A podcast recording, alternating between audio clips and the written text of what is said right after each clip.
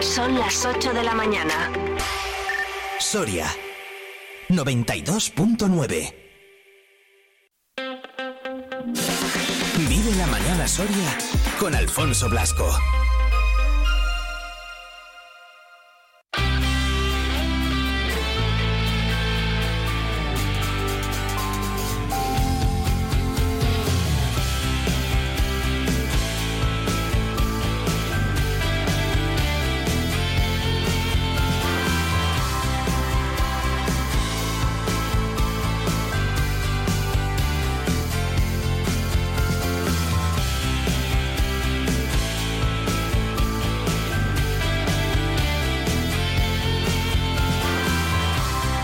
En punto de la mañana, saludos, ¿qué tal? Muy buenos días, soy Alfonso Blasco y aquí estamos un día más en Vive Radio Soria.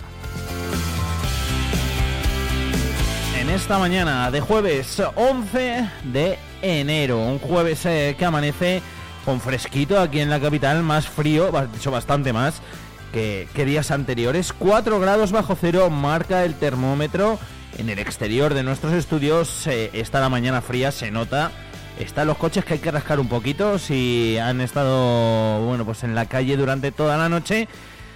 Y en fin, que es el tiempo que hay, que es que esto es lo que tenemos, que es que esto es eh, invierno y es que es lo que tiene que hacer. Mañana va a hacer un poquito más, ¿eh? Ahora enseguida lo detallamos. De momento, para el día de hoy, con estos 4 eh, grados bajo cero que tenemos ahora mismo, ahora mismo se cumplen las eh, mínimas previstas para esta jornada de jueves. Las máximas hoy van a ser de 4 grados centígrados y no se esperan precipitaciones, ni de lluvia, ni de nieve, ni de nada. Así que de momento hoy nos vamos a quedar con eso, con el frío que hace.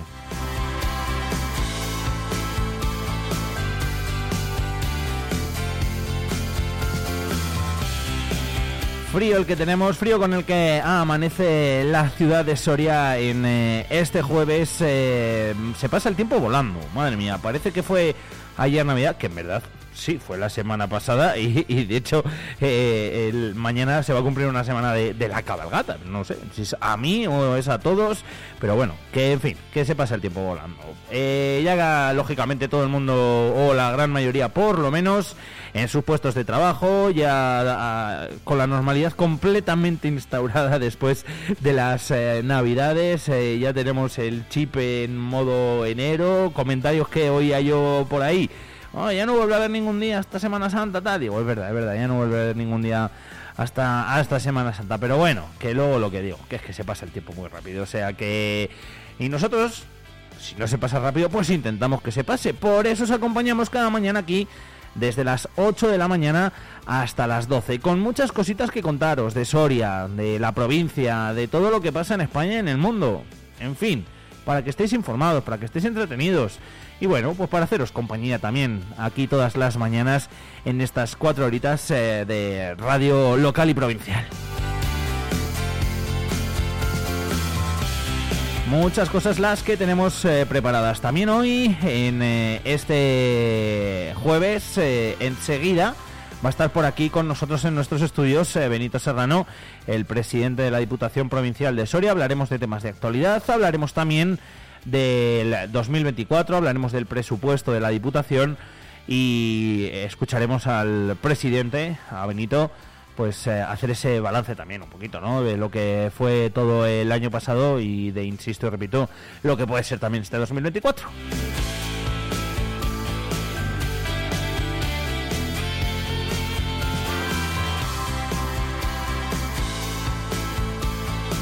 Y los jueves, ya lo sabéis, se habla de campo en la sintonía de Vive Radio. Escuchamos a los agricultores, escuchamos a los ganaderos de aquí de Soria y de la provincia. Y para ello nos acercaremos hasta la Fundación Soria Activa de Caja Rural de Soria para charlar con Anselmo García y que nos cuente las últimas noticias, las últimas novedades del sector primario, de la agricultura, de la ganadería.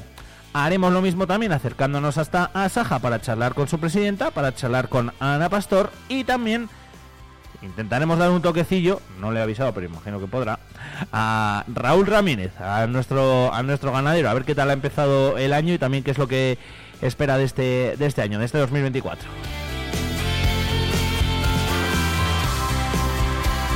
Tiempo también para hablar de deporte, lo haremos con eh, Sergio Recio, repasaremos el partido el partidazo que se pudo vivir ayer aquí en el pabellón de los pajaritos en volei en el grupo ERCE jugando la CEP Cup frente al equipo turco. Madre mía, eh. mira que lo decía Sergio, lo decía ayer Alfredo, que estos eran buenos, que tienen cañones en los brazos y efectivamente los tienen, los tienen. Si visteis el partido, pues eh, podréis dar fe de ello.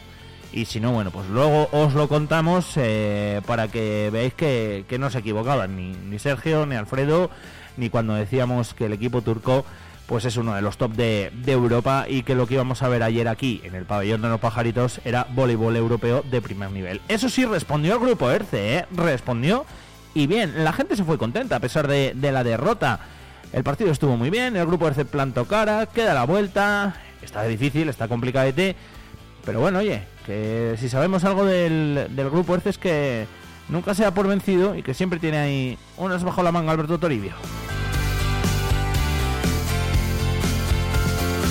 Hoy también vamos a charlar con Norberto, él es saxofonista, él es músico, aquí en Soria ha sacado un tema nuevo, ya lleva 84 temas propios, 84 elaboraciones, 84 canciones, como, como queráis llamarlo, y eh, la última, eh, Rainbow, nos lo va a presentar también aquí en la sintonía Vive Radio, así que nos acercaremos a charlar un ratito con él, con Norberto. Sacaremos también un ratito para irnos hasta el centro comercial Camaretas. Hablaremos de sus rebajas y veremos todo lo que tienen preparado allí también para esta época. Ya aprovecharé también para preguntar qué tal las pasadas eh, navidades y cómo se presenta este año, el 2024, en el centro comercial de Soria, en el centro comercial Camaretas.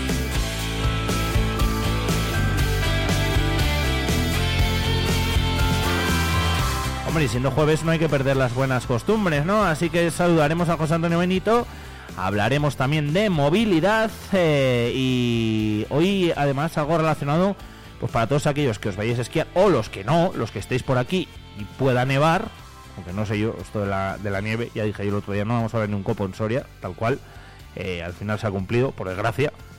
Y bueno, en cualquier caso, que si nieva o que si os vais a la montaña o lo que sea y hay que llevar cadenas, bueno, pues os vamos a hablar de los tipos de cadenas, de cuáles hay, de cómo se ponen, qué hay que hacer para ponerlas, eh, seguridad. Al fin y al cabo, cuando vamos en un vehículo. Eso será a eso de las once y pico de la mañana con José Antonio Benito.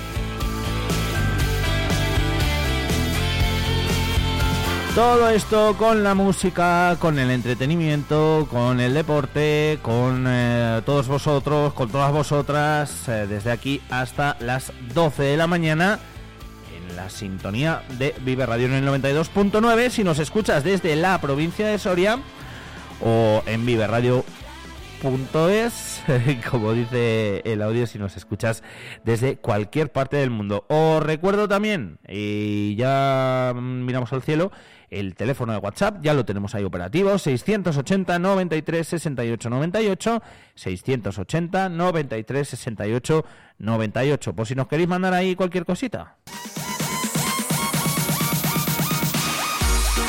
¿Y tú quieres ponerte en contacto con Vive Radio Soria? Mándanos un WhatsApp o un audio al 680-936-898 y te escuchamos. Vive Radio también eres tú. Recuerda, 680-936-898. 8 horas 9 minutos, miramos al cielo. Vive el tiempo en Vive Radio Soria.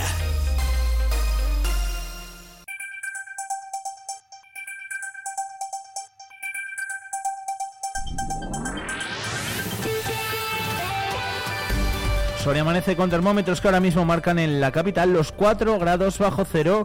Cielos eh, parcialmente cubiertos hasta ahora, aunque no se esperan precipitaciones para esta jornada. Nos acercamos a la Agencia Estatal de Meteorología, Luz Cepeda. Buenos días. Buenos días. Todavía más frío en la provincia de Soria. Hoy bajan las temperaturas. Atención porque la máxima será de tan solo 3 grados en Ágreda y Olvega y 4 grados en Almazán, Soria y Burgo de Osma, con viento flojo del norte y nordeste alguna nevada débil y dispersa, sobre todo en áreas de montaña y especialmente durante las primeras horas del día. Por la tarde irá disminuyendo la nubosidad y en los próximos días estaremos muy pendientes de las heladas de madrugada. La madrugada del viernes las heladas pueden ser intensas. Eso sí, el viernes comienzan a subir las temperaturas diurnas y el ascenso térmico será más significativo a lo largo del fin de semana. Es una información de la Agencia Estatal de Meteorología. Gracias, eh, Luz Cepeda. El resto de la semana, como bien nos dicen desde la Agencia Estatal de Meteorología, para mañana se espera frío, de hecho tendremos alerta amarilla por temperaturas mínimas hasta 6 grados bajo cero. Las temperaturas mínimas es, máximas, eso sí, subirán hasta los 8 grados. Lucirá el sol también durante todo el día. Y para el fin de semana sí que podría llover. Las máximas subirían hasta los 11, 14 grados y las temperaturas mínimas también subirían. Se quedarían en los 4 grados, pero en este caso en positivo. Esos son 8 grados más de las mínimas que tenemos en este día de hoy, en este jueves 11 de enero.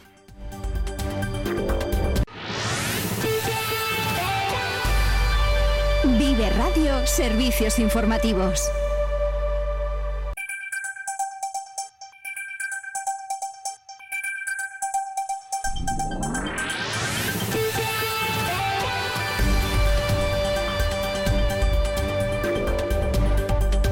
El alcalde de San Esteban ha dimitido por motivos laborales. Los concejales votarán el nuevo regidor el domingo en un pleno extraordinario. El hasta ahora regidor de San Esteban de Gormaz, Luis Ángel Martín, ha presentado su dimisión como alcalde por motivos personales y laborales, aunque continuará en el gobierno municipal del Partido Popular como concejal.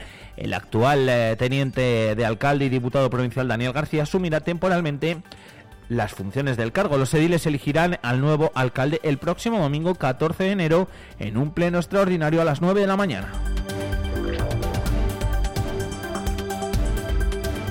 Tolerancia cero con las agresiones a profesionales sanitarios es el mensaje que lanzan desde el Colegio de Enfermería de Soria en 2023. 19 trabajadores han sido agredidos en la provincia, la mayor parte son enfermeros o enfermeras. Los profesionales recuerdan que esos solo son los casos que se notifican y no todos los que ocurren en realidad. Además hay que remontarse hasta 2016 para encontrar un año con más eh, fallecidos en las carreteras de Soria en este 2023. En esta ocasión fueron 19 eh, las personas que perdieron la vida por las 16 del año pasado. Después hacemos un análisis de estos sucesos. En titulares también nos contamos que Comisiones Obreras denuncia Tableros Los Han por retrasos continuados en el pago de salarios en los últimos cuatro meses. Aseguran que la empresa no ha hecho caso a las reclamaciones de los representantes sindicales, por lo que consideran que la empresa sigue infringiendo la normativa legal. Jazz, blues, folk y música de raíz en vivo pues, estrena la temporada de invierno con una nueva propuesta musical que traerá cuatro jóvenes talentos de toda la geografía nacional. Enseguida les damos los nombres.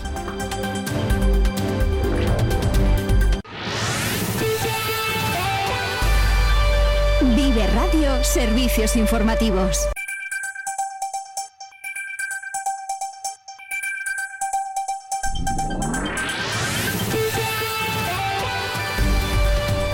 Ya lo sabrán, ya hay novedades en el uso de la mascarilla, lo anunciaba la ministra de Sanidad Mónica García. Desde hoy vuelve a ser obligatoria, pero solo en determinados espacios. Nos cuenta todos los detalles nuestro compañero Pablo del Campo. Desde este mediodía el uso de la mascarilla será obligatorio en centros hospitalarios y centros de salud. Esta misma mañana el Ministerio de Sanidad mandaba una orden a las comunidades autónomas en las que tan solo era recomendable el uso de la mascarilla, entre las que se encuentra Castilla y León. Lo que se conoce por el momento de esta medida es que de momento seguirá siendo recomendable el uso de la mascarilla en farmacias y residencias. Todo ello en pleno repunte de los casos de virus respiratorios. Y es que Castilla y León se muestra cerca del pico de contagios. Gracias, Pablo del Campo. Por cierto, que el consejero de Sanidad de la Junta de Castilla y León pone en duda el rigor científico, dice, de la decisión del Ministerio, aunque estima que la próxima semana podría retirarse esta medida de la comunidad.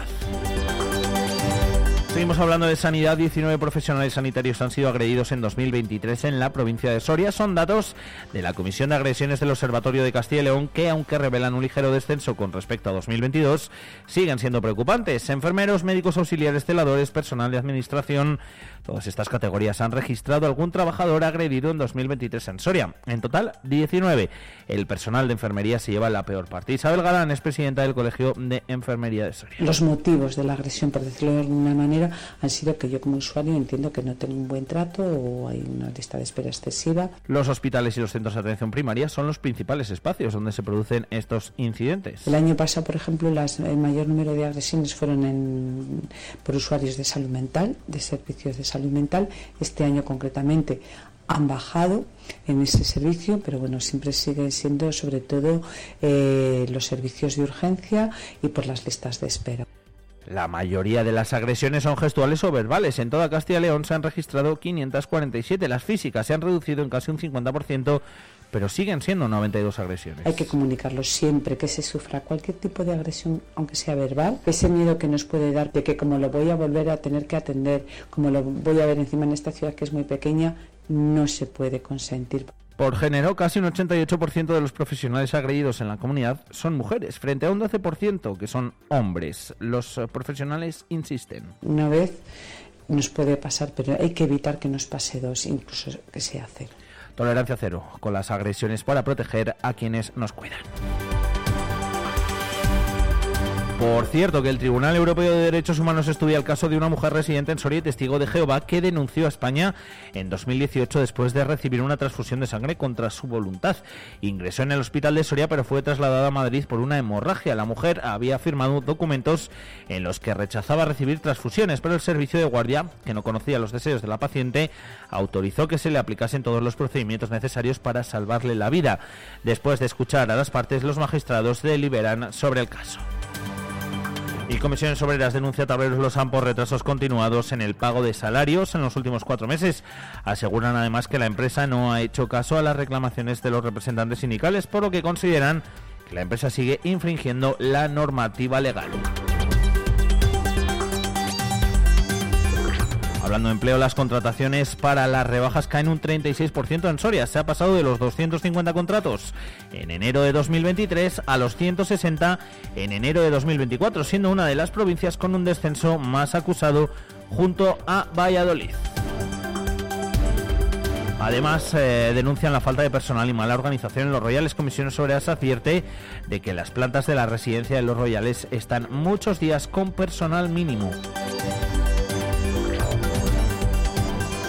En política, la línea Soria-Castejón sigue pendiente de la publicación del informe de viabilidad para su apertura. Desde la subdelegación del Gobierno se mantienen prudentes y a la espera de los resultados de los estudios. Miguel Latorre es su delegado del Gobierno en Soria. Vamos a ver cuál es el resultado del estudio, qué planes y qué eh, propuestas a futuro se plantean con esta línea y en función porque no será solo una actuación, me imagino que en el ámbito del estudio se contemplarán eh, varias posibilidades, varias alternativas y habrá que ir viendo mm, la programación a futuro de las actuaciones que se propongan. Hasta que no tengamos el estudio, lógicamente, no podemos aventurar ninguna ninguna propuesta. El Grupo Municipal del Partido Popular en Soria sigue buscando respuestas sobre la legalidad de la permuta del edificio Pajaritos 2. En esta ocasión han presentado la demanda sobre el acuerdo de la permuta obtenido en Junta de Gobierno y exigen que el equipo de gobierno del Ayuntamiento dé explicaciones. Belén Izquierdo es la portavoz del PP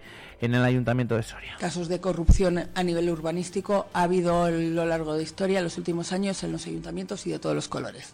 Solo hay que ir a la hemeroteca. ¿Por qué aquí? Pues eso no te lo puedo decir. Eso no te lo puedo decir, pero que vamos a velar por la legalidad de todos los acuerdos, porque es que esto sí no sería una ciudad sin ley. Recuerdan que las familias eh, que han adquirido una vivienda son las principales afectadas. La Diputación de Soria ya ha entregado el 90% de las 430 tarjetas concedidas del cheque bebé. La instalación eh, provincial, la institución provincial, perdón, recuerda que a partir de ahora se entregarán en el Departamento de Desarrollo en el horario de mañanas. Eh, Benito Serrano es presidente de la Diputación. En tan solo dos días, del 26 al 27 de diciembre, se hizo entrega de 204 tarjetas. Más de 350 padres y madres se han acercado al día de hoy, como digo, a recoger las tarjetas y ha contado con un total de 430 solicitudes que han recibido un apoyo económico de 900 euros para gastar en los 116 establecimientos de Soria en un plazo de, de seis meses. Esta ayuda económica sirve para 316 establecimientos que se sumaron a esta iniciativa.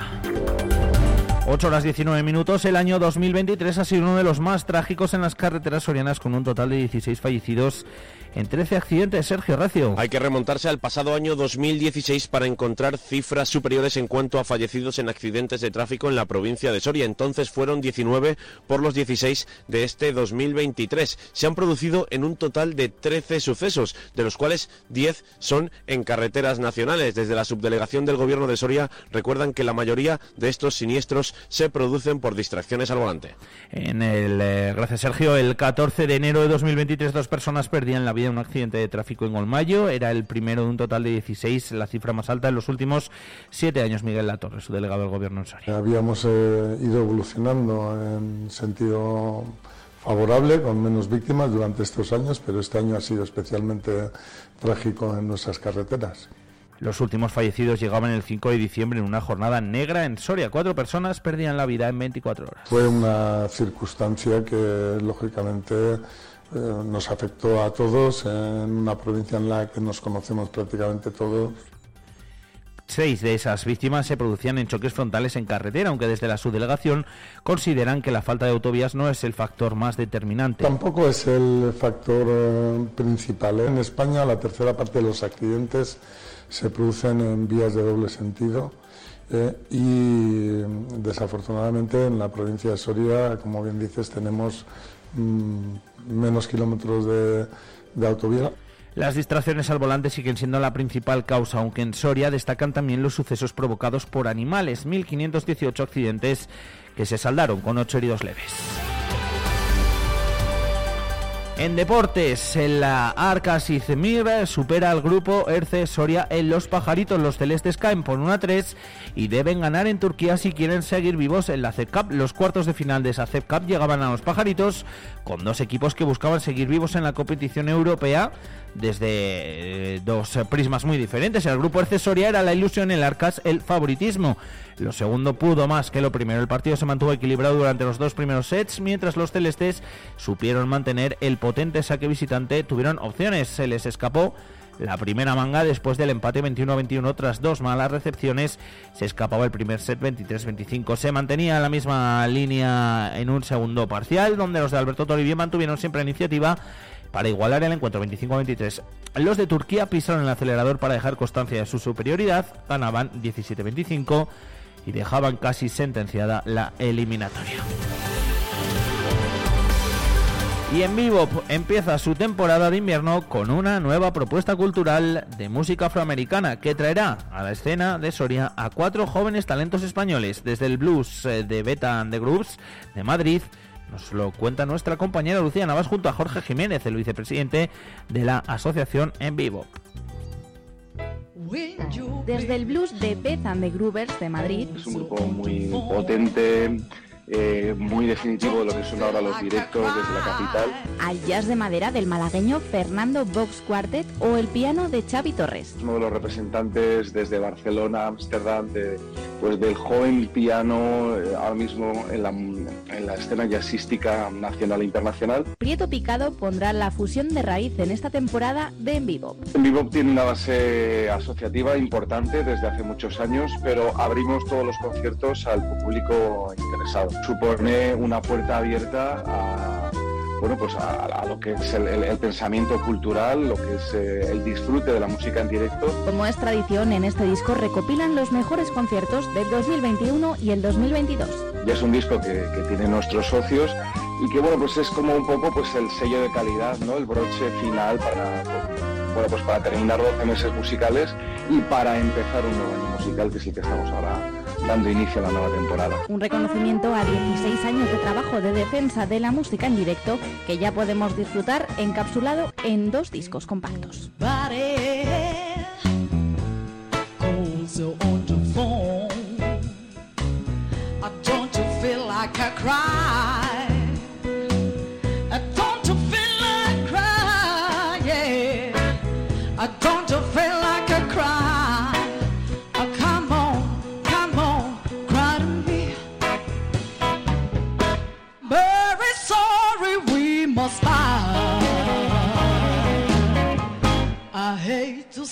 Goodbye to you.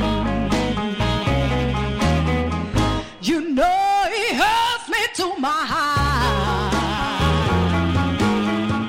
But I have found Con música despedimos el repaso a la actualidad informativa de este jueves 11 de enero. Cualquier novedad, noticia que se produzca desde aquí hasta las 12 de la mañana, os la contaremos en directo y os recordamos que también podéis seguir informados e informadas en los eh, diferentes servicios informativos de Vive Radio a las 2 y a las 3 de la tarde. Ahora son las 8 horas 24 minutos, tenemos más cosas.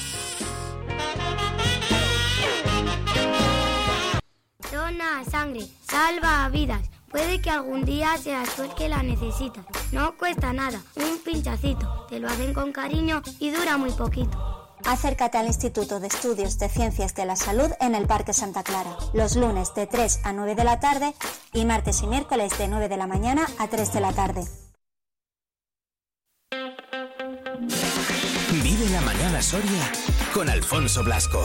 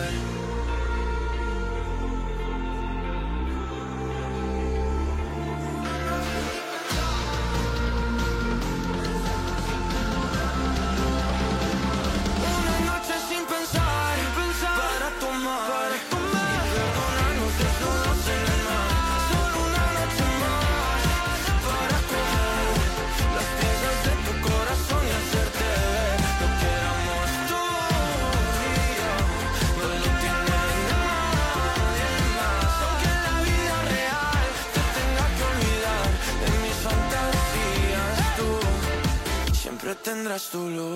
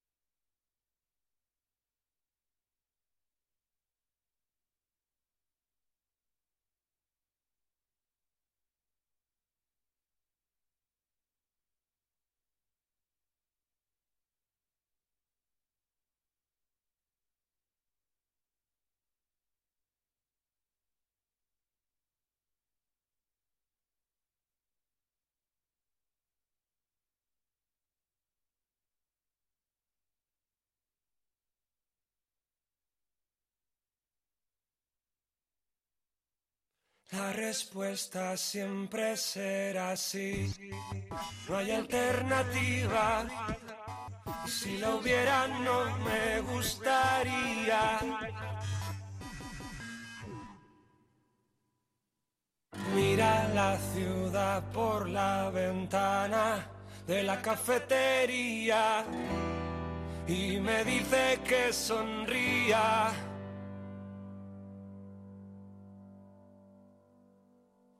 Sé que ella quisiera regalar sus superpoderes, igualarse a los demás.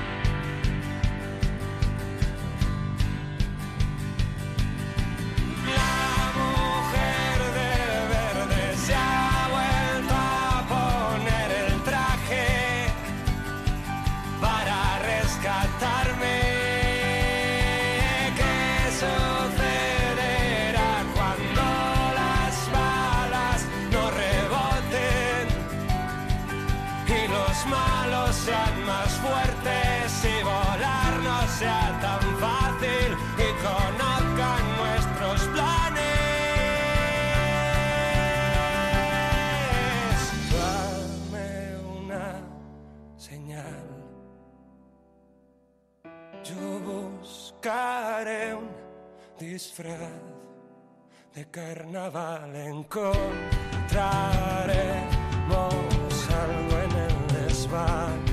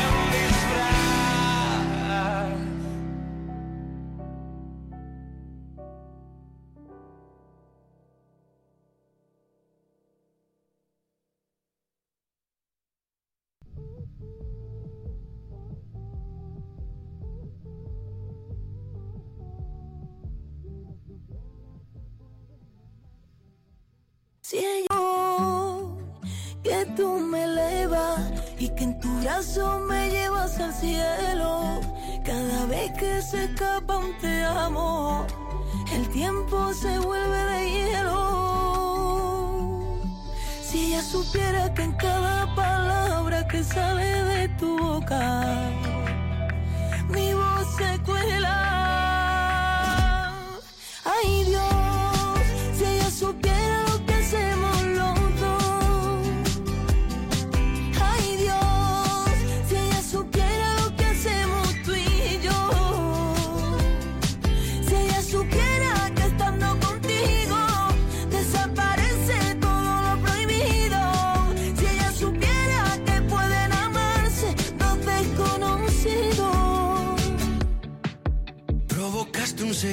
Seísmo que lo puedo sentir hasta el niño inocente que aún habita en mí. El espejo no miente, me veo diferente y aunque suene injusto y cruel, no sospecha nada de que estoy contigo, de que mi universo comienza en tu pecho y termina en tu ombligo. No sospecha nada de que vive la traición puerta con puerta con nuestros remordimientos. Aunque de nada me arrepiento. Ay Dios, si ella supiera lo que hacemos los dos. Ay Dios, si ella supiera lo que hacemos tú y yo. Si ella supiera que estando contigo desaparece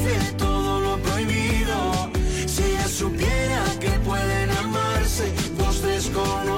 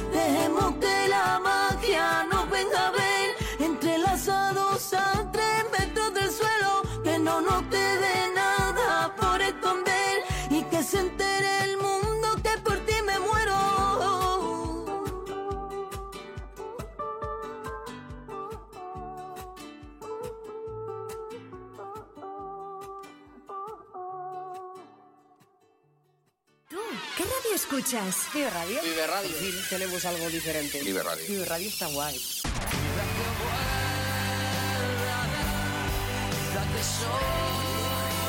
Vive Radio. This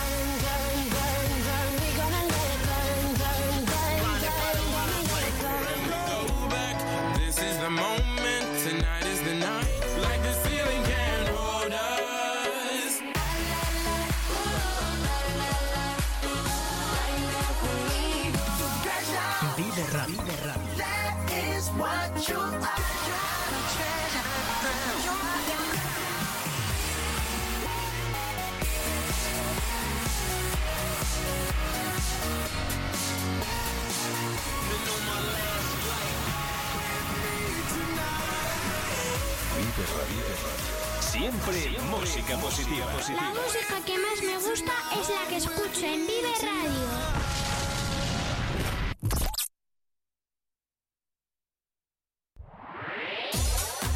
En Vive Radio tienes una cita con Robin Cutsi de lunes a viernes. De lunes a viernes. Desde las 6 a las 8 de la Desde las tarde. 6 a las 8 de la tarde. Vive la música. Vive la música. Vive los éxitos. Vive los éxitos. Vive el recuerdo. Vive el recuerdo. Vive Radio con Robin Cursi. Donde vive tu música. Soria 92.9 todos los miércoles a partir de las 9 de la mañana, Soria al Día. Eh, vamos a analizar la actualidad que viene cargada de noticias. La actualidad de Soria y provincia a debate. Y, tenemos un gran problema sobre... No hace nada. Con Iván Juárez. Hola, amigos, muy buenos días, como cada miércoles en Soria al Día. Soria al Día, vive la actualidad, vive Soria 92.9 FM.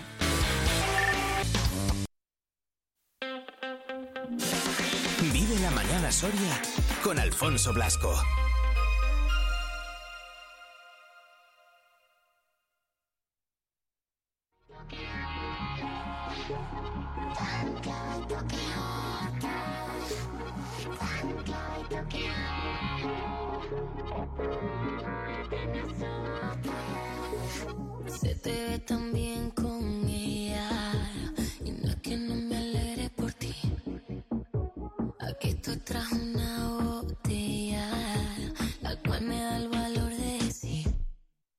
me sonríe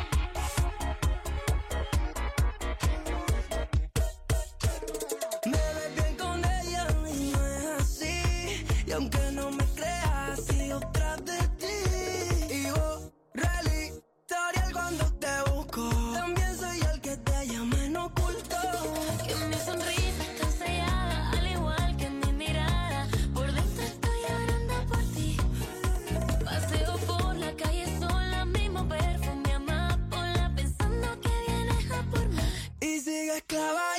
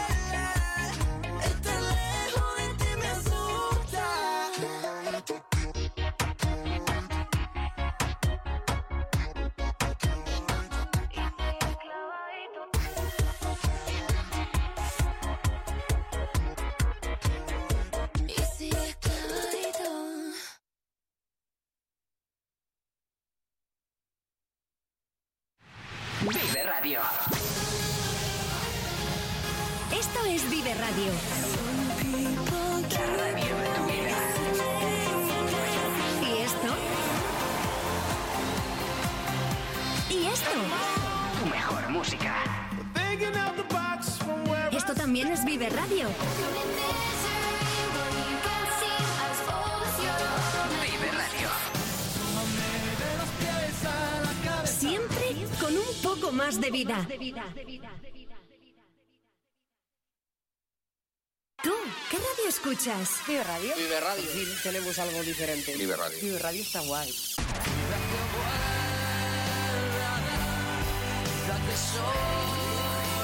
Vive Radio. Vive Radio.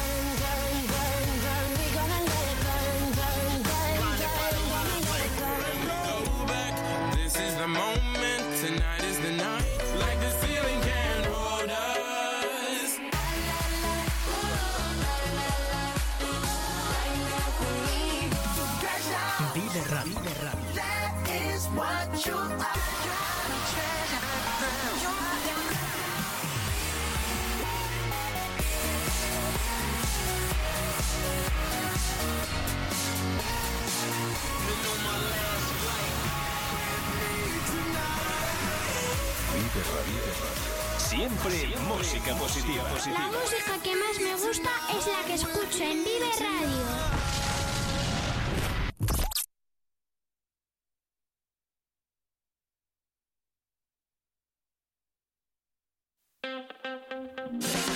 Vive la mañana Soria con Alfonso Blasco.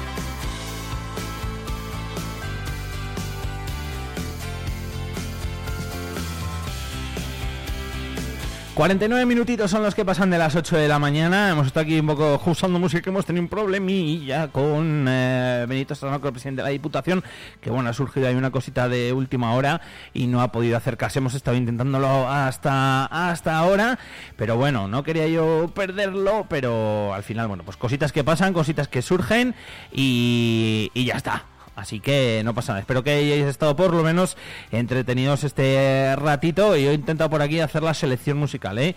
Y poner, y poner buena música. Así que nada, disculpas por eso. Eh, ya seguro que tenemos ocasión en otro momento de charlar con eh, Benito Serrano, con el presidente de la Diputación Provincial. Que bueno, pues ha surgido ahí una cosilla de, de, última hora, sí. Y no ha podido, y no ha podido acercarse aquí a los estudios de, de Vive Radio. Pero no pasa nada, porque a problemas, entre comillas, eh, que todos los problemas sean esto, pues eh, soluciones. Eh, como tenemos todos los jueves también espacio de campo, pues lo que hacemos va a ser adelantarlo un poquito y enseguida hablamos de campo, enseguida nos preocupamos por los agricultores, por los ganaderos, por el sector primario aquí en la provincia de Soria. Así que no me voy a entretener más y vamos a saludar enseguida. Anselmo, nos vamos a ir hasta la Fundación Soriativa de Caja Rural de Soria. Campo al día, toda la actualidad del sector en Vive Radio.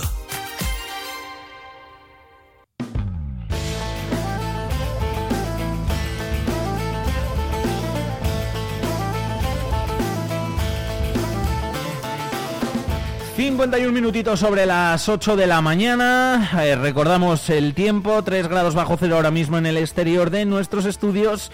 ...en esta jornada de jueves... ...en el cual eh, las máximas serán de 4 grados tan solo... ...y las temperaturas mínimas de 4 grados bajo cero... ...en un día además... ...en el que no se esperan precipitaciones... eh, ...los cielos estarán parcialmente cubiertos... ...pero bueno, predominará y seguirá luciendo el sol...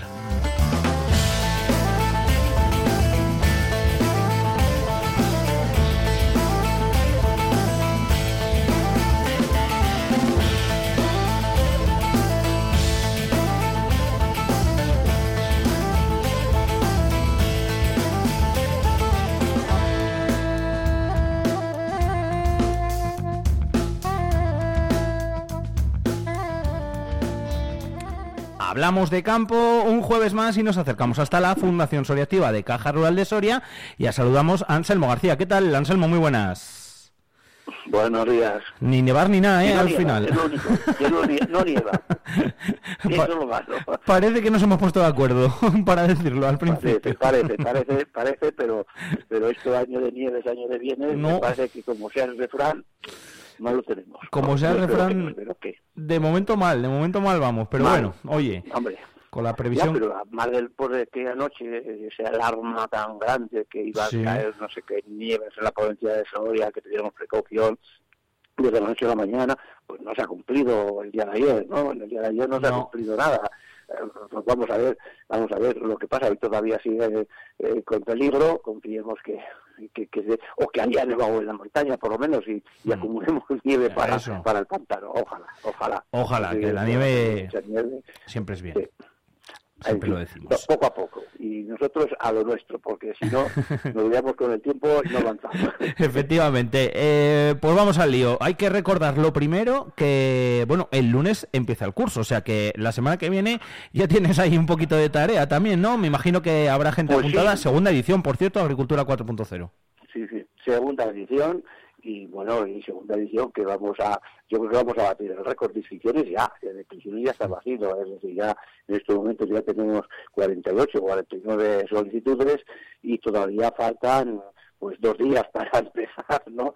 Y hasta mismo lunes seguro que hay gente que se apunta. Bueno, entonces, eh, hombre, eh, si salen 48, 50 o 52 no da lo mismo, pero claro, si salen 60 o 70, pues pues es que es imposible, y habrá que hacer selección, ¿no?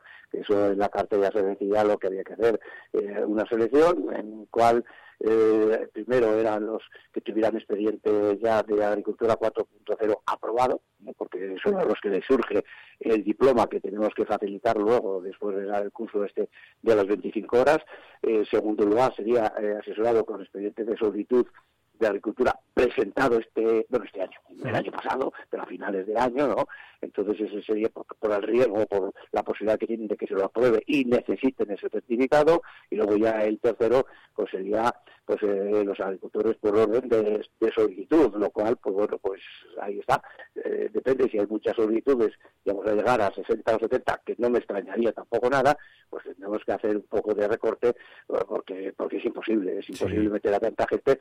No es imposible el aula es suficiente para Pero no es efectivo. pero claro para que se pueda ser manejable el número por el profesor, pues pues no, no porque es un, un curso eminentemente práctico y claro, pues eh, pues no se puede, tiene todo un límite y bueno, pues no lo sé, ya veríamos a ver. Vamos, en principio ya saben que es el día 15, el día 16, el día 15 por la tarde, el día 16 por la mañana, empezaríamos a las 3 de la tarde, acabaríamos a las 8 de la tarde y el día siguiente empezará a las 9 para finalizar a las 2.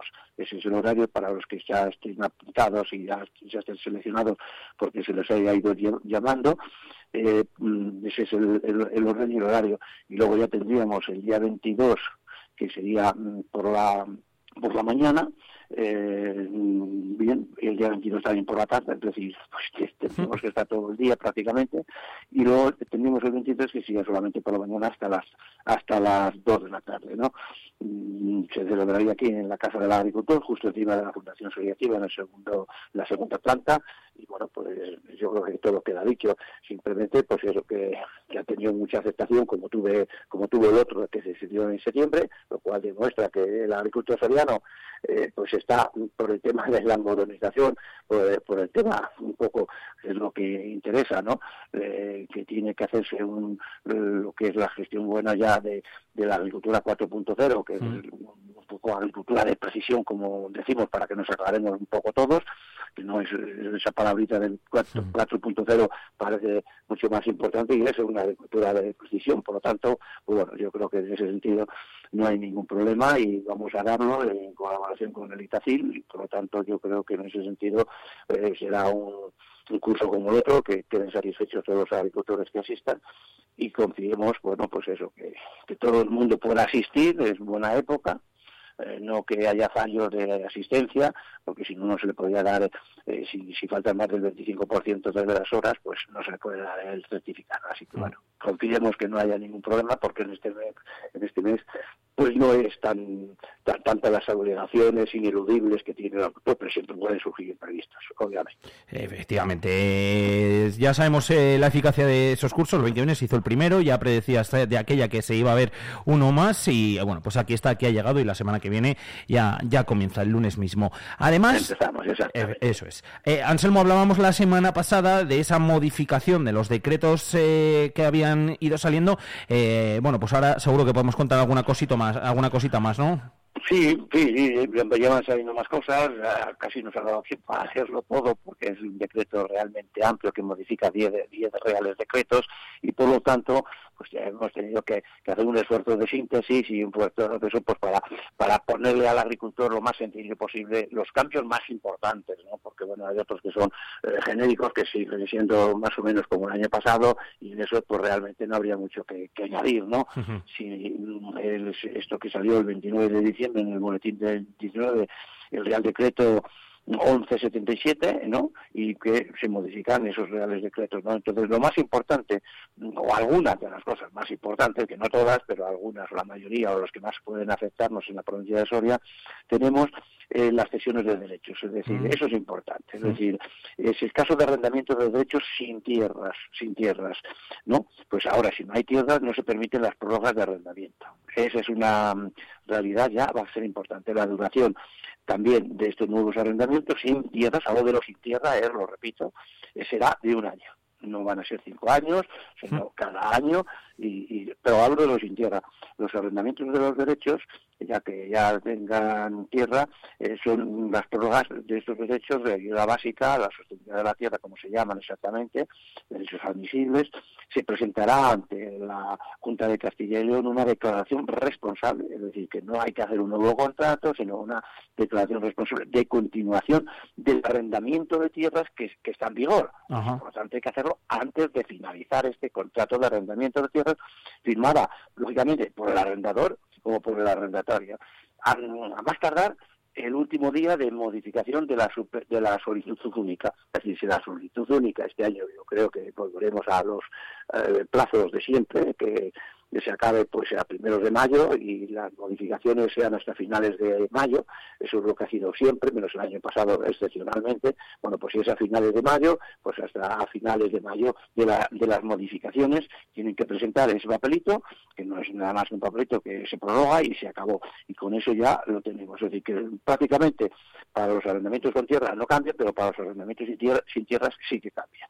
Bueno, segundo, muchos este año ha habido muchos problemas y, se ha quitado la subvención, la- las ayudas, vamos, más que subvenciones, a mí me gusta llamar ayudas, ayudas eh, de, de los derechos, de la solicitud única, em, al agricultor mm, activo, la definición de agricultor activo, que ya lo tenemos dicho muchas veces aquí, se ha dicho en una guía que hicimos el año pasado, que hemos repartido a todos los agricultores que hacen la paz con nosotros, y por lo tanto eh, se trata de, mm, de una SAT, por ejemplo, pues ahí hay que declarar los ingresos, y ya sabemos que los ingresos eh, agrarios tienen que ser al menos el 25% de los ingresos totales, esa es la definición, entonces, bueno, pues ahí, si se cogía la de todas las, en la SAT, ¿no? porque era una figura reconocida por el Ministerio de Agricultura, no es una sociedad normal, es una sociedad agraria de transformación, pues eh, ahí era el cumplimiento del requisito mm, para agricultor activo, es que los ingresos que deben declararse sean los de la propia actividad económica, los de ese señor, de socios, pues ya los, de,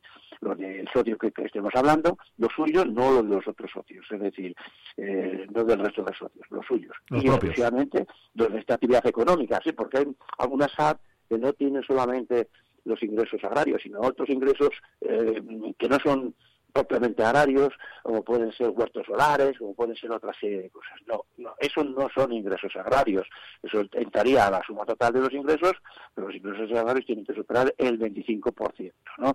Bien, para control de los ingresos agrarios, en el caso de, de que se incorporen a la actividad agraria, que sea un agricultor que empiece el primer año, así que cambie también la cuestión, el requisito es que esa proporción de ingresos debe de cumplirse a más tardar en el segundo periodo impositivo. Ajá. En el segundo periodo, porque lógicamente si yo me incorporo no tengo del año anterior ninguna referencia, ni declarados en la renta ni nada, ¿no? Por lo tanto, el segundo año, el segundo periodo impositivo siguiente a la solicitud. Bueno, e incluso el poder conceder un año más siempre que se presenten circunstancias justificadas, ¿no? Eh, pues, por ejemplo, si es que el año pasado yo resulta que el segundo año eh, tuve un malísimo año como ha podido ser el año 23. Claro, no es representativo. Los ingresos agrarios eh, fueron inferiores o muy inferiores a los normales de un año medio, ¿no? Bueno, pues te dan otra posibilidad de tener otro año más por esas causas justificadas o por otras similares que se den, ¿no? Y luego en el, en el primer tramo, es decir, en el tramo de que este agricultor eh, tarde, por ejemplo, pues eso, la- una- un año, los dos años, pues entonces tiene que haber unas excepciones. No podrá cogerse si yo he hecho el cobro de menos de 5.000 euros. Entonces no me vale, no me vale. Eh, mm, ni podrá tampoco demostrarse el requisito de agricultor activo mediante el, y esto es importante, ¿eh? Mediante alta en el RETA, en el régimen especial de la seguridad agraria de los trabajadores por cuenta propia o autónomos, como lo conoce más bien el agricultor, o bien en el SETA, que es el Sistema Especial de Trabajadores por Cuenta Propia. Claro, pues en, eso- en ningún caso de estos dos puede darse ni los de los 5.000 euros ni que esté eh, el requisito de cumplir como hasta ahora se estaba dando. Bueno, pues eso se ha eliminado y en ese caso no nos va a valer. Por lo tanto, hay que tener mucho cuidado. Me imagino que esto se aclarará con alguna nota informativa por parte del FEA, no tardando mucho. Y bueno, pues vamos a ver, pero vamos, en definitiva eh, es eso, ¿no? Es decir, que no que no puede no puede justificarse de esa forma lo de agricultor activo. Bien, y luego, mm, por ejemplo, debe de justificarse la incorporación a la actividad agraria mediante la ausencia de ingresos agrarios. Es que no tengo ningún ingreso. Bueno, pues no tienes que demostrar.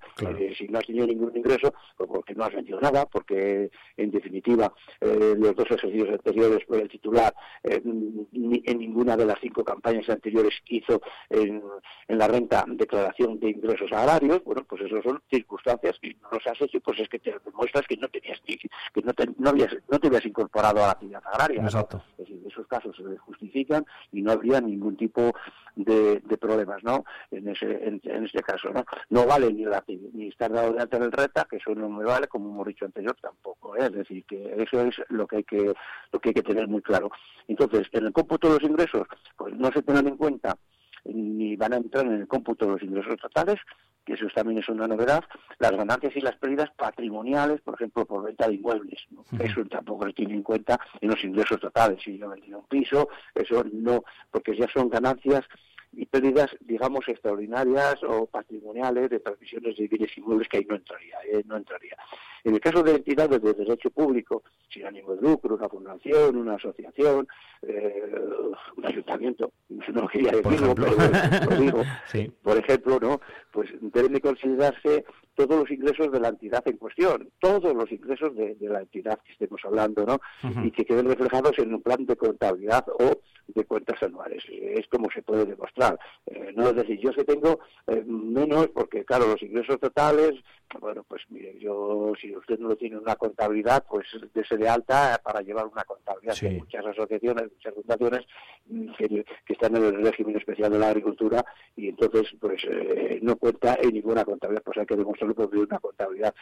Eh, después, en el, en el caso de una declaración conjunta, marido y mujer en el RPF, ¿no? el miembro de la unidad familiar, se verificará eh, que ese 25% de los ingresos, frente a los ingresos totales, eh, no eh, que sea de forma individual como tiene que ser tanto de forma individual como de forma conjunta. Por tanto, hay que tener muchísimo cuidado a la hora de hacer la declaración cuando la hagamos eh, de forma conjunta, ¿no? Para tener eso que cumplimos los requisitos tanto individual como colectivamente en la conjunta. Si no, pues tendríamos que irnos a la, a la individual. Bien. Luego, ya por último, eh, en el caso de una SAT, entre la solicitud de un efecto de declaración de ingresos agrarios, los ingresos deben de ser de la propia actividad económica, parece que ya lo he dicho anteriormente, ¿no? No creo eso. Eh, tienen que ser excluyendo los de la actividad económica que puedan mm, reflejarse de los otros socios. No, no, eso hay que tener cuidado con eso y nada más.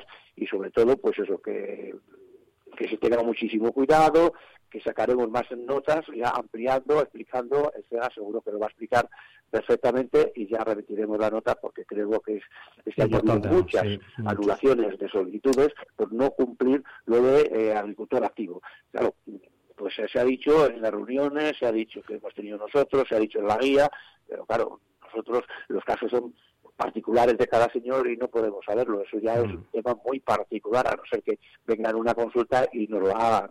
Y ya luego, también hay algo que es importante, que es el cuaderno digital, que también aparece ahí, ya se han fijado las fechas. Ya lo sabíamos un poco excepcionalmente, eh, que iba a ser, se había prorrogado hasta el día 1 de septiembre del el 24, ¿no? El llevar el cuaderno digital, ¿no? Bueno, pues entonces eso es así, pero es para las superficies, para las explotaciones grandes, que no sé por qué llaman grandes, ya lo hemos dicho nosotros aquí, son unas explotaciones que tienen más de 30 hectáreas, ¿eh?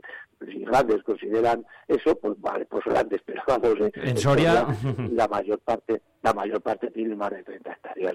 Los que tienen menos de 30 hectáreas, pues sería para el 9 de septiembre, entraría en vigor el cuaderno digital, el 1 de septiembre del 2025, hasta mm, igual o, o menos de 5 hectáreas. Si tienes menos de 5 hectáreas o igual de 5 hectáreas, no es necesario hacer el cuaderno digital, excepto, por ejemplo, si se dispone eh, de una su- si, si se tiene una superficie de regadío menor de una hectárea, no. Pero si tiene más de una hectárea, aunque tenga menos de 5, tienes obligación de hacerlo. Y en aquellas explotaciones que únicamente dispongan de pastos, de pastos, que no se realicen aplicaciones de fertilizantes, pues no tienen que hacerlo. Es decir, así es. Entonces ahora ya es oficial, hasta ahora era un poco, eh, no le digo radio macuto, pero eran internas y rumor. estábamos pendientes. Sí, no, no eran rumores solo, eran confirmados un poco, pero pero claro, había falta que saliera en el boletín oficial del Estado. Es que mientras no salga, pues las cosas pueden variar de opinión, ¿no? Y con eso ya se ya, ya está, y todo lo repetimos ahora, ya está clarísimo que estas explotaciones deben de mantener, en las que son menos de 5 hectáreas, no están obligadas a hacer el cuaderno digital, pero sí tienen que tener el cuaderno de campo en papel, como se está haciendo hasta ahora, como lo estamos haciendo desde hace 14 años en la Fundación Mm. Solidativa. Es decir, eh, entonces, bueno, y si quiere eh, voluntariamente hacer el cuaderno digital, que no lo creo, que hay mucha gente que voluntariamente quiere hacerlo, pues, eh, pues tiene que hacer el, el de siempre, el que estamos haciendo durante los últimos 14 años. ¿no? Es decir, y eso son un poco las principales novedades que se han producido en ese... En ese eso. Luego, pero sí hay una cosa que sí me gustaría recalcar, Sí. en los eh, regímenes, ¿no? tanto de rotaciones como de siembra directa, primero, mm, tenemos que elaborar si regadío, si regadío, tenemos que hacer un plan de abonado. Eso es muy importante. ¿eh? El plan de abonado es, teóricamente, hay que utilizar un programa, hay que, bueno, es complicado. Bueno, ¿El agricultor puede hacerlo? Puede serlo, claro, como casi todo, pero es muy complejo y un poco mm, no tan fácil, pero bueno, ahí está. Es obligado a hacerlo, ¿eh? en los regímenes de regadío.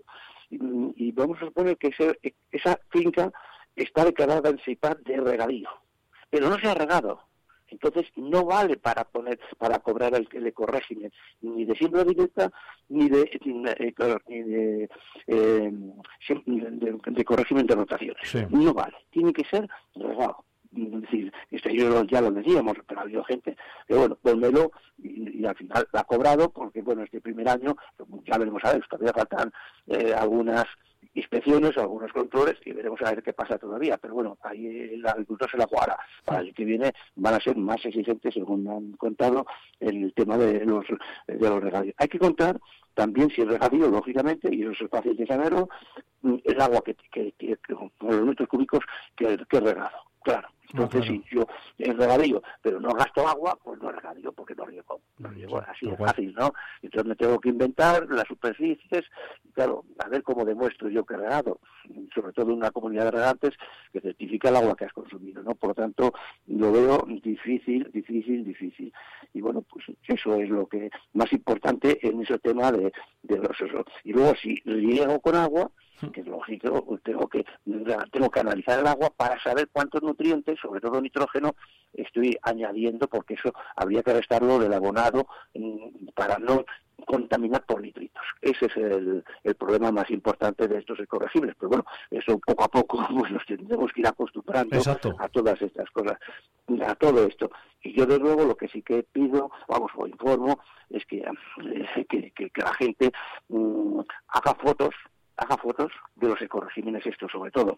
Mm, antes de sembrar y después de sembrar para que puedas demostrar que antes había por ejemplo un rastrojo eh, y que siembro sobre un rastrojo pa- para, que se vea que siembra directa y luego ya después de sembrar otra para que se vea que he sembrado pero que no he volteado el rastrojo Que quede no sé si constancia. me explico. Es Sí, decir, sí, sí, que quede en constancia. Porque esto, al final, eh, son complicaciones y los controles no sabemos cómo, pero esto es fácil de controlar. Es decir, si usted quiere cobrar el, más la prima que hay este, por por segundo año de la siembra directa, pues tengo que demostrar que he sembrado sobre un rastrojo.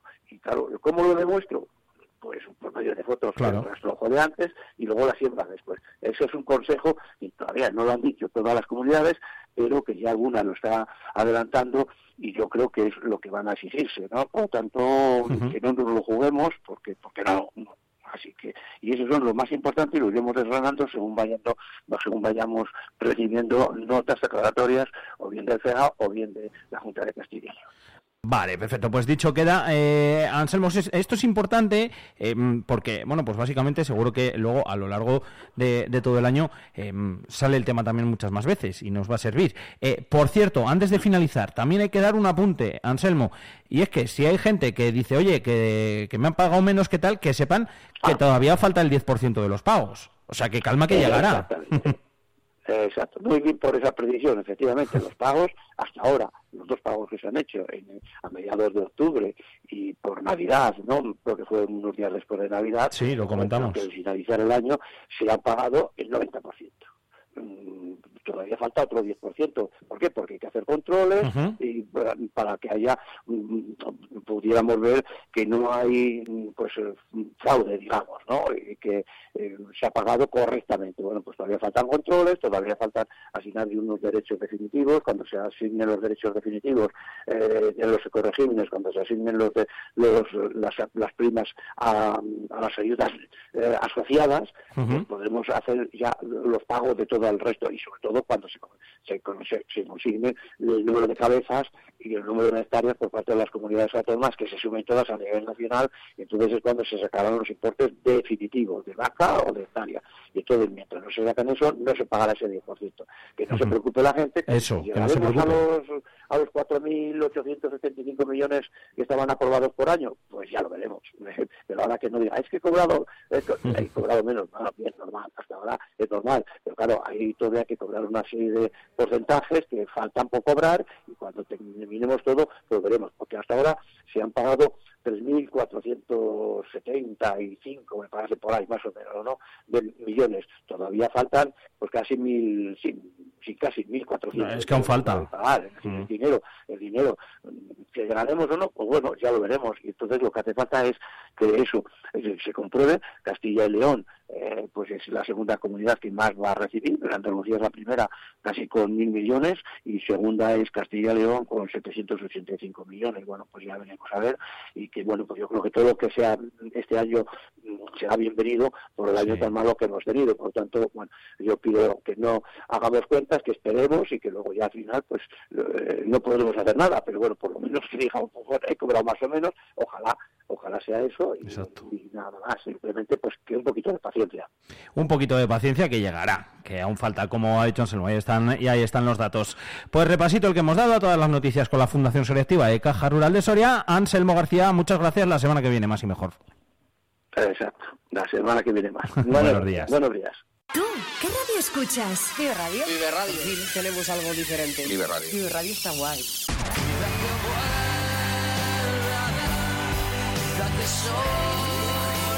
Vive Radio.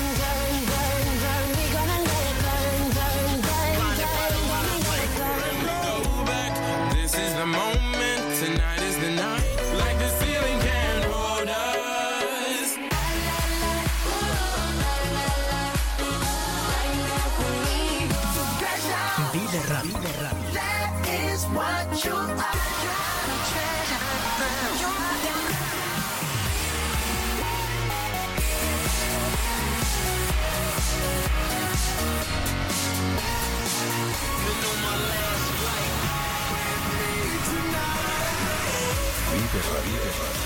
Siempre música positiva. La música que más me gusta es la que escucho en Vive Radio. Somos campo. En Vive Radio escuchamos a los agricultores y ganaderos.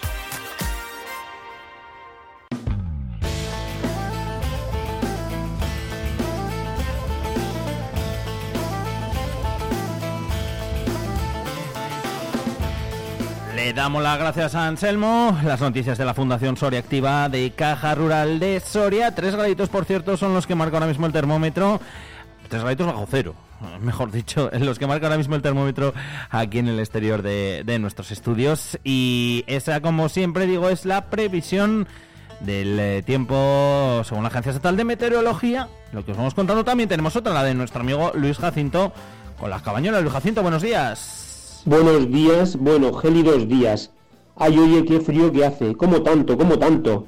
Parece que este invierno está haciendo más frío que nunca. Bueno, llevamos seis semanas lloviendo. Esta es la sexta semana después de Santa Viviana. El refrán dice, si llueve por Santa Viviana el 2 de diciembre que llovió, llueve seguida siete semanas. Y si la acompaña su primo San Canuto, tres meses justos. San Canuto es la próxima semana, el 19 de enero. Y la próxima semana, según las cabañuelas de la menstruación de la luna y las cabañuelas de Santa Lucía, dan lluvia. No mucha cantidad, chubasquillos. Las cabañuelas dan lluvia del 14 al 20 de enero. Así que si llueve el día de San Canuto, el 19, que me da lluvia, tenemos lluvia hasta el 2 de marzo. Qué lista que es la sabiduría popular. Le dice Don Quijote a Sancho. Paréceme, Sancho, que no hay refrán que no sea verdadero, porque todos son sentencias sacadas de la misma experiencia, madre de las ciencias todas. Va a llover, como he dicho, la próxima semana, y si llueve, en invierno suben las temperaturas, pero van a venir días de mucho viento. Este año vamos a tener lluvia para regalar.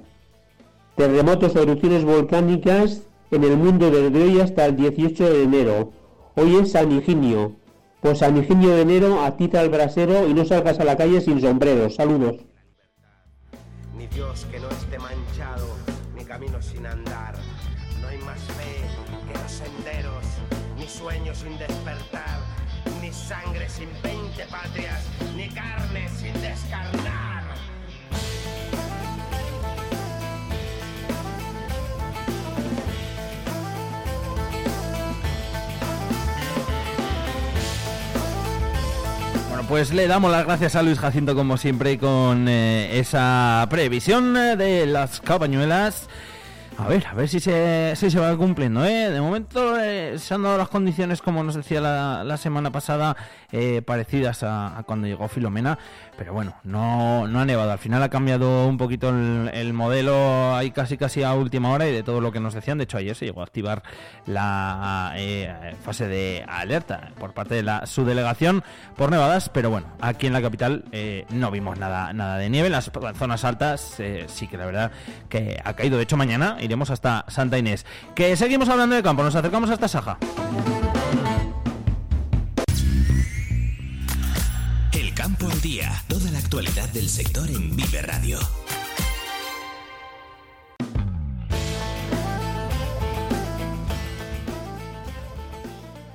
Hablamos de campo, nos acercamos como siempre, como cada jueves hasta Asaja. Ya nos espera al otro lado del teléfono su presidenta, Ana Pastor. ¿Qué tal, Ana? Muy buenas.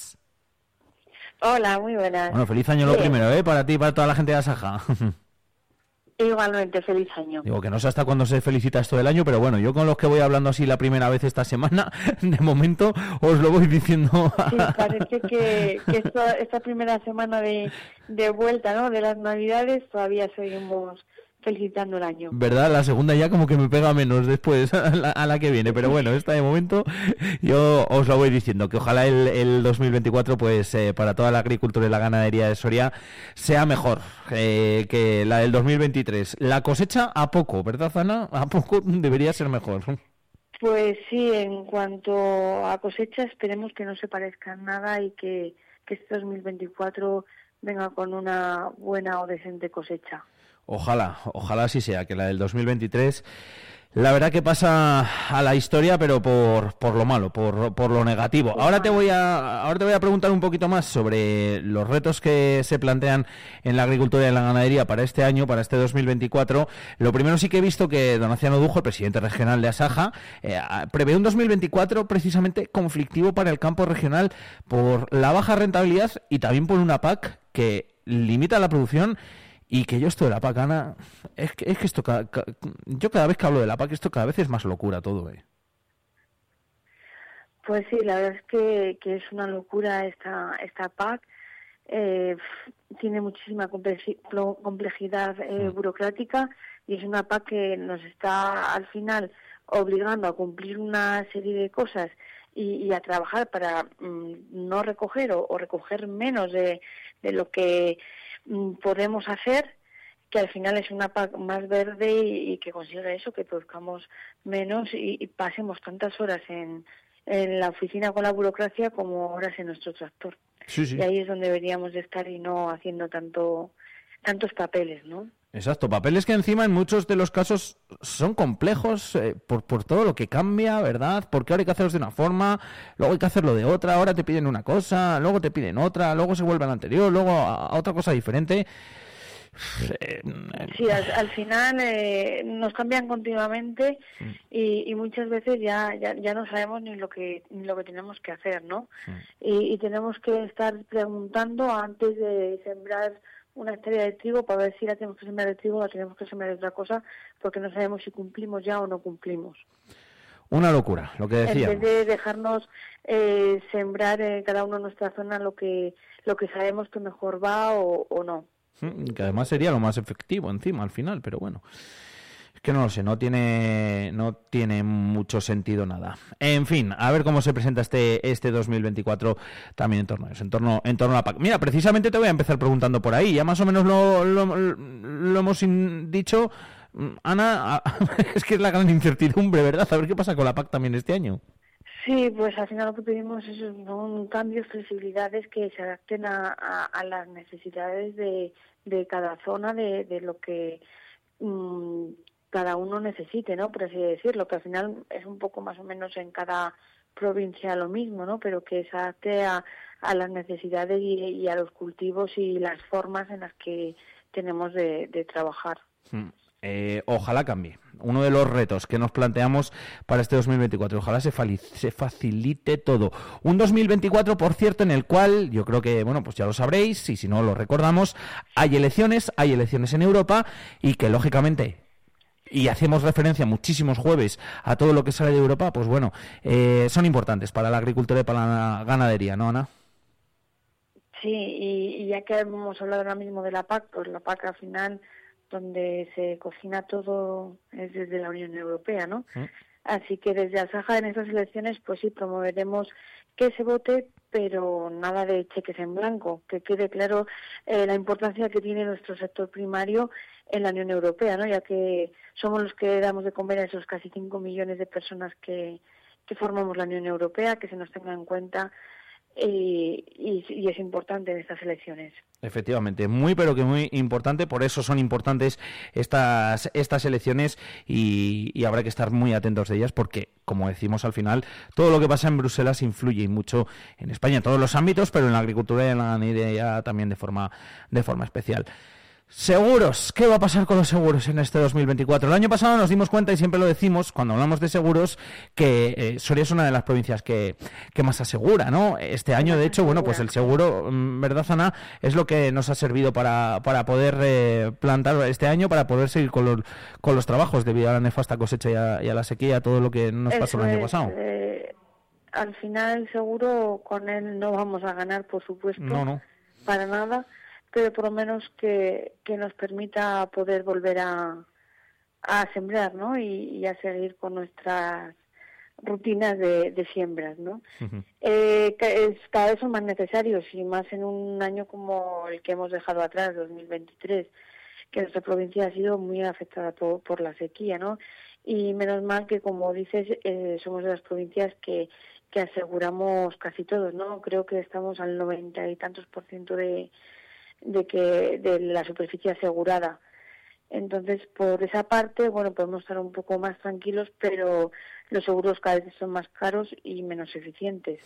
Así que eh, pedimos al ministro ¿no? que amplíe ese presupuesto para seguros y que así eh, no se nos encarezca tanto, ¿no? que no sean los seguros tan tan caros.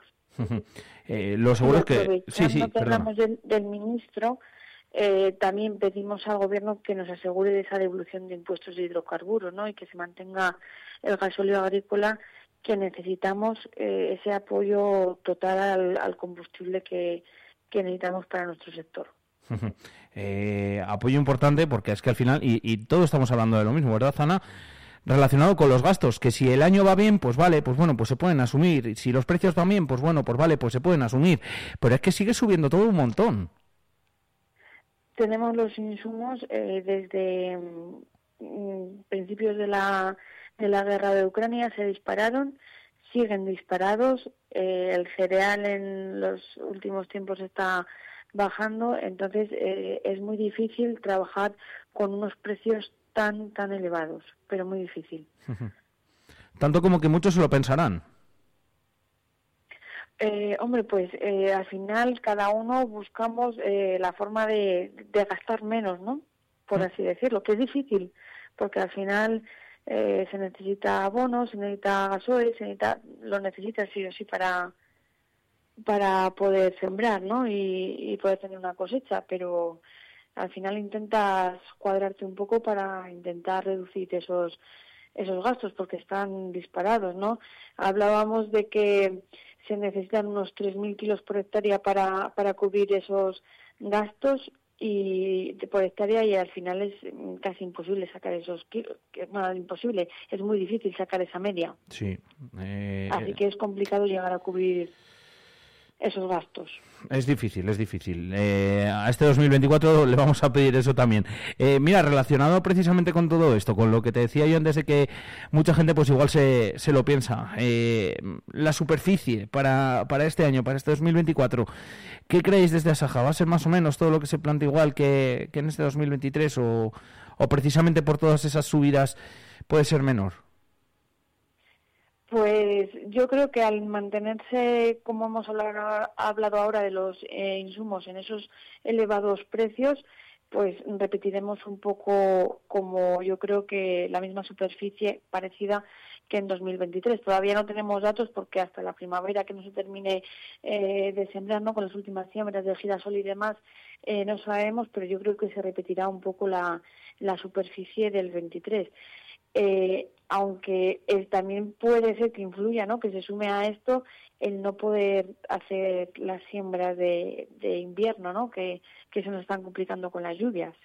Entonces no sé si también se sumará eso y aumentará eh, que haya más superficie de, de barbechos o, o no.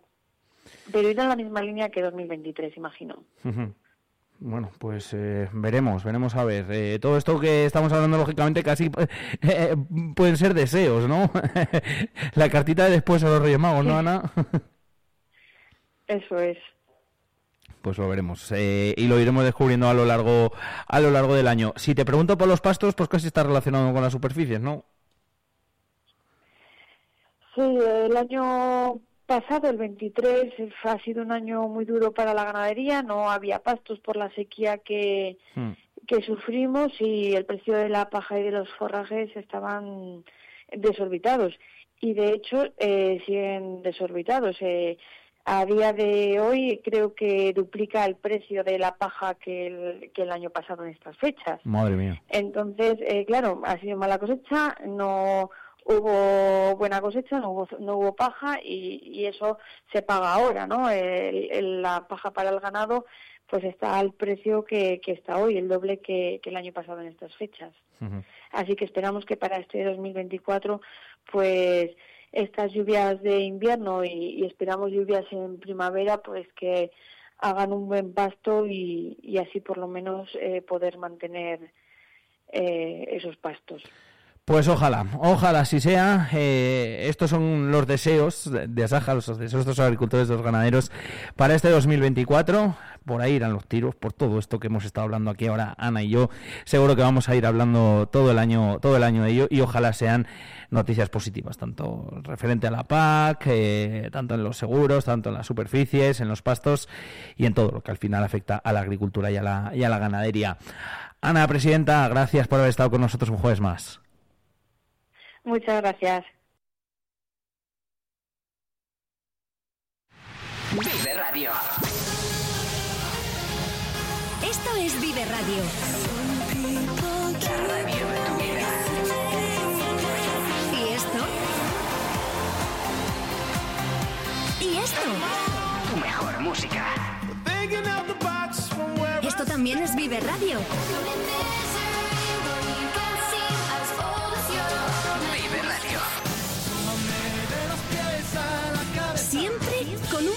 Más de vida.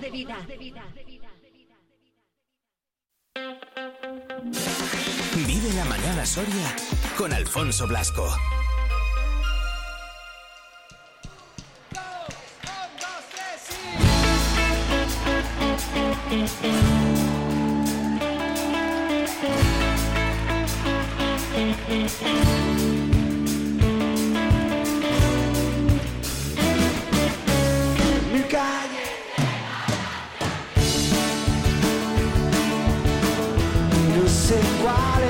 No tengo tiempo que perder. Y ya se va el último tren. Quizás mostrándote una flor hace que pierdas el.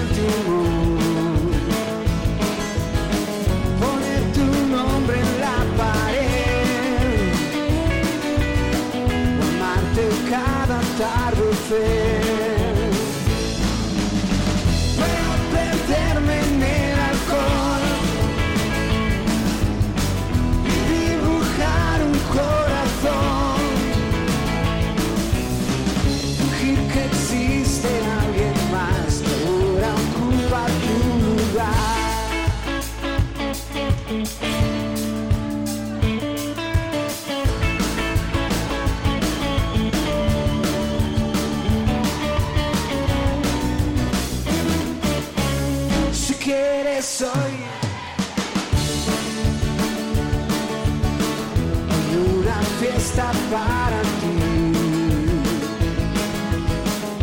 tu ventana treparé. Si no la cierras esta vez,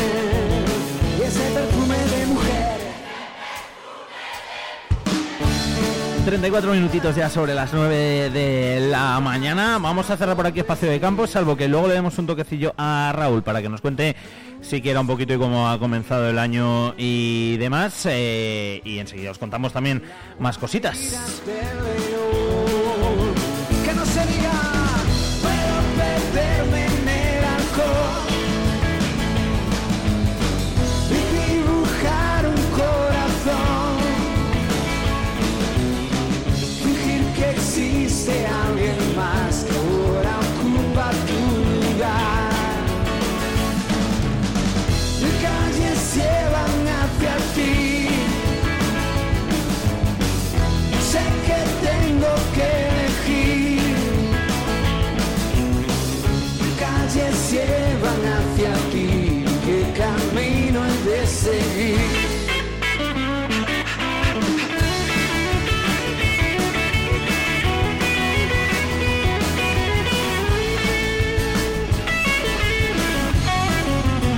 Sigue haciendo fresquito, ¿eh? 3 grados bajo cero son los que marca el termómetro ahora en el exterior de nuestros estudios. Aquí en la capital, seguro que en muchos puntos de la provincia, pues también eh, hace más frío. O sea que es lo que toca, que estamos en invierno. Le gustaba Benito Serrano, presidente de la Diputación, esta canción. ¿Qué tal, Benito? Muy buenos días. Muy buenos días, la estaba tatareando, no sé si me has sí. en directo o no. No, no he llegado, no he llegado. He dicho sin avisar, no.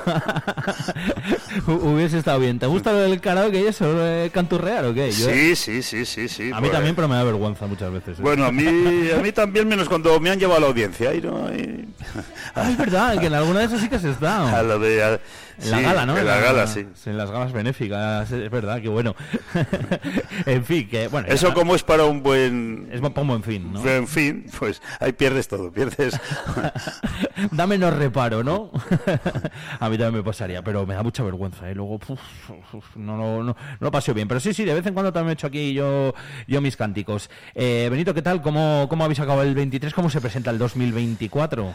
Pues hemos acabado bien, se presenta bien y se presenta pues trabajando mucho y, peleando mucho, ¿no? Al final son muchas vertientes las que tienes abiertas y claro, mucha gente también que está contigo en todo esto y, y pues poco a poco tirando tirando para adelante, ¿no? De, de todos los proyectos y con otros proyectos nuevos, ¿no? Como el que ayer recibimos a las 9 de la mañana con ese eh, DUS que recibimos ayer de 600, bueno, 1.300.000 euros con la cofinanciación, ¿no?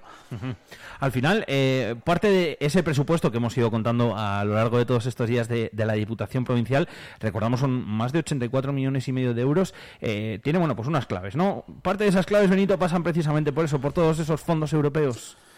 Sí, bueno, para el que no sepa un poco cómo se financia la Diputación Provincial de Soria, nosotros prácticamente no cobramos ning- bueno, no cobramos tributos, eh, con lo cual eh, toda la financiación nos viene de participaciones en tributos de- del Estado, lo que el Estado, la Junta de Castilla y León, nos da para, para esta financiación, ¿no? Eh, eso aproximadamente todos los años en los presupuestos normales te irías a unos 60, 70 millones de euros aproximadamente, ¿no?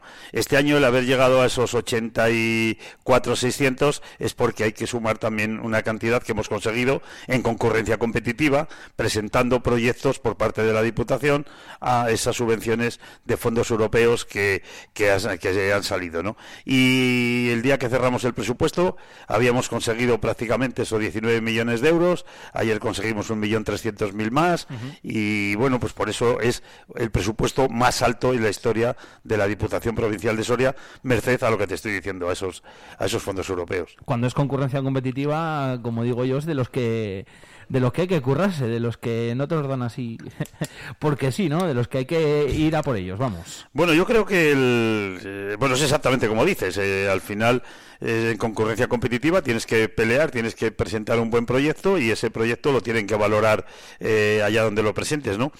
Lo bueno de todo esto es que lo hemos hecho con, con la universidad de, con el campus de la Universidad de Soria, ¿no? Es decir, que hay talento aquí en, en Soria para poder desarrollar estos proyectos que muchas veces nos vamos por ahí a buscar fuera lo que tenemos aquí Y lo tenemos aquí a y la vuelta. luego pues hay muchos de los proyectos que han quedado seleccionados entre los tres o cuatro mejores cuando se presentaban 200 o 300 en toda España. Ah, Ahí la importancia, y encima Chucky, mira, eh, mucho mejor todavía que luego lo que dices, que parece que nos vamos a buscarlo fuera de casa y aquí en Soria tenemos, tenemos cosas muy buenas. Eh, dentro de ese, de su presupuesto, Benito, en los parques de bomberos, eh, tiene que salir. Tú, eh, estás en que sí, digo, Yo- yo, yo el día que te escuché en la rueda de prensa, digo, digo, esto sale, digo, está Benito diciendo, sí, sí, No, por supuesto que sale ya, vamos, por como que me llamo Benito Serrano. No, es que, a ver, yo esto ya lo he explicado mil veces, lo seguiré explicando, no tengo ningún problema en explicarlo. Eh, oigo por ahí alguna, alguna voz que yo le me gustaría que se sentase conmigo, simplemente. Sí, mire, yo se siente, le enseño la documentación y no pasa absolutamente nada. Eh, y sí que veo que hay gente que se dedica eh, a unos por interés, bueno, eh, el interés político y, y se dedican a contar una versión que bueno, yo, eh, yo defiendo la mía, ¿no? Y defiendo la que he llevado adelante en la Diputación. Esto es bastante simplón. Eh, permíteme que, que- que lo relate un poco Sí, así sí, por sí, encima, ¿no? Eh, hay unos hay unos fondos eh, europeos. eh, esos fondos europeos eh, son 2010-2020. En esos años nadie hace nada. El dinero está ahí parado y nadie lo pone en circulación. No me digan por qué, porque tampoco me corresponde a mí, ¿no? Eh, a partir de ahí, eh, en el año 2021, se los transfieren a la Junta de Castilla y León y la Junta de Castilla y León eh, dice que esto se utilice para, para cumplir el plan sectorial de, de bomberos, que en ese momento la Junta tenía el borrador para, para obligado cumplimiento. ¿no? A nosotros nos pasan el plan sectorial, lo analizamos y decimos, bueno, pues ¿cuánto necesitamos para que mi provincia esté protegida? Pues eh, para cumplir esto, lo que nos piden, 14 millones. ¿Vale? 14 millones de euros. Y, es la solicitud que hacemos a la Junta. La Junta nos concede 3,6, que somos la Diputación, junto con la de León, que más dinero nos conceden y, y también conceden a las diputaciones y a los ayuntamientos, mayores de 20.000 habitantes. Somos a los que más nos conceden. A partir de ahí, los sindicatos eh, recurren el plan sectorial y la Junta nos manda un, un requisito en el que nos dice, o nos manda un escrito en el que nos dice que eh, recortan el plazo de justificación y que lo que no vayamos a ser capaz de justificar, que lo devolvamos. que eso se iría directamente a Europa, que tampoco entiendo para qué habría que devolverlo. Eh, por lo menos vamos a agotar los plazos. Entonces, hay dos diputaciones, la Diputación de Soria y la Diputación de Ávila, que dicen, no, no, nosotros vamos a tirar para adelante y vamos a intentar justificar lo que podamos. Y ya veremos a ver lo que podemos. En total, que justificamos un millón seiscientos mil y por una hora y media que íbamos a la Junta de Gobierno y nos llega un escrito de, de la Junta de Castilla y León, íbamos a la Junta de Gobierno de la Diputación, por llegó a las 8 de la mañana, la Junta de Gobierno la tenemos a las, a las nueve y media, no pudimos adjudicar los parques de bomberos si no hubiesen estado los tres parques adjudicados.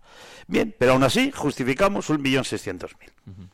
Lógicamente se quedan los tres parques fuera y ese millón seiscientos mil es lo que a nosotros nos ha dado la Junta. Eh, otras administraciones, la más próxima que tenemos aquí en Soria, que es el Ayuntamiento de Soria, le pidió que había comprado un camión, pues ese camión le metieron y es lo que es lo que han lo que han justificado. No han hecho absolutamente nada más. Eh, nosotros nos comprometimos a hacer tres parques porque en ese momento ya lo teníamos eh, eh, comprometido: el parque de San Pedro, el parque de Arcos de Jalón y el parque de San Leonardo de Yagüe que por cierto la disponibilidad de los terrenos de San Leonardo nos la pusieron ahora mismo en el 2000 en el 2024 ¿no? la, la disponibilidad de, de los terrenos para poder hacerlo. Pero independientemente de eso eh, ese compromiso sigue. Nosotros creemos que tenemos que atender a nuestra provincia y que esos parques son fundamentales y que si mañana hubiese un incendio nadie se ve, se pararía a ver si es que llegamos no llegamos. No todo el mundo preguntaría por qué no están y esos parques están comprometidos y los hemos metido en el presupuesto. Y se van a financiar con dinero del Plan Soria. Porque lo que queremos es ver, yo hablé con la Junta de Castilla y León, hablé con la Consejería de Medio Ambiente y con la Consejería de Hacienda, y me dicen que ese dinero que se había devuelto por parte de todos los ayuntamientos y de todas las diputaciones, probablemente como es dinero europeo, y ya había, ya te digo, venía desde el 2010, probablemente se pudiese hacer un reparto, pero que ahora mismo no lo podían confirmar. Con lo cual estamos a la espera a ver si se puede hacer o si se va a hacer algún reparto o si van a salir fondos de algún otro sitio y nosotros podamos justificar estos parques de bomberos que sí o sí desde nuestro equipo de gobierno nos hemos comprometido y se van a hacer los tres. Eso era lo que, lo que no tenía yo ninguna duda. Escuchándote en las declaraciones, digo, van a salir eh, y se van a hacer eh, fijo. Eh, hablabas antes, eh, Benito, de, de ese DUS, de ese, de ese último proyecto, de esa ayuda a la que, a la que habéis accedido. Al final, todo eso va a beneficiar, pues lógicamente, como todo lo que hace la Diputación, a 39 municipios, ¿verdad? Si, si, no me equivoco. ¿Qué más podemos contar? Bueno, a ver, eh, nosotros pedimos un DUS y hace 15 días hemos solicitado la, la segunda fase, ¿no? En este, ¿qué podemos contar? Pues mira, podemos contar una cosa que a mí me parece fundamental. Eh, conseguimos casi 9 millones de euros para la primera parte, que es la digitalización de todo el ciclo del agua. Es decir, Para cambiar todos los contadores en el PERTE del agua, cambiar todos los contadores eh, para digitalizarlos y eso nos va a dar un margen de maniobra a todos los ayuntamientos y a la Diputación, porque vamos a saber el agua que sale del depósito, el agua que estamos poniendo al instante en, la, en, en los usuarios, sabremos las pérdidas que hay, sabremos si un depósito eh, tiene pérdidas por la noche antes de que se descargue, poder actuar para no tener que ir luego con las cisternas, que no se nos queden los pueblos sin agua. Bueno, todo eso es, eh, y lógicamente, eh, yo tengo a dos personas, por ejemplo, que durante 15 días están leyendo contadores. Eso se ha acabado. Ya no hay que leer contadores. Y así todos los ayuntamientos de, de la provincia, ¿no? Y luego lo que nos di- lo que conseguimos ayer es eh, ahora mismo nosotros llenamos nuestros depósitos con energía eléctrica por las noches cuando es la, tarifa valle que es más barata pues ahora lo vamos a hacer al revés. Ahora lo vamos a hacer al mediodía en las horas centrales del día con energías solares energía solar fotovoltaica, que es lo que ayer nos han concedido prácticamente para todos estos 32 ayuntamientos, y el cambio de las bombas con unas bombas que son mm, más eh, autosuficientes o, o más eh, eh, económicas en el gasto quiero decir que, que las que, que las que hay actualmente instaladas que muchas de ellas son bombas que llevan ya durante muchos años dando este servicio a los pueblos ¿no? en eso es en lo que se va a ir este dinero que luego va a posibilitar a los ayuntamientos lógicamente si tengo menos gasto eh, en gasto corriente de este tipo pues lógicamente nos permitirá tener más fondos para hacer otro tipo de inversiones en nuestros pueblos para lo que cada ayuntamiento libremente decida Eh, Benito, en este 2024, con el presupuesto ya sobre, sobre la mesa, mm, si hablamos dentro de un año, imagínate, pues no sé, tal día como hoy, por ejemplo, un 11 de enero de 2025, y, y yo te preguntase, bueno, ojalá te pregunte, seguro que sí. Oye, Benito, ¿estás contento con el 2024? ¿Has conseguido lo que te proponías hace, hace un año? ¿Ahora qué me dirías? Que sí, pues mira, estaría contento si esto. Pues hombre, yo estaría contento si, si mira, de los de los 84 millones y medio de euros que tiene el presupuesto, estaría contento si ese 19% que destinamos a servicios sociales ha servido para que en nuestros pueblos se puedan seguir eh, manteniendo esos servicios, se pueda mantener ese empleo que generamos, por ejemplo, la ayuda a domicilio, eh, podemos haber arreglado ruinas, podemos haber ha hecho más accesibles las casas para que la gente allí pueda seguir viviendo, alargando su vida en, en los pueblos, que no se tengan que, que ir de sus casas porque no sean accesibles, que sigan manteniendo esos servicios básicos del panadero, del frutero, de, de eh, todo el comercio ambulante que, que estamos ahora eh, ayudando a que, a que siga, que las farmacias en los medios rurales sigan dando la labor que dan, es decir, que los pueblos siga yendo siga habiendo vida, ¿no? Y que hayamos sido capaces a todos los ayuntamientos de mejorarles el servicio de basuras, de mejorarles eh, las facturas que pagan en todo lo que son suministros, el suministro eléctrico, en, en- en- en lo que te digo, en la recogida de, de basuras, en tantas y tantas cosas en los que la Diputación eh, presta servicio, ¿no? Con lo cual, si hemos sido capaz de mejorar en todo eso un poquito, pues vendré aquí y te diré que estoy muy contento. Y si ya hemos logrado lo que te digo, igual que, que se cambiaron todo el alumbrado LED, ahora conseguimos que se cambien todos los contadores, que se digitalice todo el ciclo del agua y que se modernice todo ese ciclo y se modernicen también todas nuestras vías de comunicación y ya que no depende de la Diputación, pero si además todos nuestros pueblos tienen cobertura porque todos estos sistemas funcionan también con redes inalámbricas y con, y con internet, pues ya vengo y te doy un abrazo. bueno, me lo puedes dar igual. Al final has hablado, Benito, di- de, cosas del día a día, ¿eh? Fíjate, pero del día, que son muy importantes. Has hablado mucho de, pues eso, de servicios de la vida, al final de los pueblos, que son lo que trabajáis en el día a día. Es que los que vivimos en un pueblo y sabemos que todos los días hay que barrer las calles, hay que recoger la basura, hay que poner agua a los vecinos. Mira, a mí el otro día, en mitad de las navidades, se me revienta la general. Eh, se me menos. revienta la general a las 3 de la tarde del viernes, cuando ya se me habían ido todos los operarios, allí no había nadie, pero a las 6 de la tarde teníamos agua a través de todos los vecinos, aunque a día de hoy la, te- la tubería sigue rajada porque necesitamos una pieza que no la venden aquí y nos la tienen, pero pero tuvieron agua todos los vecinos, ¿no?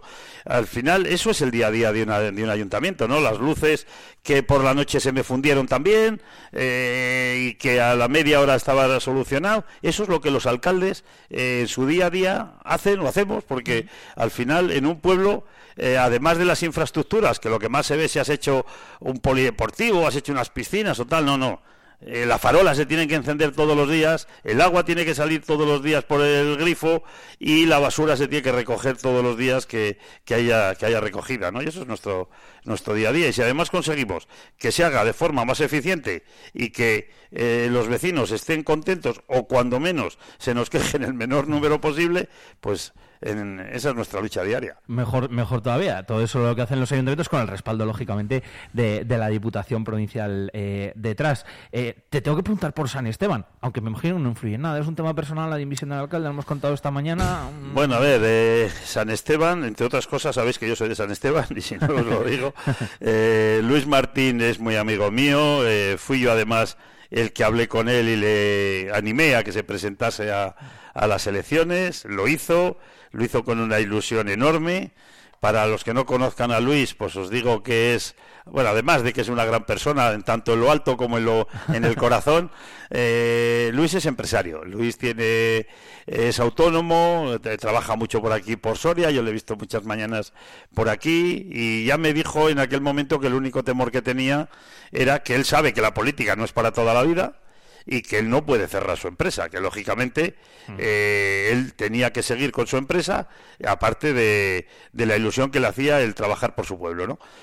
Eh, lo intentó compatibilizar, ha habido un momento en el que el trabajo propio del ayuntamiento, él veía que, que le saturaba con, con todo el trabajo que tiene en su empresa y ha decidido dar un paso al lado, porque va a seguir siendo concejal del ayuntamiento, lo que pasa que en lugar de desempeñar la alcaldía, pues va a desempeñar eh, la concejalía de, de deportes. Entonces va a seguir en el, en el mismo equipo.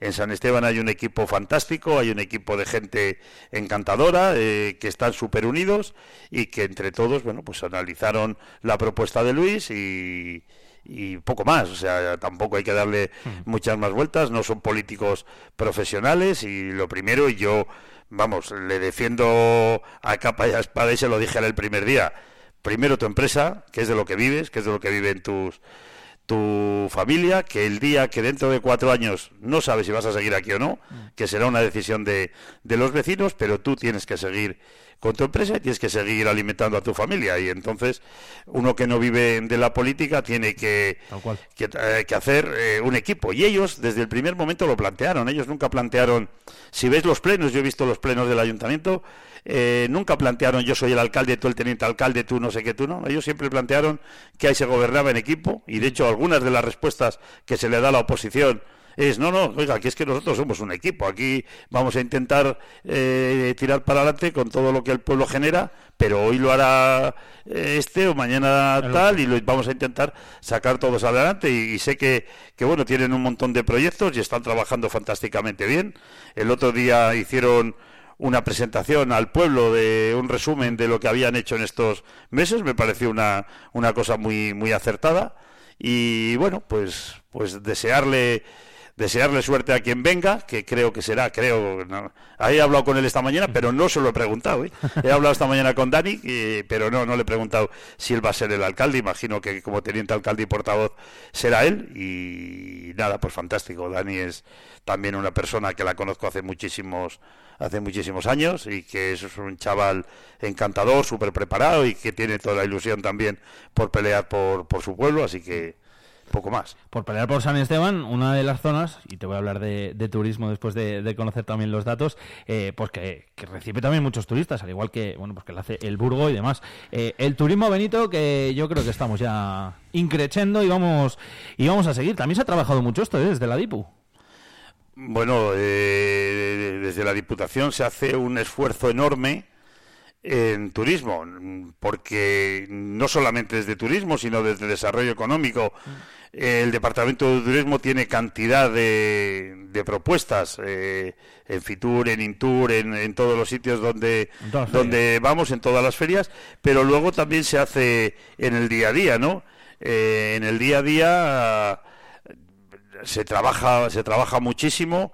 Eh, los datos creo que son después de la pandemia, por Sí. la pandemia nos, nos tiró un poco para atrás todos los datos, pero son espectaculares.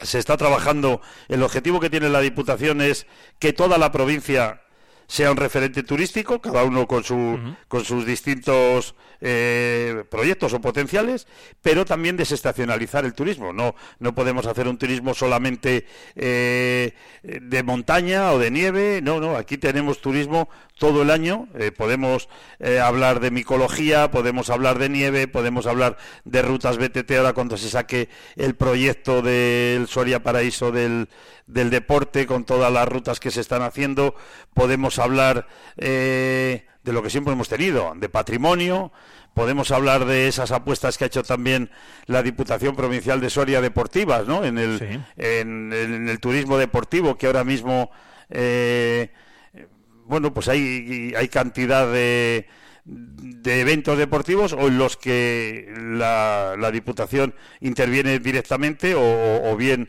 eh, ayudando económicamente. económicamente. y podemos hablar de lo que otra cosa que hemos tenido que me de- hablabas del Burgo de Osma pues bueno pues podemos hablar de patrimonio y podemos hablar de de, de comida no de todo lo que es eh, la, la- la restauración en, en la provincia con esas dos estrellas Michelin que yo siempre que salgo de Soria siempre digo somos la provincia que más estrellas Michelin tiene por número de habitantes Podéis decir lo que queráis, Valladolid.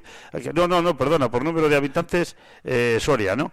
Y, y bueno, pues eh, hemos hecho también grandes eventos. eh, el, el traer la Vuelta Ciclista a España, por ejemplo, que la ha traído la, la Diputación ya varias veces. Seguiremos insistiendo en traer grandes eventos y ahora estamos bueno, el campeonato del mundo de carreras por montaña, en el cual la, la Diputación también hace una apuesta importante. Eh, bueno, mil, mil cosas que creo que eso lo que está generando es fuera de Soria una imagen eh, de una provincia muy desconocida, de una provincia que no había sido capaz de, de venderse fuera y que vamos a seguir apostando por unir lo que digo, la, lo que es la restauración, lo que son nuestros productos endógenos, lo que es todo el potencial que tiene para que pueda venir una familia o un fin de semana a cazar trufas o un fin de semana a recoger eh, frutos de secos de la zona de Arcos o irse a la ribera del Duero a beber vino y a,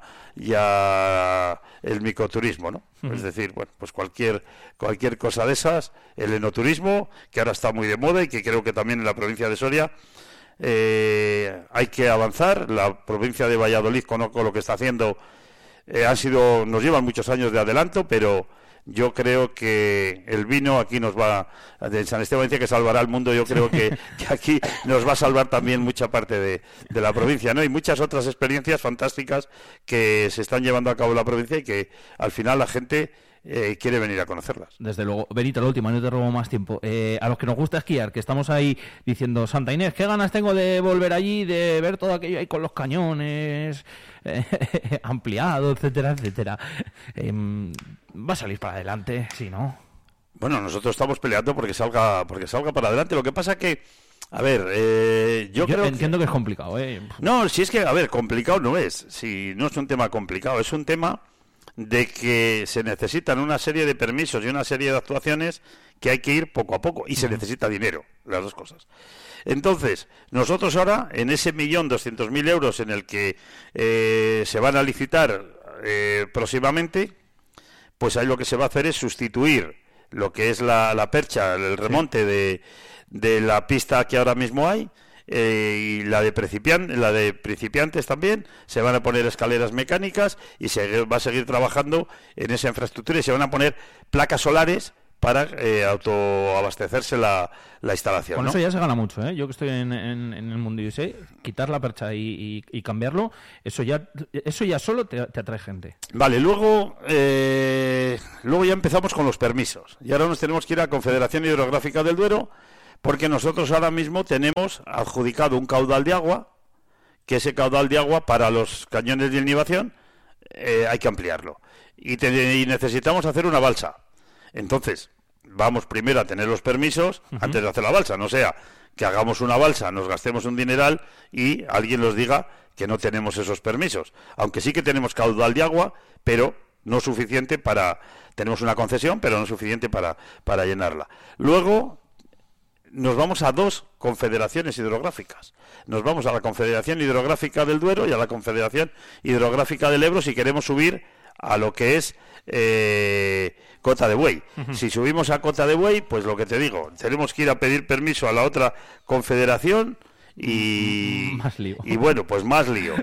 Eh, lógicamente, el subir los cañones y la- los remontes hasta arriba necesitaríamos una inversión mucho mayor.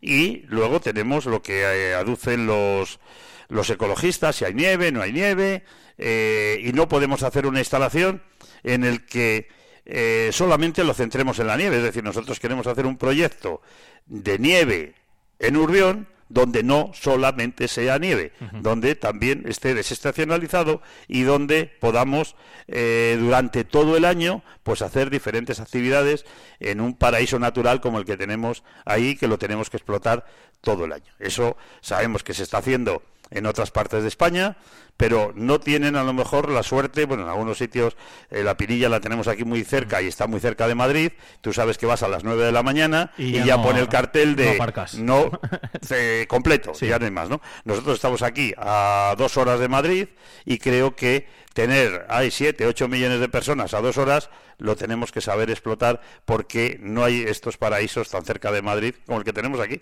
y no se ha, y no se ha explotado, ¿no? Y así podría poner muchos ejemplos dentro de la provincia que tendríamos muchas más oportunidades si se hubiese explotado porque eh, podemos tra- atraer gente del País Vasco, de Logroño, de, de la parte norte de Castilla-León, de Madrid, que los tenemos aquí, que estamos muy bien situados, pero que a día de hoy, pues esa posibilidad no ha existido, ¿no?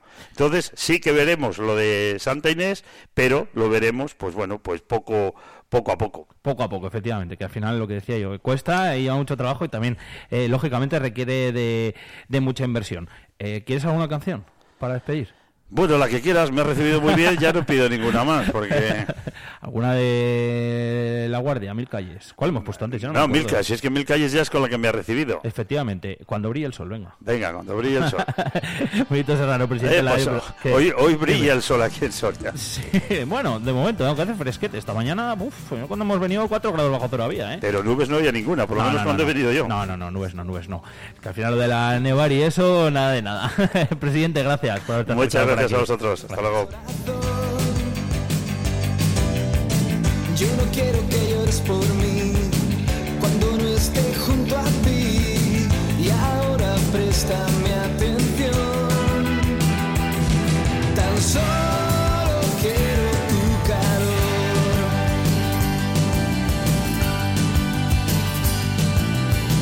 Nena, déjate arrastrar. Esta noche nunca acabará. Tengas miedo a despertar. No me busques en el viejo bar, ni me sigas al andar. Mis huellas el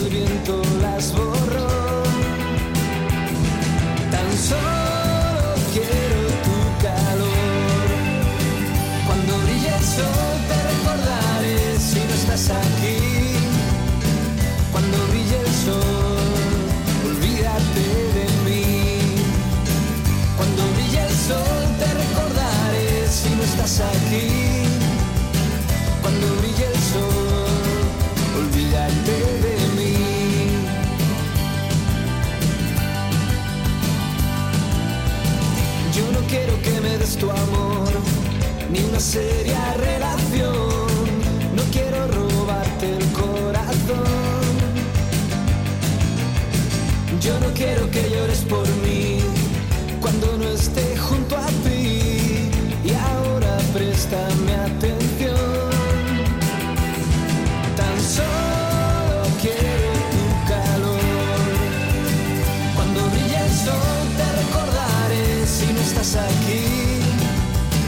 Cuando brille el sol, olvídate de mí. Cuando brille el sol te recordaré si no estás aquí.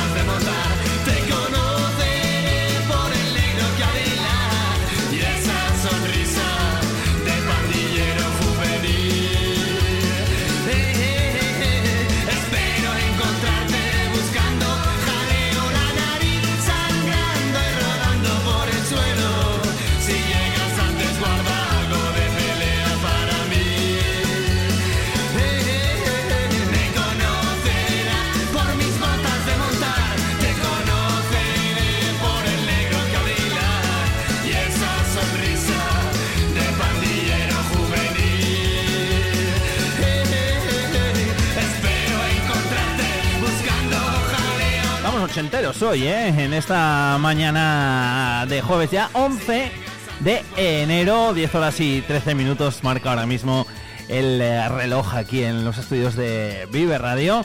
Sigue haciendo fresquete, eso no ha cambiado, aunque sigue subiendo un poquito el termómetro. Dos grados son los que tenemos ahora mismo bajo cero en este, nuestros estudios aquí. Son las 10 y cuarto ya casi de la mañana y seguimos teniendo dos grados bajo cero, ¿eh? O sea que sigue haciendo fresquito. Enseguida hablamos de deporte.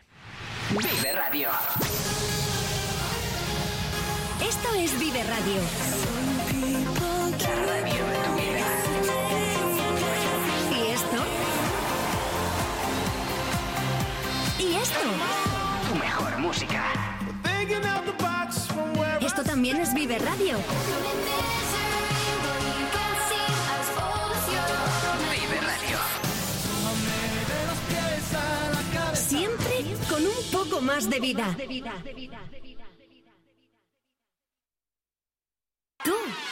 Escuchas? Vive Radio. Vive Radio. Sí, tenemos algo diferente. Vive Radio. Vive Radio está guay.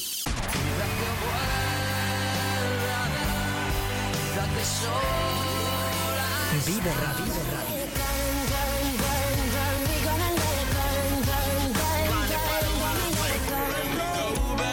This is the moment,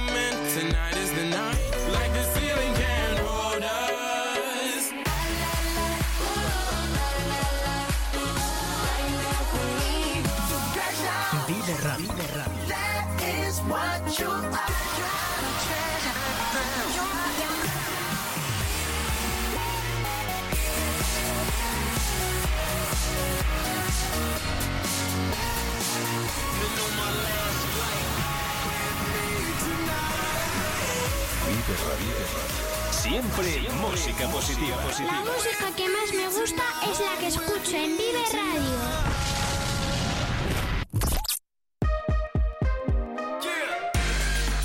Vive la música con Vive Radio Soria.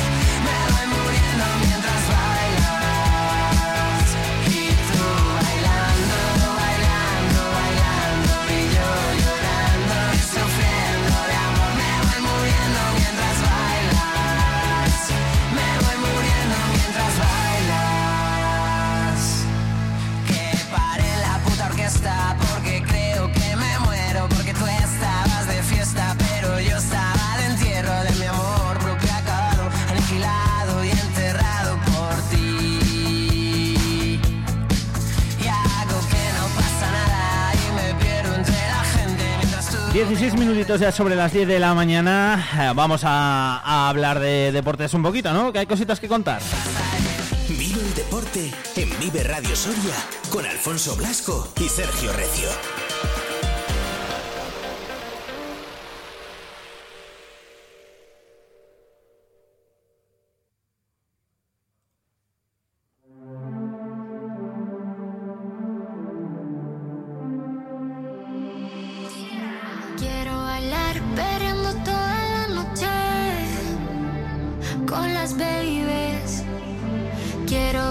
Sergio por ahí eh, liadín, pero bueno, no pasa nada. Os cuento yo todo lo del deporte en especial el partido que jugó ayer el grupo Ercesoria en Los Pajaritos eh, frente al Arcas Izmir, frente al equipo turco, partido de la C-Cup. Los celestes cayeron por 1 a 3 y ahora deben ganar en Turquía si quieren seguir vivos en esta competición europea, en la CEP Cup.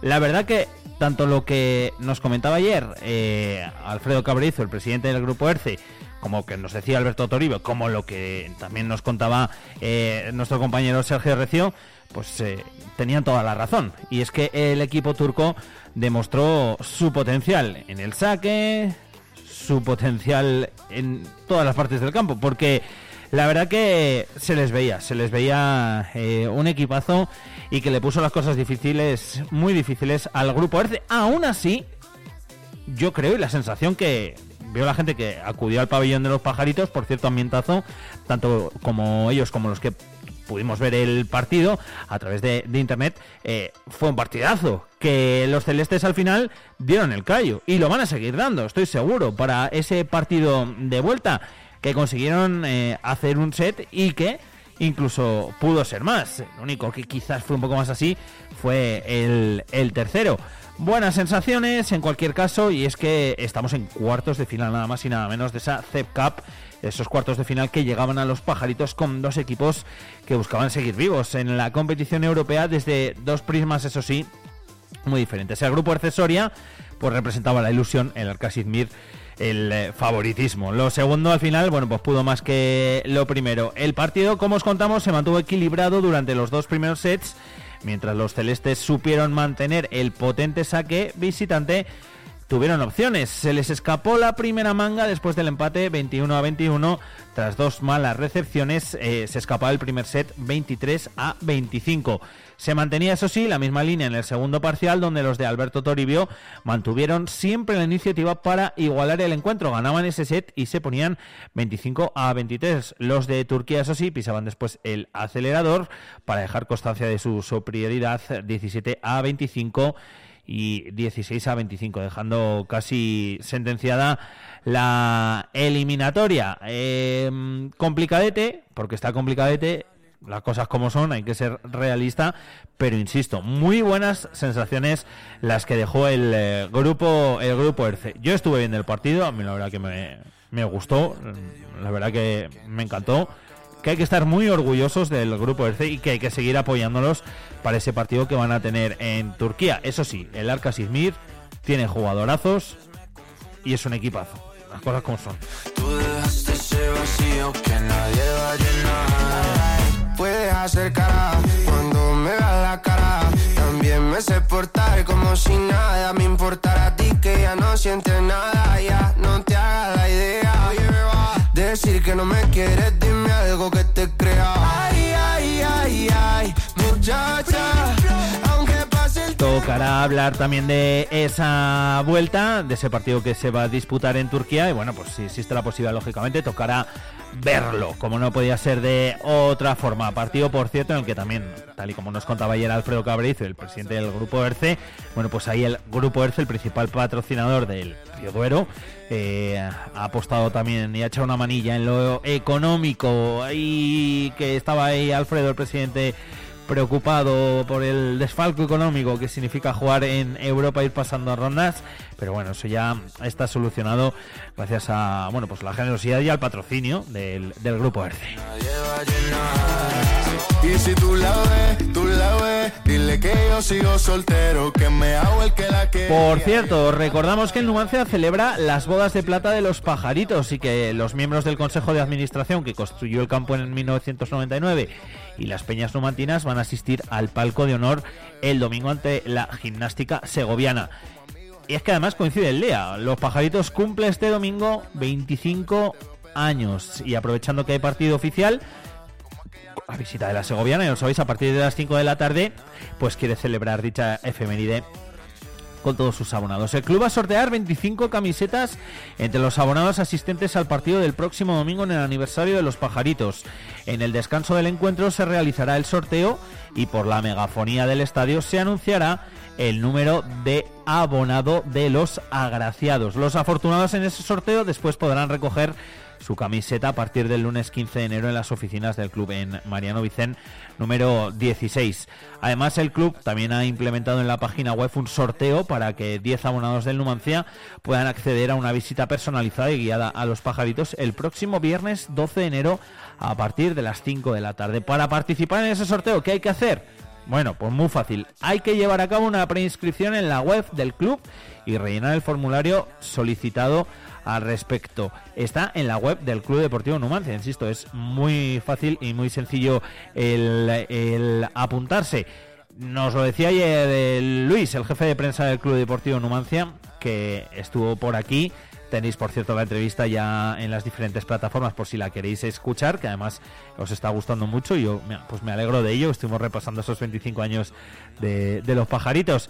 Eh, él nos decía que si se apuntase muchísima gente, bueno, pues que no pasaría nada, que incluso igual lo ampliaban, que el sorteo en principio está hecho para 10 personas para esa visita guiada que va a ser el viernes 12 a partir de las 5 de la tarde. Una visitita guiada por, por los pajaritos.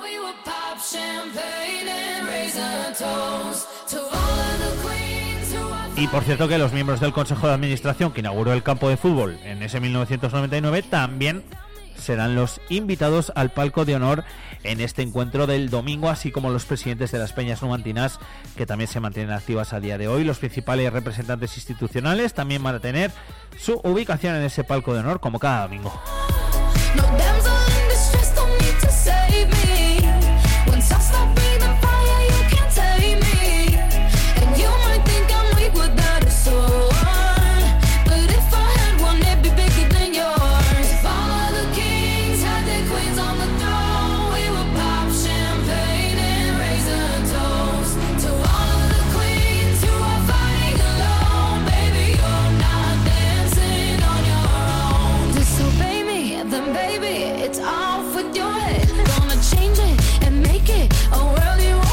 No vamos a dejar de hablar del Club Deportivo Numancia todavía, así que queríamos repasar y recordar esa efeméride, esa celebración que va a tener lugar el domingo y sobre todo recordaros que os podéis apuntar a ese sorteo de la visita guiada. Yo me voy a apuntar de hecho ahora, lo estaba pensando y digo, sí, creo que me voy a apuntar que seguro que todavía hay algún rincón de los pajaritos que no conozco y eso que tenemos la suerte, bueno, pues de, de poder estar en otras zonas, ¿no? Por trabajo, pero es una suerte no nunca dejaré de, de decirlo eh, de estar en otras zonas y de ver otras zonas de los pajaritos a las que bueno pues los aficionados de normal o de continuo no suelen llegar.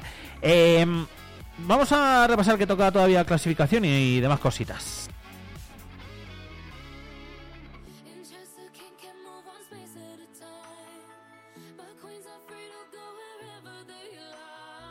You a royalty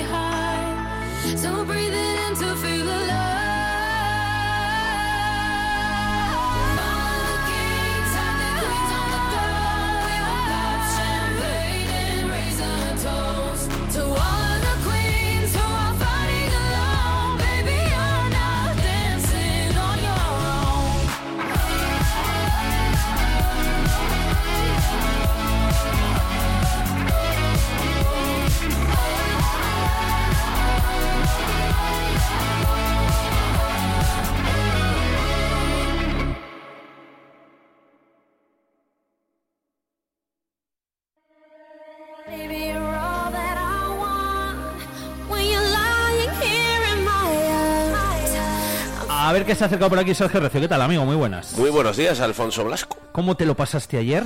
a pesar del resultado Eh, mitad y mitad, o sea, me Ay, lo pasé bien. me Mitad y mitad, me porque que me lo ibas a durante un tiempo vimos que podía ser. Pero el, el Arcas Izmir decidió que no. bueno, de derrota, no sé si has llegado a hablar algo de deporte. sí lo he comentado ahora sí bueno, un pues por encima sí, ya está el contexto. eh, ya se sabe que se perdieron 1 a 3 ante Sí. el Arcas Izmir. Y durante dos sets pensamos que quizás no era tan poderoso o que quizás el grupo de Accesoria podía llegar a, a ganar el partido, ¿no? Durante Eh, el primero y el segundo, ¿no? Sí, 23-25 y 25-23, empató a uno, pero es cierto que cuando empata el partido el grupo de Accesoria, Arcas Izmir hace un par de ajustes, comienza a sacar mejor y esa gente cómo saca. mm, no da opciones al grupo de Accesoria. Ahora te voy a explicar algunos matices también del encuentro, ¿vale? Pero es verdad que sacan muy bien, que juegan muy bien en la red, que tienen jugadores muy buenos y que es verdad que en el tercer y cuarto set, eh, hasta mediados, tercer y cuarto se mantenían con vida, pero es verdad que a partir de ahí eh, no, no, no fue posible disputarlos, ¿no? 17-25 y 16-25 son marcadores a los que no estamos acostumbrados en los últimos tiempos en Soria y que hablan muy bien de un auténtico equipazo. Te decía que hay matices. Mm, la gente se daría cuenta que Pepe Villalba no jugó prácticamente, no estaba bien. Ah. Adrián Olaya el día antes no había entrenado siquiera. mm, acabó jugando, pero tampoco estaba bien del todo. Había jugadores con molestias.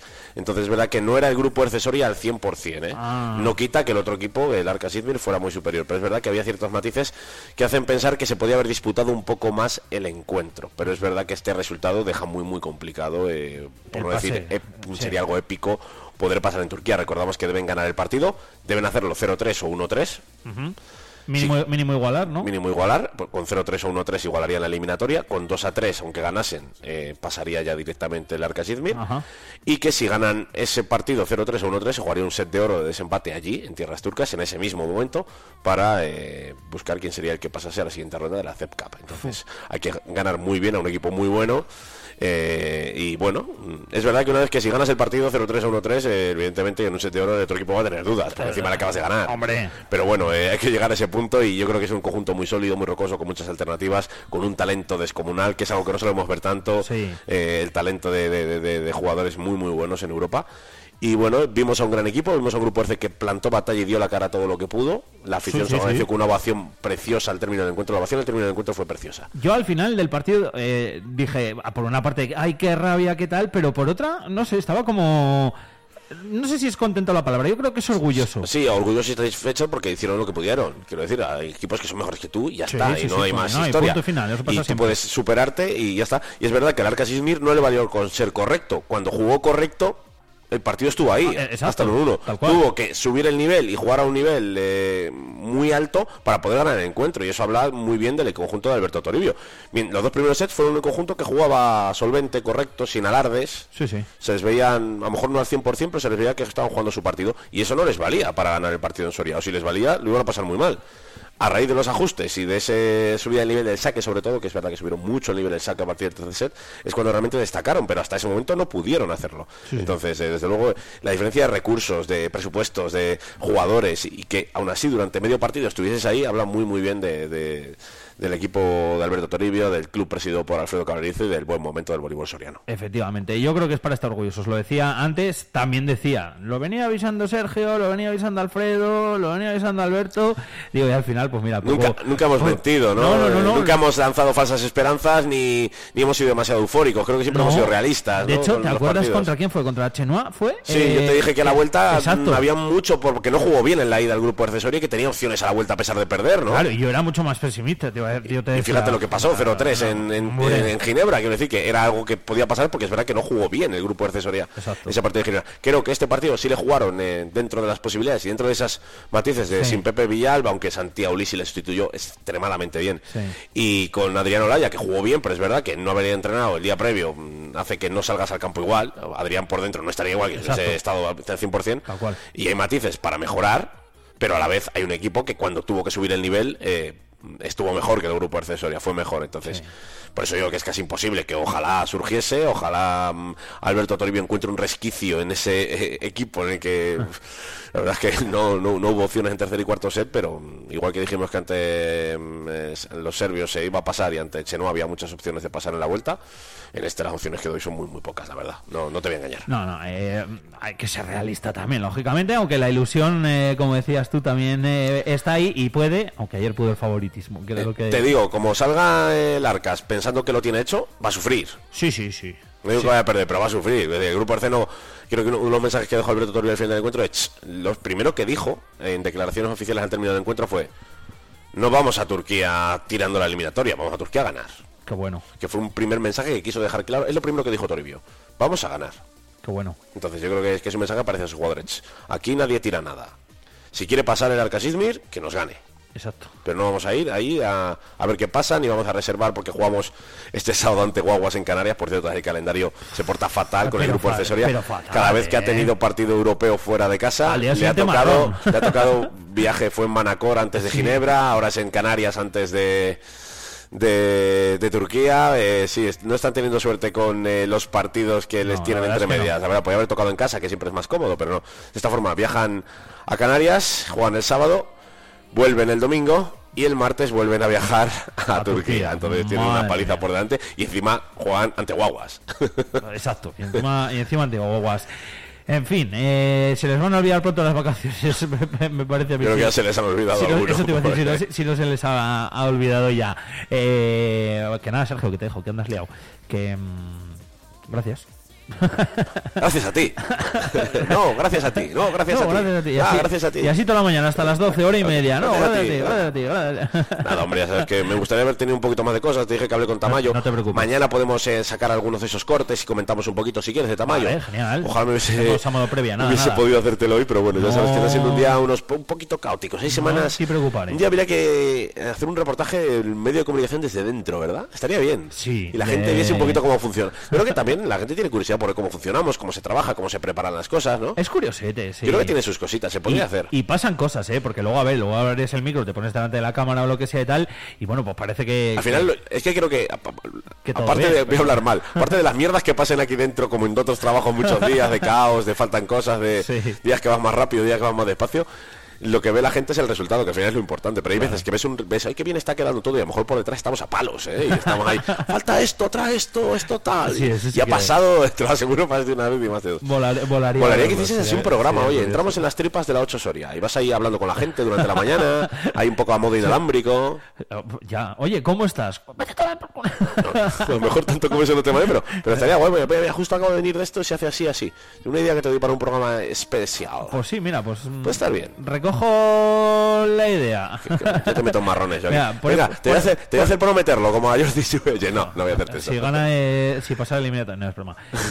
¿Qué pasan? Por- ¿Qué pasan? Eso. Por aquí por el WhatsApp, casi mejor no veros trabajar. La ilusión se perdería. No, no, con oír, no soy iríais solo, no, no. Veros no, porque a veces yo tengo una cara de... Mustio. De perro apaleado que, ojito, no me ni que muerdo. ni me- no. No está Bueno, como cualquier trabajo, ¿no? Como cualquier trabajo. Hay días mejores, días peores. Exacto. Y cosas que se te complican durante el día y días que piensas que van a ser complicados y luego va todo como la seda. Pero bueno, Exactamente, pasa mucho. Mira, hoy pienso que va a ser un día complicado y a lo mejor acaba yendo todo como la seda. Así que mira, vamos a ver si justamente pasa eso que tú me has dicho. pues eso, me, vamos me a, vendría bien hoy, Alfonso. vamos a llamar a la suerte en ese, en ese sentido. Luego te echo una mano si cuando Nah, si tranquilo. yo- No, lo que pasa es que, por ejemplo, los jueves, que a veces la gente, por sacar por contexto, aparte de tele, tenemos eh, sacar, sale el día de Soria, los viernes. Exacto. Entonces, como yo los deportes del día de Soria, hay semanas que voy mejor, voy peor, y esta semana pues voy un poquito peor, pero, pero llegará, llegará. un poquillo más a- apuradete. Llegará a la imprenta. Hombre, a las rotativas. Paren Las las, mando, a- rotativas. las mando aparte, las mando aparte. que las incluyan a la última hora. Igual alguien. eh, Por cierto, entrevista a Rubén Andrés. Mañana sale. Ah, mañana sale. Sí, eh, ah, guay. director deportivo de Unionistas, exdirector deportivo en Numancia, imagino que todo el mundo del deporte lo sabe. Y Soriano. Soriano, que está viviendo un gran momento porque Unionistas eh, está ahí peleando por la permanencia en Primera Federación, un club humilde, un Ajá. club regido por sus socios, importante, un modelo que se está perdiendo y que es muy poquito ahora. Y bueno, nos habla de ese modelo, de lo que le parece, además en contraste con el modelo del Numancia, ¿no? Que es completamente contrario, un modelo de un dueño en concreto. Esto es un dueño de los socios llevan el club, ¿no? Que es verdad que en primera división lo vemos en Madrid, Barça y estas cosas, pero no vemos clubes humildes que lo lleven los socios, ¿no? Y Unionistas es una excepción, digamos que. Y nos habla un poco de ese modelo que creo que es interesante, y un poco de la temporada de Unionistas, de cómo ve el Numancia, bueno, pues todo eso mañana en las páginas del día de Soria. Le ha tocado, por cierto, contra el eh, Barça. Ah, claro, que le he entrevistado por eso, porque al final eliminó al Villarreal y al Barça, y de actualidad también como están viviendo un poco ser el, Está en, eh, la atención o- mediática. Octavos es, ¿no? Está en octavos de la Copa del Rey, Octavos, ante el Barcelona y eliminó al Villarreal, ojo, un equipo europeo. El único equipo de mm, Primera Federación que está en el en, en esos octavos, porque además del Primera Federación, que es unionista, está el Tenerife de Segunda División y todo el resto equipos de Primera. Claro. Así que muchísimo mérito por parte de unionistas. Pues sí, y ahí tenemos eh, sorianos, tenemos gente que ha estado también Iván aquí en Martínez, Soria. el portero, eh, que además tuvo una tanda de penaltis y paró uno, el agredeño, eh, fue el protagonista porque estuvo en esta tanda de penaltis, paró uno y además vio cómo lanzaba fuera el último femenino del Villarreal y pudo celebrarlo. La tiró por arriba. Y bueno, y nos alegramos mucho tanto por Iván, lógicamente, como por Rubén Andrés, que después de esa salida del Numancia no Eh, tan tan triste no por, por ese descenso, pues nos Sí. alegra mucho que, que le vaya bien por, por Primera Federación y, y que esté contento, que yo creo que se lo merece porque es un currante, vamos, de los pies a la cabeza. Efectivamente, mira, también tenemos ocasión seguro antes de esa eliminatoria de charlar un ratito con sí, él. sí, de hablar con él en momento- radio también. De momento sirva, sirva de previa esa entrevista que podéis leer ya mañana en el día de Soria, si es que llega Sergio tiempo. Nada, sí que es broma. La veréis. También os dije que hoy hablaríamos con Tamayo y hablaremos el viernes, pero Bueno, no del periódico sí que seguro que sí. Para el viernes todo, así enganchamos el fin de semana con ganitas, sí, sí. con la entrevista a Tamayo y con la entrevista a Rubén Andrés, en este caso, en el día de Soria. Eh, para leerla ahí tranquilita, como digo yo. Sergio, Con un buen gracias. café. Gracias a ti. Gracias a ti. Hasta mañana. Gracias a ti. Gracias a ti, gracias a ti, Gracias a ti. gracias a ti, gracias a ti.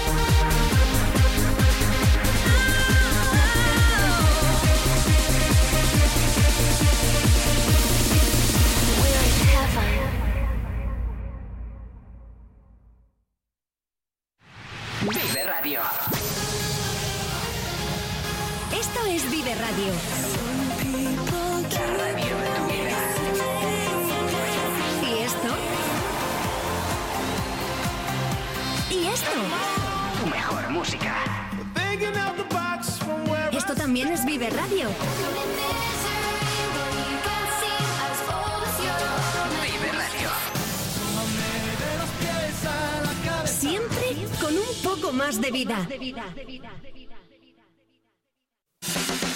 Vive el deporte en Vive Radio Soria con Alfonso Blasco y Sergio Recio.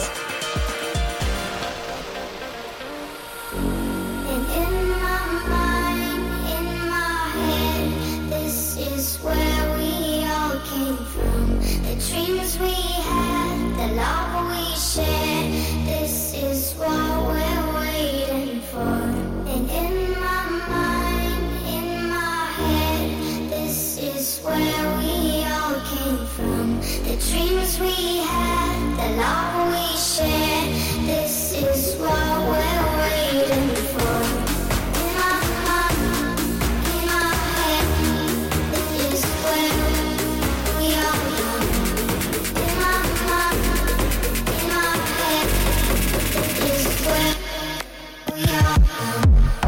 Todavía quedan cositas eh, que contaros, eh, todavía seguimos hablando de deporte. Ha entrado justo aquí Sergio, cuando iba a repasar yo la clasificación y demás, eh, costumbre que teníamos antes de que eh, comenzase este eh, 2024 y que lógicamente hay que seguir manteniendo, que las buenas costumbres hay que seguir manteniéndolas.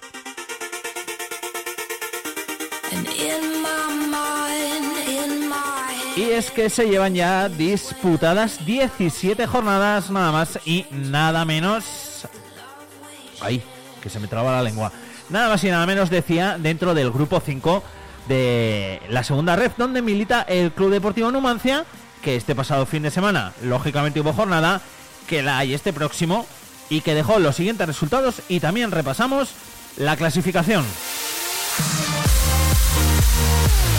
Jornada número 16 disputada, como decimos, 17, perdón, disputada, como decimos, este pasado fin de semana y que dejó al Numancia líder después de vencer 5-1 al Cacereño.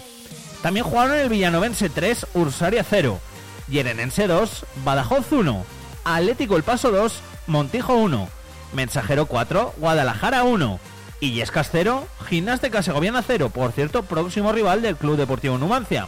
Naval Carnero 0, Talavera 0, el Numancia 5, el Cacereño 1 del cual ya hemos hablado, San Esteban de los Reyes 4, Unión Adarve 0, Getafe 2, San Fernando 0.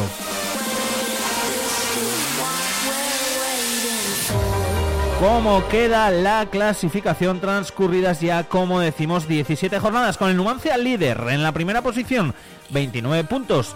Eso sí, empatado a puntos precisamente con el Illescas, que es el segundo clasificado y que también tiene 29. Tercero es el San Sebastián de los Reyes, el Sanse tiene 28 puntos. Y cuarto la Gimnástica Segoviana, también con 28 puntos. Quinto es el Atlético El Paso, también tiene 28. Recordamos que si ya hubiese acabado la temporada, el Numancia ahora mismo está en puestos de ascenso directo a primera ref. El playoff lo disputarían Illescas, San Sebastián de los Reyes, Gimnástica Segoviana y Atlético El Paso. Sexto en la clasificación es el Talavera, tiene 27 puntitos. Séptimo es el Getafe tiene 26. Octava posición para el Yerenense con 26. Noveno es el Sur- Ursaria, tiene 24 puntos. Décimo es el Villanovense, que tiene 23. Un décimo el Unión Adarve, con 23 puntos. Duodécimo el Guadalajara, también tiene 23. Décimo tercero el Cacereño, con 21 puntos. Décimo cuarto el Badajoz, con 19. Décimo quinto el San Fernando, con 18. Décimo sexto el Navalcarnero, con 15. Décimo séptimo el Mensajero, con 11. Cierra la clasificación el Montijo, con 10 puntos. Curioso y apretadito como está el grupo 5 de la segunda ref. Eh, El Numancia, que es líder, tiene 29. Tan solo está a 3 puntos del Getafe B, que es séptimo. Que tiene 26 puntos. Sí. 3 puntos son los que diferencian. Bueno, incluso el Yerenense, perdón, que también tiene 26 puntos. Así que en 3 puntos tenemos nada más y nada menos que a 8 equipos. Luego ya está el Ursaria, que ya, bueno, se descuelga un poquito, está a 5 puntos, que tampoco eh, son muchos, pero en cualquier caso, eh, está apretadita.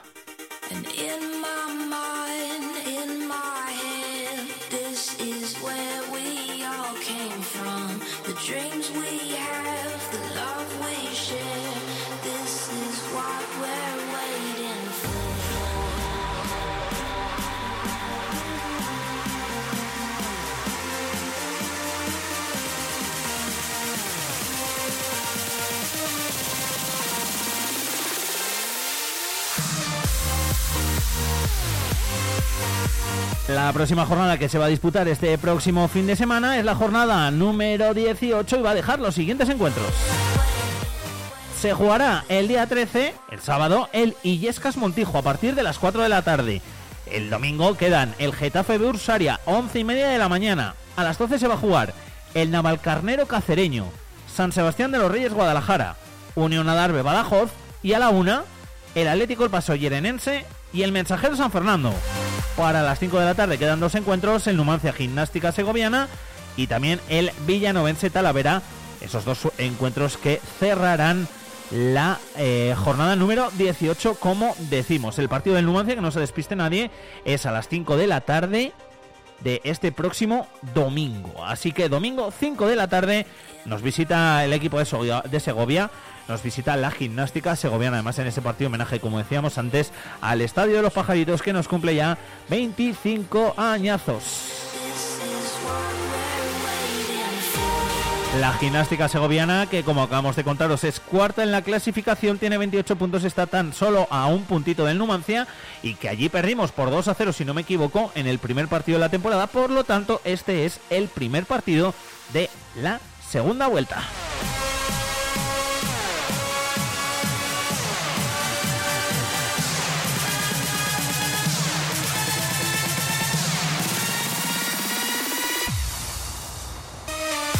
¿Por qué sería importante ganar este próximo fin de semana? Bueno, importante no, sería bueno, mejor dicho, ganar este próximo fin de semana a la gimnástica segoviana, porque luego en teoría tenemos un desplazamiento relativamente fácil frente al colista, que es el Montijo, porque luego nos visitaría aquí en Soria el Yerenense, y estamos hablando ya casi de final, eh, de, final de mes. Eh, luego de ahí en adelante, pues ya iremos hablando, lógicamente, del calendario, porque para empezar el mes de febrero tendremos una visita a otro de los equipos que están arriba, de momento, al Atlético El Paso. Y de ahí en adelante, bueno, pues durante esos meses, los de enero y febrero, como nos decía Alex Huerta en la entrevista que tuvo aquí, cuando pasó por los micrófonos de Vive Radio, pues eh, son meses importantes, el de enero y el de febrero. De momento va la cosa bien, que siga así y que, y que no cambie.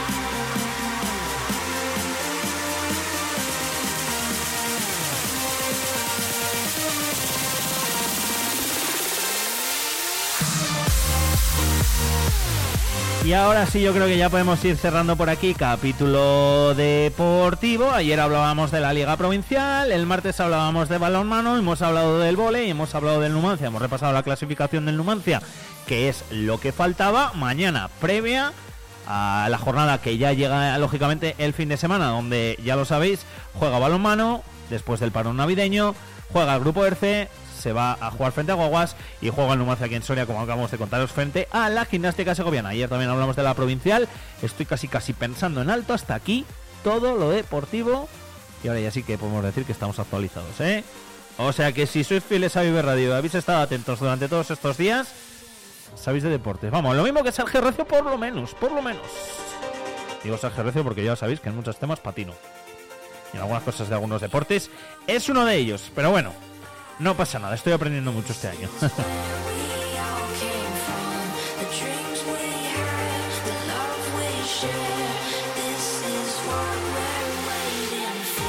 Quiero daros un último apuntito, no tiene nada que ver con el deporte, sí, sí nos estáis escuchando desde el coche y es que varias carreteras ah, han requerido de precaución a primera hora. Había nieve en algunas vías y sobre todo también hielo. Y es que la Junta de Castilla y León actualizaba el estado de las carreteras de la red de la provincia de Soria y a pesar de que no hay incidencias generalizadas, son incidencias puntuales. Podemos hablar, por ejemplo, de la carretera local 117 en el límite con la provincia de Burgos a Duruelo de la Sierra, de Duruelos a Molinos de Duero, de Molinos eh, de Duero a Bejar. Se aconsejaba precaución por hielo. Además, también había hielo en la Soria 615 de Garray a la Soria 650 y de la 650 a la 630. Luego también en la 132, en la arriba del escalote y en la 160 había que conducir con precaución por nieve. Y en la 135 a la 160, esto es de Retortillo a Montejo de Tiermes y de Montejo eh, de Tiermes al límite con la provincia de Segovia, también precaución. Había nieve también en la 160, de Recuerda a Retortillo y de Retortillo al límite con Castilla-La Mancha y nieve en la 630 de Vinuesa al límite con La Rioja. Y a las 10, la Soria 100 de Soria Quintana y de esta localidad a Fuente Pinilla se recordaba también eh, precaución por hielo.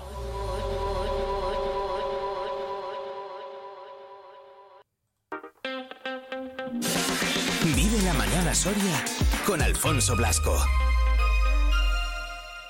¿Tú qué radio escuchas? Vive Radio. Vive Radio. Sí, tenemos algo diferente. Vive Radio. Vive Radio está guay.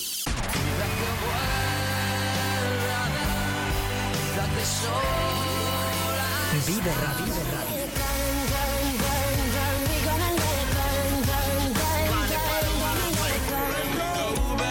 This is the moment,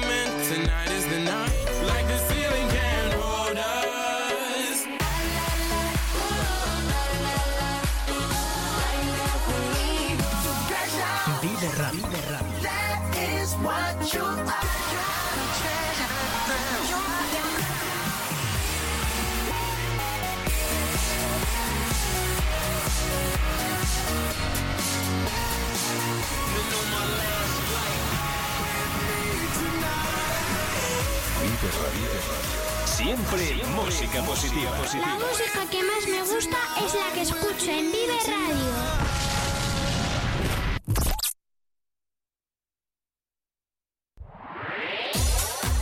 En Vive Radio tienes una cita con Robin Cutsi de lunes a viernes, De lunes a viernes. desde las 6 a las 8 de Desde la las tarde. 6 a las 8 de la tarde. Vive la música. Vive la música. Vive los éxitos. Vive los éxitos. Vive el recuerdo. Vive el recuerdo. Vive Radio con Robin Cutsi. Donde vive tu música. Soria 92.9. Vive la mañana Soria con Alfonso Blasco.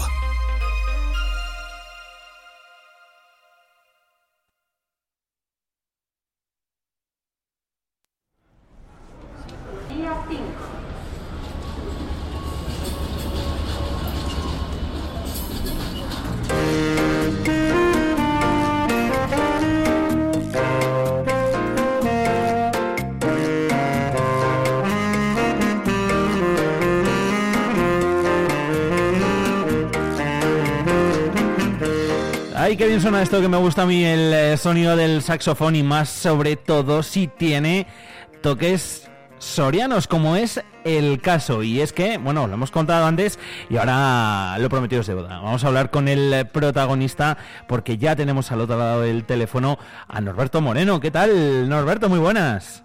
Muy buenas a todos, ¿qué tal estamos? Pues encantados de charlar contigo y encantados de estar aquí de, de presentación. Cuéntanos qué es esto que estamos escuchando.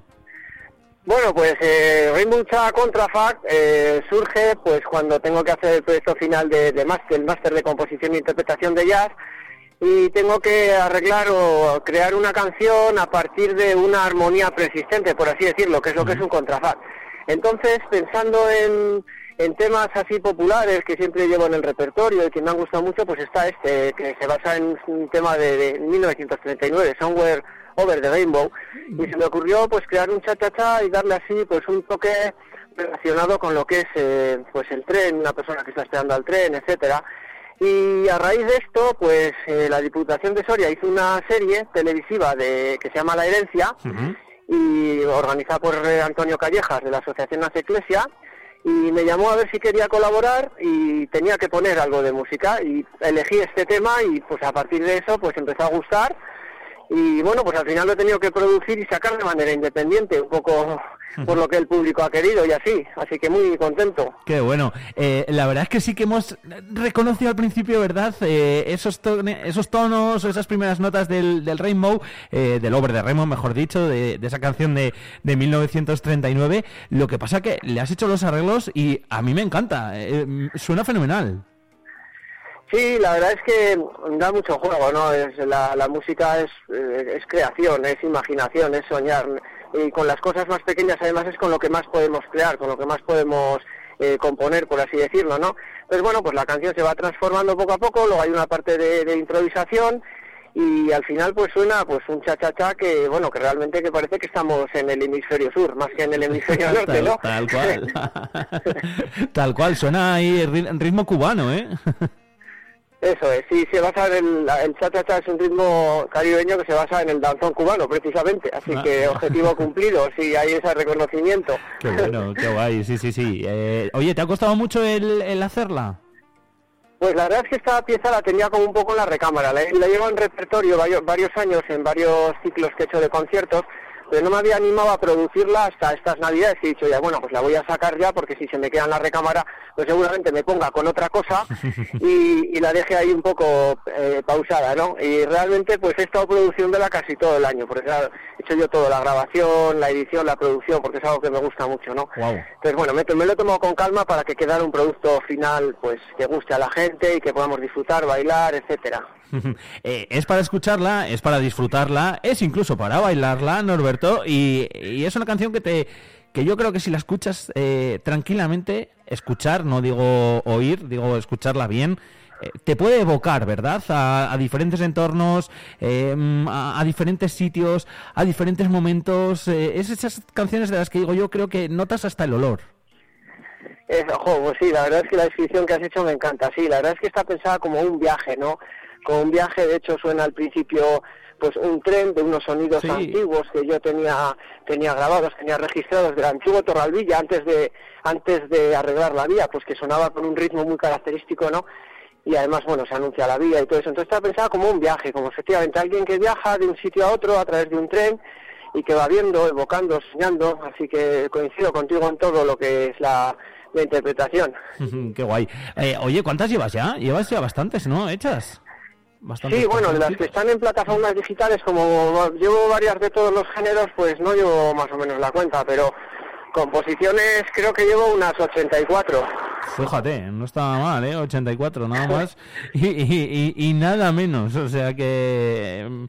Y esta es la última, claro, lógicamente, la que, la que, está, la que estamos hablando, que también tiene, y es que viene muy bien que, que sirva de, de- de un poco de banda sonora, ¿no? Porque también tiene un poquito de eso, de banda sonora. Exactamente, sí, es un poquito banda sonora y es un poquito, pues, digamos, un poco de, de mezcla, de, de sincretismo, ¿no? Entre lo que es eso, bailar, escuchar, soñar, aplicarle imágenes. Pues bueno, da, juego pues para verla desde, diferen- desde diferentes puntos de vista, que es lo bueno de la música, ¿no? Mira, estaba yo por aquí revisando, 84 composiciones registradas tienes ya, ¿eh? Madre mía, nada más y nada menos, ya, ya, ya, ya son un montón. Anda, que si te digo, eh, Norberto, que te quedes con una, te pongo en un aprieto, ¿eh? Bueno, sí, la verdad es que quedarse con una es difícil. Pero sí que es cierto que esta ha salido como, como muy de dentro, ¿no? Como que se ha hecho muy tranquilamente, con mucho cariño, disfrutando mucho más que del producto final del proceso. Entonces sí que es cierto que esta le tengo bastante cariño a esta última pieza. Qué guay. Eh, la verdad es que eh, la podéis escuchar en todas las plataformas. Yo os invito, porque lo que iba a decir, la verdad es que la verdad es que mola. Eh, está, bueno, pues en YouTube, en Spotify, en Amazon Music, en Google Play, en Apple Music, está en todas, ¿no? Eso, se ha distribuido en todos los canales digitales que operan en Europa y también ha salido con derechos eh, de interpretación, o sea, de derechos de transmisión en todos los eh, territorios mundiales, por así decirlo, y se puede reproducir en cualquier país del mundo. Y luego, pues en España, pues como sabéis, pues se escucha sobre todas las plataformas que has nombrado, ¿no? YouTube, Music, eh, Spotify, Deezer, eh, Amazon Music, iTunes, son las principales. Así que sí, que se puede encontrar en cualquier canal digital. Oye, Norbert, ¿en qué andas ahora? Bueno, pues ahora estamos arrancando el año tranquilamente y bueno, pues disfrutando de un poquito la tranquilidad después de, de las navidades, que para la gente es descanso, pero para los músicos, concretamente en mi caso, pues es bastante trabajo, ¿no? Entonces, bueno, estamos arrancando poco a poco el año y yo me conformo con lo que hago día a día, con los conciertos, con agrupaciones, banda, banda municipal de Almazán, que sigo ahí colaborando con ellos, han entrado algún encargo de composiciones, alguna cosa que esperamos también que se vaya a estrenar a lo largo del año, y bueno, pues lo que vaya saliendo, pues lo iremos tomando con, con gusto. Bienvenido sea, ¿no? Tú no paras. Eso dice mi mujer, que habrá que parar un poco alguna vez, pero bueno, es que a mí me hace feliz, ¿no? Hacer cosas sobre todo pues para los demás. Y si es a través de la música, pues mejor. El problema es que eso, que se te ocurre una idea y si no la escribes o la registras eso, pues se, se, se pierde. Entonces hay que, hay que aprovechar. Es verdad, sí, sí, sí. Ahí no se puede escapar luego ninguna. Luego, además, siempre, pues la gran mayoría eh, acaban saliendo. Ejemplo de ello son esas 84 composiciones que tiene ya eh, Norberto y, y que luego, pues, luego nosotros las podemos disfrutar. Así que a costa de eso, de, de tu trabajo y, y esfuerzo, pero luego son muy disfrutadas ¿eh? y, muy, y muy disfrutables.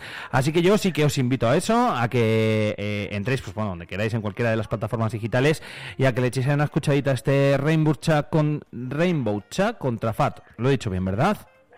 Eso es, de mucha contrafact. Ahí está, para todos vosotros.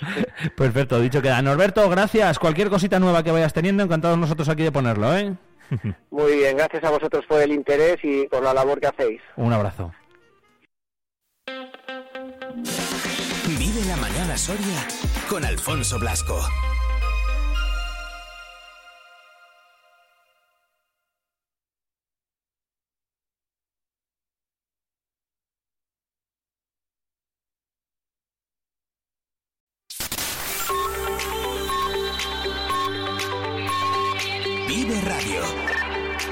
Son las 11 de la mañana. Soria 92.9. Vive la mañana Soria con Alfonso Blasco.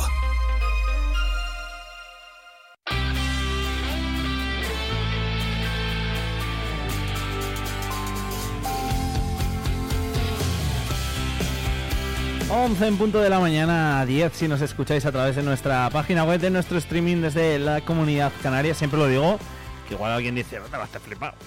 Siempre lo digo porque alguno hay, que luego lo veo, que yo lo puedo ver, lo puedo ver, lo puedo ver.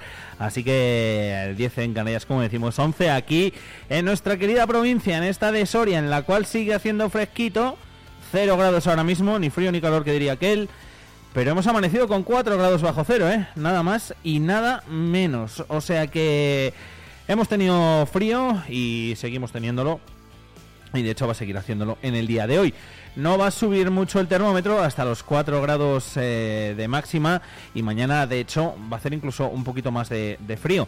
Las mínimas se quedarán en los 6 grados bajo cero y eh, las temperaturas máximas se quedarán en los 8 grados centígrados. O sea que las máximas van a ser un poquito más altas y las temperaturas mínimas un poquito más bajas, eh, más oscilación térmica que la que vamos a tener en este en este día de hoy. 14 grados de oscilación térmica en el día de mañana, ¿no? Si no me equivoco, si no he sumado 6 eh, y 8, 14, efectivamente. Y hoy de 8 grados de, diferencia entre las mínimas y las máximas. De hecho, mañana tenemos alerta amarilla por temperaturas mínimas en la provincia de Soria. Luego ya el resto de la semana, pues bueno, podría empezar a llover el domingo. En teoría esas lluvias, aunque van a ser intermitentes, nos van a acompañar de momento lo que nos dice la agencia estatal hasta el miércoles. eh, como decía Luis Jacinto, si llovía, no me acuerdo qué, qué día ha dicho, iba a estar lloviendo bastante tiempo seguido. Pues eh, parece que la Agencia Estatal de Meteorología también nos viene a decir un poquito más o menos lo mismo. No va a hacer frío la semana que viene, de hecho vamos a tener máximas de 16 grados, 14 y 16 grados, y temperaturas mínimas de 6-8 grados, que la verdad que para estar a mediados de- del mes de enero no está no está nada mal. Eh, por cierto, que me mandaba por aquí Luis Jacinto también un WhatsApp y ponía que anoche sobre las 9 eh, le decía a su amigo Arturo que nevó por Tozalmoro. La foto pertenece a Tozalmuro. Y en Duruelo, ayer por la mañana caían copos como platos, luego se convirtieron en lluvia. Y en el Burgo de Osma, que cayeron 13 litros de agua. Y en Urbión cayeron 10 centímetros de nieve. Eh, hoy una temperatura de menos de, de 2 grados en el Urbión. Y mañana incluso dice que, que menos grados. En fin, este es el tiempo que tenemos. Ya lo sabéis. Y con este tiempo, pues es con lo que tenemos que, seguir lidiando, ¿no? Que diría aquel. Vamos a irnos enseguida hasta el centro comercial Camaretas. Allí están de rebajas. Ya han comenzado las rebajas también. Y ya aprovecharé para preguntarle a Félix Sanz, al gerente del centro comercial Camaretas, qué tal han ido las navidades, qué es lo que tienen preparado para estas rebajas, etcétera, etcétera, etcétera. Y cómo se presenta este año, el del 2024. Todo eso para pasar luego también a charlar con José Antonio Benito. Daremos consejos de movilidad, consejos de conducción. Hoy eh, de, para conducir con hielo, para conducir con nieve y hablaremos un poquito de las cadenas, que muchas veces, bueno, pues no sabemos si las que tenemos son las correctas, no sabemos ponerlas, etcétera, etcétera. Y ya no te digo si tenéis un viaje planeado y bueno, pues por lo que sea vaya a nevar, sino bueno, pues que nos ocurre cualquier emergencia, hay que coger el coche, hay nieve o lo que sea y, y no sabemos ponerlas y nos vemos en la obligación y en la necesidad de poner esas cadenas. Bueno, pues por si nos pasa todo eso, hoy consejitos que os vamos a dar referente a eso, referente a las cadenas, a conducir en nieve, a conducir con hielo, etcétera, etcétera, etcétera. 11 horas 5 minutos, por cierto, que acabamos de charlar con Norberto eh, de ese Rainbow Cha contra Fat y, digo, jolín, si solo lo he puesto yo al principio un poco, así que nada, vamos a escucharlo también un poquito y enseguida nos vamos hasta el centro comercial, hasta Camaretas. Vive la música con Vive Radio Soria. Día 5.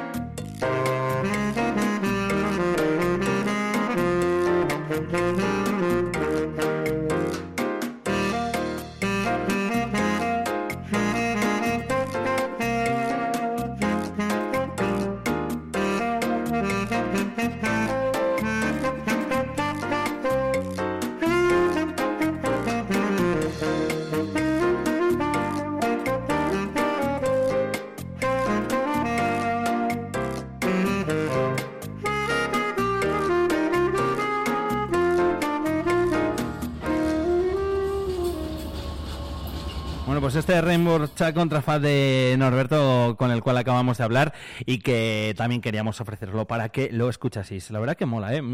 No sé, es música que me da así como, como buen rollito, como decía antes. Por cierto, que me dice Luis Jacinto, en Urbión menos 20 grados, que has dicho menos 2. Cierto, me he, equivocado y he dicho menos 2, menos 20 grados, madre mía, ¿eh? Uf, eso ya son palabras mayores. Mm, Yo creo que no he estado nunca a menos 20 grados. Sí que he estado a menos menos menos 17 o algo así, sí. En, eh, en Andorra, esquiando alguna vez en, en las zonas más altas de alguno de los valles en Gran Valira, sí que he estado a menos 15 por ahí, menos 17 sí que he llegado a ver en el termómetro, pero menos 20, uf, yo creo que no, ¿eh? Menos 20 ya son palabras mayores. a menos 15, menos 17, como digo, ya notabas que, vamos, se te mm, calaba el frío por todos los sitios. Os recuerdo la sensación en, en- en los oídos, por ejemplo. Pero bueno, eh, en fin, historietas, historietas mías. Que no me entretengo más, que nos vamos a ir a camaretas. ¿Tú qué radio escuchas? Vive Radio. Vive Radio. Sí, tenemos algo diferente. Vive Radio. Vive Radio está guay.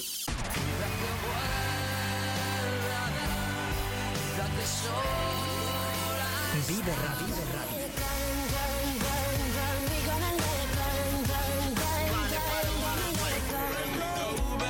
This is the moment,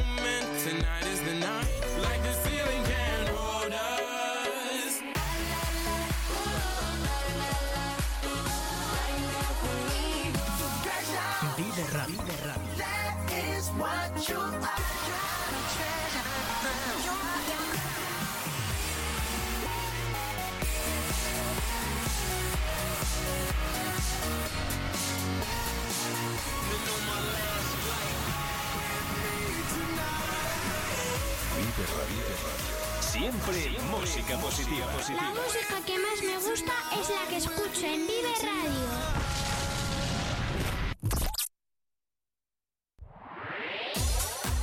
En Vive Radio tienes una cita con Robin Cootsy de lunes a viernes, De lunes a viernes. desde las 6 a las 8 Desde de la las tarde. 6 a las 8 de la tarde. Vive la música. Vive la música. Vive los éxitos. Vive los éxitos. Vive el recuerdo. Vive el recuerdo. Vive Radio con Robin Cootsy. Donde vive tu música. Soria 92.9.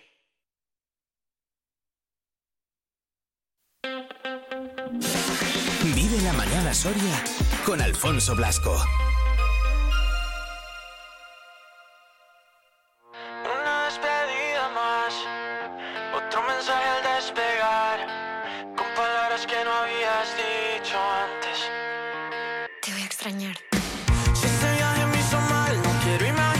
Ya estamos a día 11, 11 de enero, os lo recordaba también el eh, pasado lunes, cuando todo volvía un poquito a la normalidad después de las navidades, que comenzaba ya la época de rebajas y os prometía que un día nos íbamos a acercar hasta el centro comercial Camaretas. Pues como os he dicho también esta misma mañana, desde las 8 de la mañana, hasta el centro comercial Camaretas. Además, fíjate, qué hora más bonita, las 11 y 11 y 11. Feliz San, gerente del centro comercial Camaretas. ¿Qué tal? Muy buenos días. Hola, muy buenos días, Alfonso. ¿Qué tal las navidades? ¿Cómo han ido? Que me dijo mi hermana un día, he ido al centro comercial y no he podido ni aparcar casi, he tenido que aparcar fuera. Digo, hombre, es que en estas fechas eh, va mucha gente, incluso mucha más de la que ya va de normal, ¿verdad? Sí, obviamente el mes de diciembre y los primeros días de enero son los tradicionalmente los días de mayor afluencia en los centros comerciales, como no puede ser de otra manera. Pero bueno, yo creo que, que seguro que, que encontró sitio y, Sí. y encontró lo que buscaba. Efectivamente, encontró sitio, encontró lo que buscaba y ¿sabes qué es lo mejor de todo? Que no tuvo que volver a cambiarlo. Bueno, pues eso es importante también, también hay recambios y no aciertos con tallas o con modelos, pues son- siempre hay un, un tiempo que se pierde. Efectivamente. Eh, lo que sí que ha vuelto, porque eso también estoy seguro, aunque no me lo ha dicho, pero estoy seguro, ha sido durante todos estos días después a las rebajas que ya las tenemos, también lógicamente en el centro comercial, Félix. Sí, es cierto, eh, las rebajas tradicionales eh, ya sabéis que iniciaban su, su, su fecha de inicio, perdón, era el, el 7 de enero, el día después de Reyes. Si bien es cierto que con la liberalización de las rebajas muchos de los establecimientos ya arrancaron el día 2 o incluso algunos antes. Ajá. Con lo cual, pues bueno, ya están muchos de ellos con segundas rebajas. Ya con segundas rebajas. Sí, sí, sí. O sea que ya tenemos- y- y- incluso hasta el 70%. Eso te iba a decir, Con más lo de pues más hay que darse prisa porque las tallas y modelos se, se van acabando, se van acabando. Efectivamente, que luego aquello que queremos, que necesitamos o que nos gustaría para ampliar un poquito el armario, pues se nos va acabando. Así que lo mejor es pasarse cuanto antes. Oye, eh, Félix, que bueno, lo he pasado así antes un poquito por encima, ya me has comentado, pero que las navidades bien, ¿no? Eh, han ido bien por el centro comercial. Sí, sí, sí, el comercio en general ha tenido unos buenos datos. En el mes de diciembre, eh, yo creo que, bueno, todos hacemos un pequeño esfuerzo, diciembre, enero, eh, en estas fechas de Navidades, de Reyes, y bueno, eh, siempre se nota, con lo cual, ¿quién no se puede dar un capricho? Pues hay que intentarlo, aunque solo sea una vez, por lo menos, hay que darse un capricho. Exacto, eso es. Y ahora aprovechar estos días de rebajas también, eh, que inician en un año, el de 2024, que yo ya tengo que aprovechar para preguntarte cómo se presenta por el, por el centro comercial.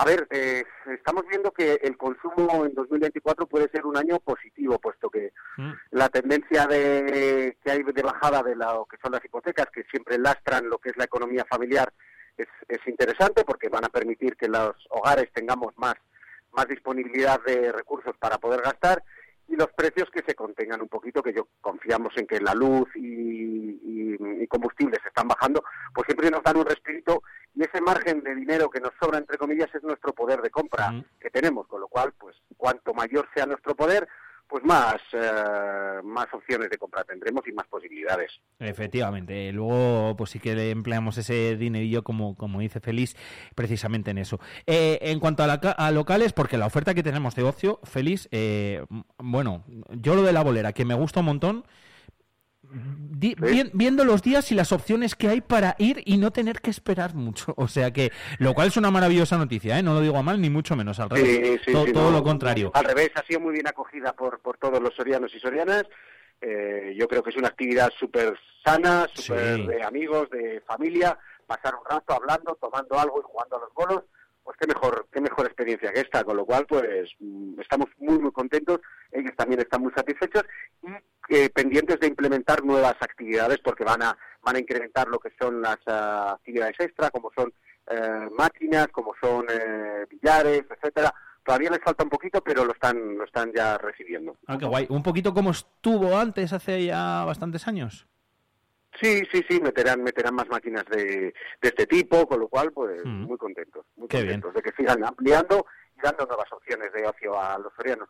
Pues sí, eso al final eh, son buenas noticias, eh, qué duda cabe, de que se siga ampliando y se amplían, es que encima las cosas van bien y mucha gente la que está yendo también por allí para pasar la tarde, para disfrutarla, como decías tú antes, con familia y, y con amigos, que he dicho ya antes lo de esperar, no me entendáis mal, eh, que tampoco hay que esperar, hay que estarse allí tres horas esperando ni mucho menos, o sea que un ratín, pues porque si hay mucha demanda, pues esperamos Sí, es ágil, ratín. es ágil. efectivamente, y, y, y ya está, que no pasa, no pasa absolutamente nada por eso.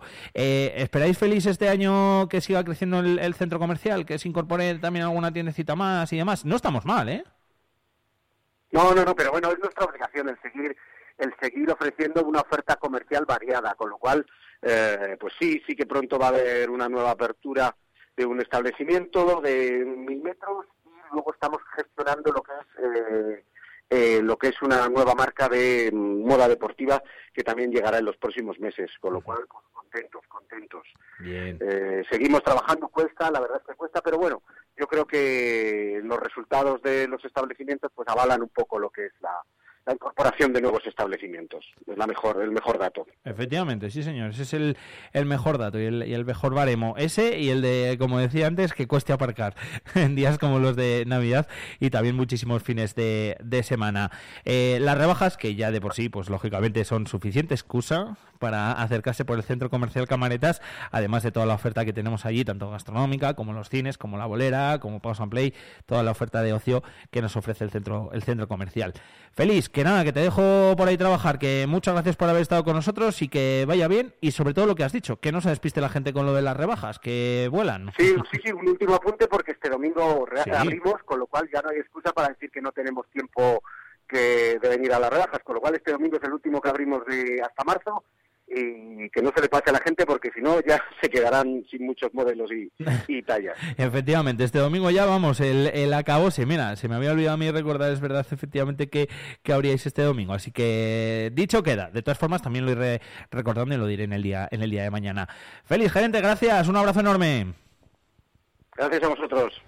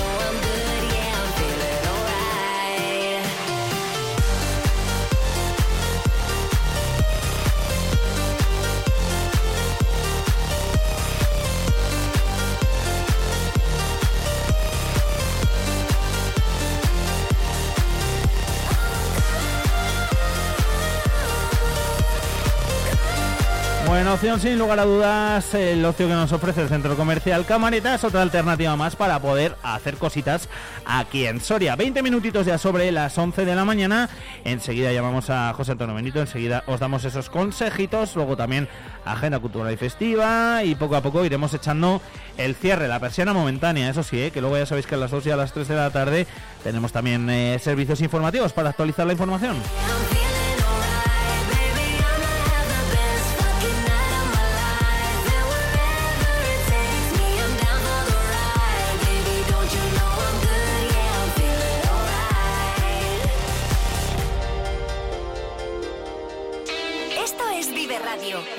Siempre alegre, siempre positiva. ¿Y esto? La música que te de. ¿Y esto?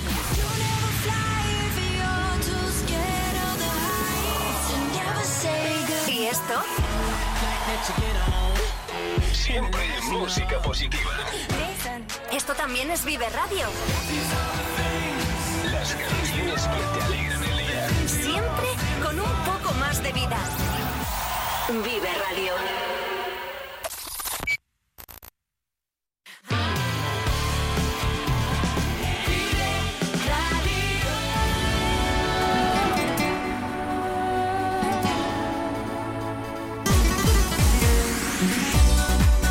Curiosidades de las que os cuento yo cada día. Bueno, hoy 11 de enero se celebra el Día Internacional del Agradecimiento y también el día de planificar tus vacaciones, ojo. El día de planificar tus vacaciones lo dejamos un poco para la inventiva y os cuento el porqué de este día. El Día Internacional del Agradecimiento que se celebra hoy, 11 de enero, es una celebración para difundir el valor de ser agradecidos con los demás.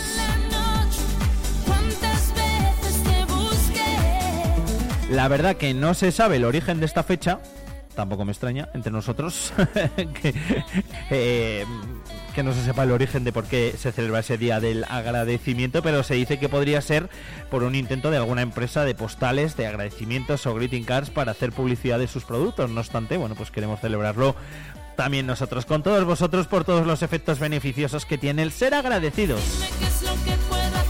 ¿Por qué vamos a celebrarlo? Bueno, pues porque apoyamos esta fecha para difundir eso, el valor de ser una persona agradecida con los demás, bien sea con las personas que te hacen feliz, con los familiares, con los amigos o incluso con las personas que te cruzas en el día a día, cuando vas al súper, cuando vas a llevar los peques al cole o incluso cuando vas al trabajo. Y es que nunca está de más, ¿eh? Lo de dar las gracias cuando alguien, bueno, pues de una forma o de otra interactúa contigo y lo más importante además es hacerlo de corazón porque sin duda tiene más beneficios que decirlo por obligación.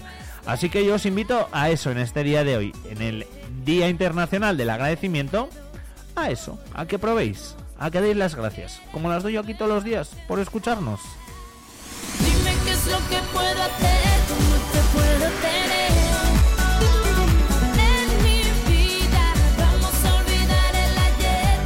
Como nos ponéis por aquí por WhatsApp, ¿cómo es esto de el día de planificar tus vacaciones? A ver si estoy perdiendo el tiempo. Bueno, pues todavía estáis a tiempo, ¿eh?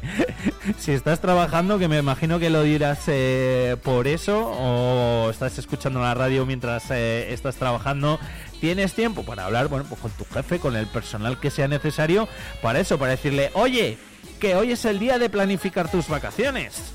Que lo han dicho en Vive Radio. ¿Cómo es esto? Voy a planificarlas desde ya. Bueno, ¿por qué se celebra esto? Pues eh, Miami, Dubai, el Caribe, las Bahamas, Italia. ¿Cuál es el lugar ideal para pasar unas estupendas y merecidas vacaciones? No lo sé, cada uno seguro que tiene sus preferencias, pero hoy 11 de enero es la fecha ideal, o por lo menos eso dicen, para, para planificarlas. Para que bueno, pues mm, sepáis dónde vais a ir o podéis ir teniendo ya esas ideas. Eso es lo que dicen, que el 11 de enero es la fecha ideal para idear el mejor plan de descanso porque se celebra el día de planificar tus vacaciones. Así que venga a planificar tus vacaciones. Comienza a preparar, bueno, la maleta no, la maleta igual es pronto. Y a que se haga ese viaje. Uno que puede ser de tus sueños. ¿Cuáles son los destinos ideales para ir de vacaciones según los estudios? Bueno, pues muchos dicen que caminar por el Central Park en Nueva York. Otros dicen que esquiar en los Alpes franceses. Otros van un poquito más a lo tal y dicen que tomar una deliciosa taza de café en las islas griegas. O incluso disfrutar de una buena copa de vino con vistas a la Torre Eiffel. Desde luego que ninguno de esos planes tiene precio. Eso sí, lo que os digo, que esto depende mucho de cada persona. Eh, y según ese estudio, pues os vamos a contar algunos de esos destinos turísticos que se supone que son ideales para viajar alrededor del mundo, además de conocer nuestra maravillosa provincia de Soria. Dime es lo que. Por ejemplo, Islas Griegas, un idílico destino turístico que está conformado por 1.400 islas que representan la belleza, la cultura, el origen de la civilización occidental, un montón de cosas donde se puede disfrutar de las hermosas playas, palacios, mezquitas y edificios. Las finas arenas además negras de la isla de Santorini son toda una novedad rodeadas de la zona volcánica del mar Egeo. ¿Qué? ¿Qué os parece las Islas Griegas? ¿Que no os gusta? Pues venga, os ofrezco otro. Cancún, México, famosa por sus hermosas playas, por los yacimientos arqueológicos mayas y la más espectacular infraestructura hotelera. Esos son los grandes atractivos que tiene este destino turístico. Si te gustan los deportes de aventura, también por cierto hay varios parques, ¿eh? el de Scaret, el de Shelsa y el Explore. Hay el siguiente que también aparece en el estudio y que es el que a priori a mí más me gusta, Orlando, Estados Unidos, muy conocida por los famosos e icónicos parques de atracciones, por Magic Kingdom, por Universal Studios, por Disney Image Studios.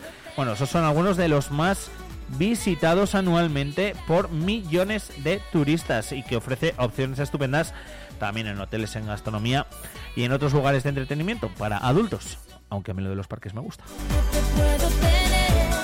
Punta Cana, República Dominicana, también aparece en ese estudio, con algunas de las más espectaculares playas paradisíacas con aguas cristalinas y arenas blancas, como también todas las fabulosas zonas eh, hosteleras y hoteleras que tienen con hoteles y resort frente al mar. Así que Punta Cana es otro de los sitios esos para visitar. Punta Cana, Arena Gorda, Bálvaro, Cabeza de Toro, Cabo Engaño. Ya vale de playa, ¿eh? Nos vamos hasta Italia. Idílico destino también, una de las más famosas y visitadas capitales del mundo, Roma, recibiendo anualmente más de 7 millones de turistas extranjeros. Y es que no puedes dejar de conocer los mon- monumentos del Imperio Romano, el Coliseo, el Foro Romano, el Panteón. He dicho tres, pero son muchos más. Los museos que exhiben las colecciones, además, universales de arte importantes y de la Ciudad del Vaticano en la sede central de la Iglesia Católica Romana. ¿No habéis estado en Roma? Pues yo lo recomiendo que sí que está un sitio para ir. Y el último que os digo, venga, París, que también eh, aparece en el estudio y que tiene un lugar de honor entre las 10 primeras ciudades más turísticas del mundo. La archifamosa Torre Eiffel, que también atrae anualmente a más de 7 millones de turistas. Por cierto que París es la capital gastronómica y cultural por excelencia. También debes de visitar si vas allí, o si no has estado todavía, el Museo del Louvre, la Avenida de los Campos Elíseos, la Catedral de Notre Dame, el Arco del Triunfo, entre otros muchísimos lugares turísticos. Para conmemorar este Día Internacional de Planificar tus vacaciones, cuatro consejitos que te doy para cómo hacerlo lo mejor posible. Decide el destino turístico que quieres visitar y el clima que quieres disfrutar. Porque en algunos sitios hace más frío o más calor y depende de la época del año. Lo segundo y más importante, lógicamente, es revisar la agenda laboral y personal para escoger la mejor fecha que te convenga para estar descansado y para relajarte. Otro consejito que os doy. Eh, descargar una app o aplicación móvil de viajes o destinos turísticos para que tengas a mano toda la información que necesitas durante tu estancia en el lugar. Reservar, lógicamente, con suficiente antelación los billetes eh, si son de avión, los paquetes turísticos, alojamiento, hotel, lo que sea. También es importante adquirir un seguro de viajes, muy recomendable, y también desconectar un poquito de la rutina diaria y disfrutar. Y no olvides que planificando el viaje vas a disfrutar casi tanto mientras lo haces como el propio viaje. Así que ahí hecha queda la invitación. Día de planificar tus vacaciones. Hoy, 11 de enero de 2024. Es el Día Internacional que queríamos contaros en esta jornada. Enseguida saludamos a José Antonio Benito. Dime qué es lo que puedo hacer,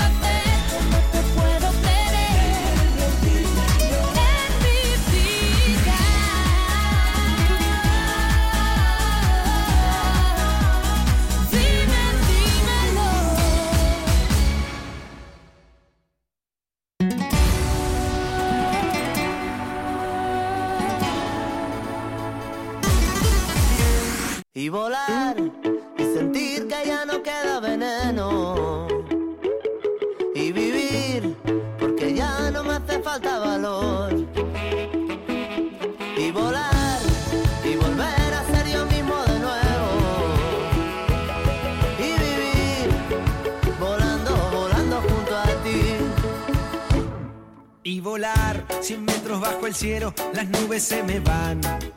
colgado sin mirar para atrás Somos tren de hielo y fuego, de llegar sin avisar. cantándole a todo lo que vendrá Y sentir que no me falla la voz. de verano en verano tú y yo.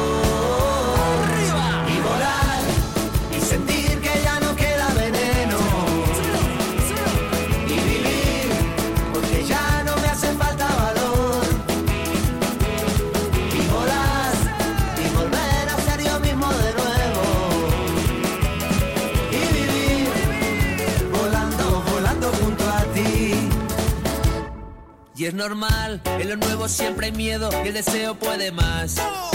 Ganándole hoy al que dirán. Que lo sepa el mundo entero, el amor no tiene edad. Un sueño se convierte en realidad y sentir que no me falla la voz.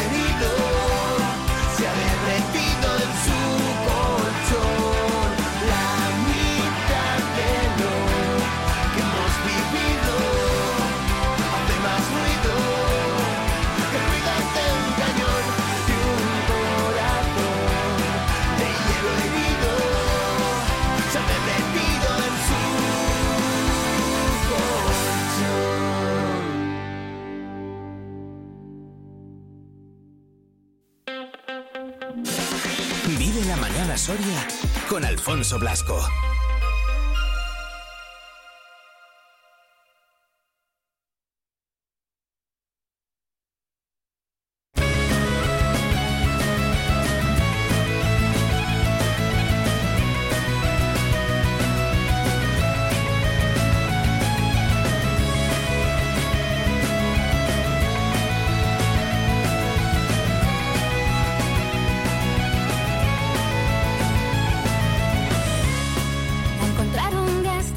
47 minutos ya los que pasan de las 11 de la mañana y como lo prometido es deuda y las buenas costumbres hay que mantenerlas, pues eh, una vez acabado el periodo navideño y en este primer jueves, después de todas las navidades, los reyes, etcétera, etcétera, nos acercamos hasta Autoescuela Enseña y saludamos a José Antonio Benito. ¿Qué tal, José? Muy buenas.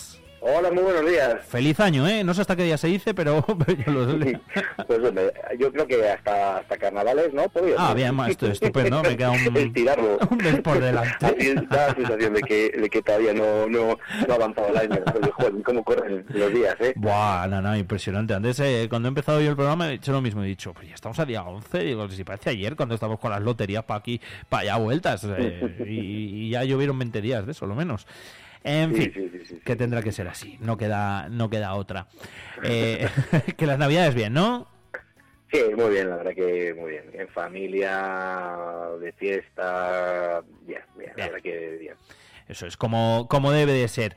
Eh, bueno, os lo llevo recordando toda la mañana. La Dana, esto que tanto frío, tanto nieve que iba a haber. Al final, bueno, no ha sido tanta, pero en algunas zonas de Soria sí que hay problemas. Eh, os lo dije ayer y os lo vuelvo a decir esta mañana. La Junta de Castilla y León, por ejemplo, actualizaba esta mañana el estado de las carreteras en la provincia y aunque no había incidencias generalizadas, sí que había puntuales, pero bueno, en la zona de Burgos hasta Duruelo, en la zona de Duruelo hasta Molinos, de Molinos a Bejar, eh, en la zona de Vinuesa, en la zona también de, de Garray, incluso había eh, también riesgo por hielo desde, desde Quintana Redonda hasta Soria, también de Retortillo, en fin, diferentes zonas de la provincia de Soria, muchas de ellas, bueno, pues quizás las más altas que sí que tienen problemas con, no, han tenido problemas con la nieve y, y con el hielo.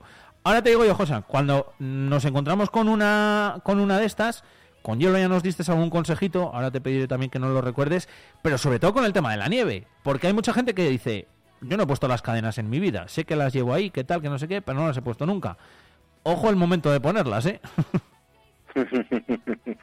Sí, mira, esto cuando hacemos alguna campaña de, en la autoescuela pues para formar a los alumnos o se les dan las clases o, o viene ahora que, que- que si- siempre o, o la Junta de Castilla León o, o la Diputación o, o simplemente la Dirección General de Tráfico eh, hace campañas específicas pues para las cadenas. Recomendamos que lleves cadenas siempre en el, en el coche o en el maletero del coche pues si te sucede. Sí, es muy gracioso, vale, las llevo. Pero ahora que o sea, que, que hay cadenas y hay muchos tipos de cadenas y que podemos hablar de los diferentes tipos de sí, cadenas. sí, sí. Eh, más- las más fáciles, más, más, más complicadas, las más baratas, más caras, pero que la, la típica cadena en la que todo el mundo piensa cuando, cuando se habla de cadenas para nieve, las que, que- que son metálicas, las- por eso se llaman cadenas.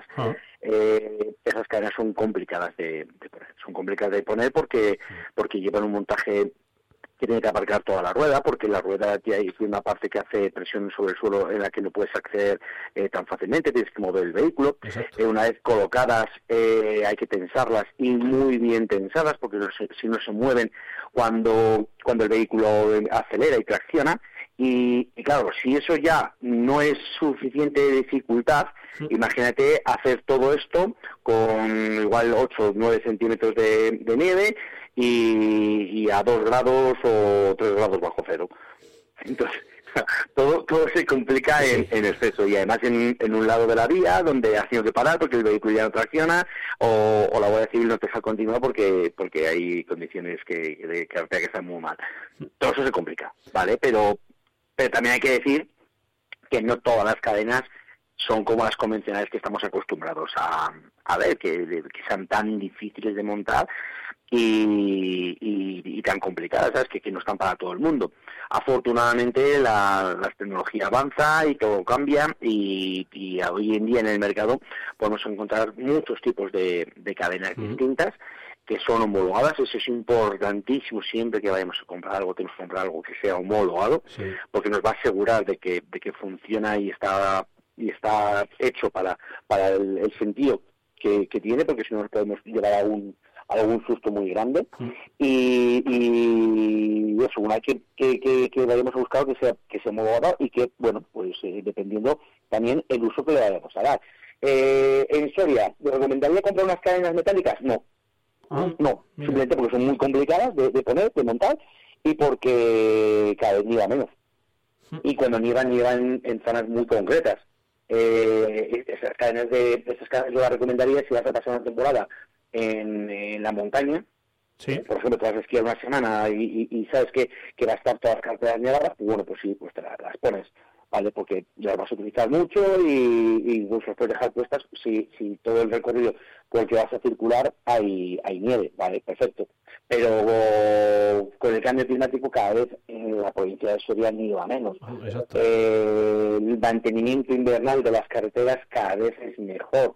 Si te das cuenta, rara vez hoy en día ya se oye que eh, una carretera queda cortada durante un día entero, durante varios días, por la nieve. Es verdad que se puede quedar cortada durante momentos, por, hasta que lleguen las máquinas quitanieves o hasta que se solucione. Pero, pero los bloqueos de, de carreteras hoy día no son como antes, que, que igual había carreteras que se quedan cerradas al tráfico durante, durante días y semanas. ¿vale? Hoy en día, hoy en día ya no. Ya no Entonces, pasa. ¿Qué, es lo que qué es lo que buscaría? Yo lo buscaría es eh, recomendar algo que se adapte a las necesidades o a las condiciones de uso que le vayamos a dar.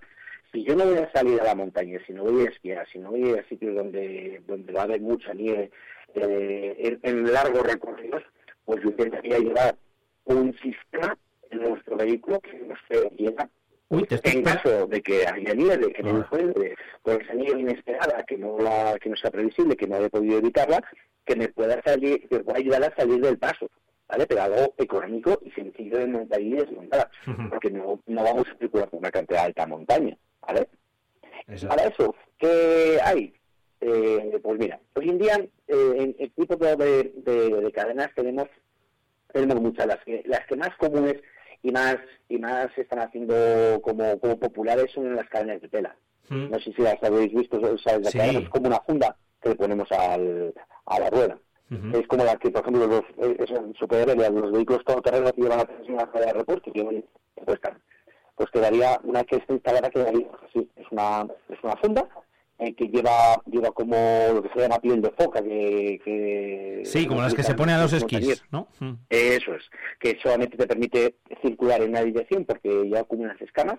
Eh, yo el ejemplo que pongo es como, coges un, un pez y, y le pasas la mano de, desde la cabeza a la cola, que se resbala fácilmente, ¿vale? Porque, porque vas a favor de las, de las escamas. Y sin embargo, si intentas mover la mano desde la cola a, a la cabeza, te va a costar mucho porque las escamas se levantan y no te va a permitir que, que, que muevas tan fácilmente la, la mano en ese sentido.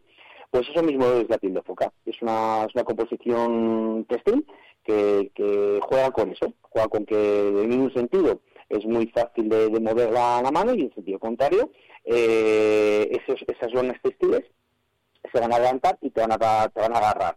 Entonces, cuando la rueda patina es cuando esas mm, capas textiles se levantan y agarran sobre la nieve o sobre el hielo. Ventajas que tiene es que eh, es muy económica, estamos hablando de que a partir de 30 euros podemos encontrarlas. Eh, es muy fácil de montar, porque es funda a una, a una rueda. Sí. Y inconvenientes es que solamente puedes rodar sobre nieve o hielo. Porque en cuanto desaparezca la nieve o el hielo, aunque sea un tramo muy pequeño, eh, el- la luna textil se queda Sí. y, la. Sí, sí, te, te la- eh, vamos, en cuanto desaparezca la nieve, si no las has quitado, te las vas a cargar. Además de que eh, puede, puede ser incluso hasta peligroso, me imagino, el, el no quitarlas. Pero bueno, eso ya casi es un poco más de, de- de sentido común. Eh, esas son las mejores, como bien dices, eh, si no tienes, pues yo que sé, igual hay gente que, no sé si me ocurre, José, que trabaja en, en, Medinaceli, en Arcos o en alguna zona así un poco de Soria en las que suele nevar. Ahí igual sí que compensa por si acaso el tener eh, de las otras. O incluso tampoco en esas situaciones. Yo creo que tampoco. ¿eh? No, no. Yo creo que tampoco. Y, y si es una, si es una persona que, que puede estar expuesta eh, al- a la nieve o que corre el riesgo, que, que está mucho tiempo en la carretera y puede encontrar nieve, yo, por experiencia, lo que mejor recomiendo son neumáticos M más S, neumáticos llamados neumáticos de invierno. Sí. Neumáticos que tienen, ojo, importante también, ¿eh? que tenga homologación M más S.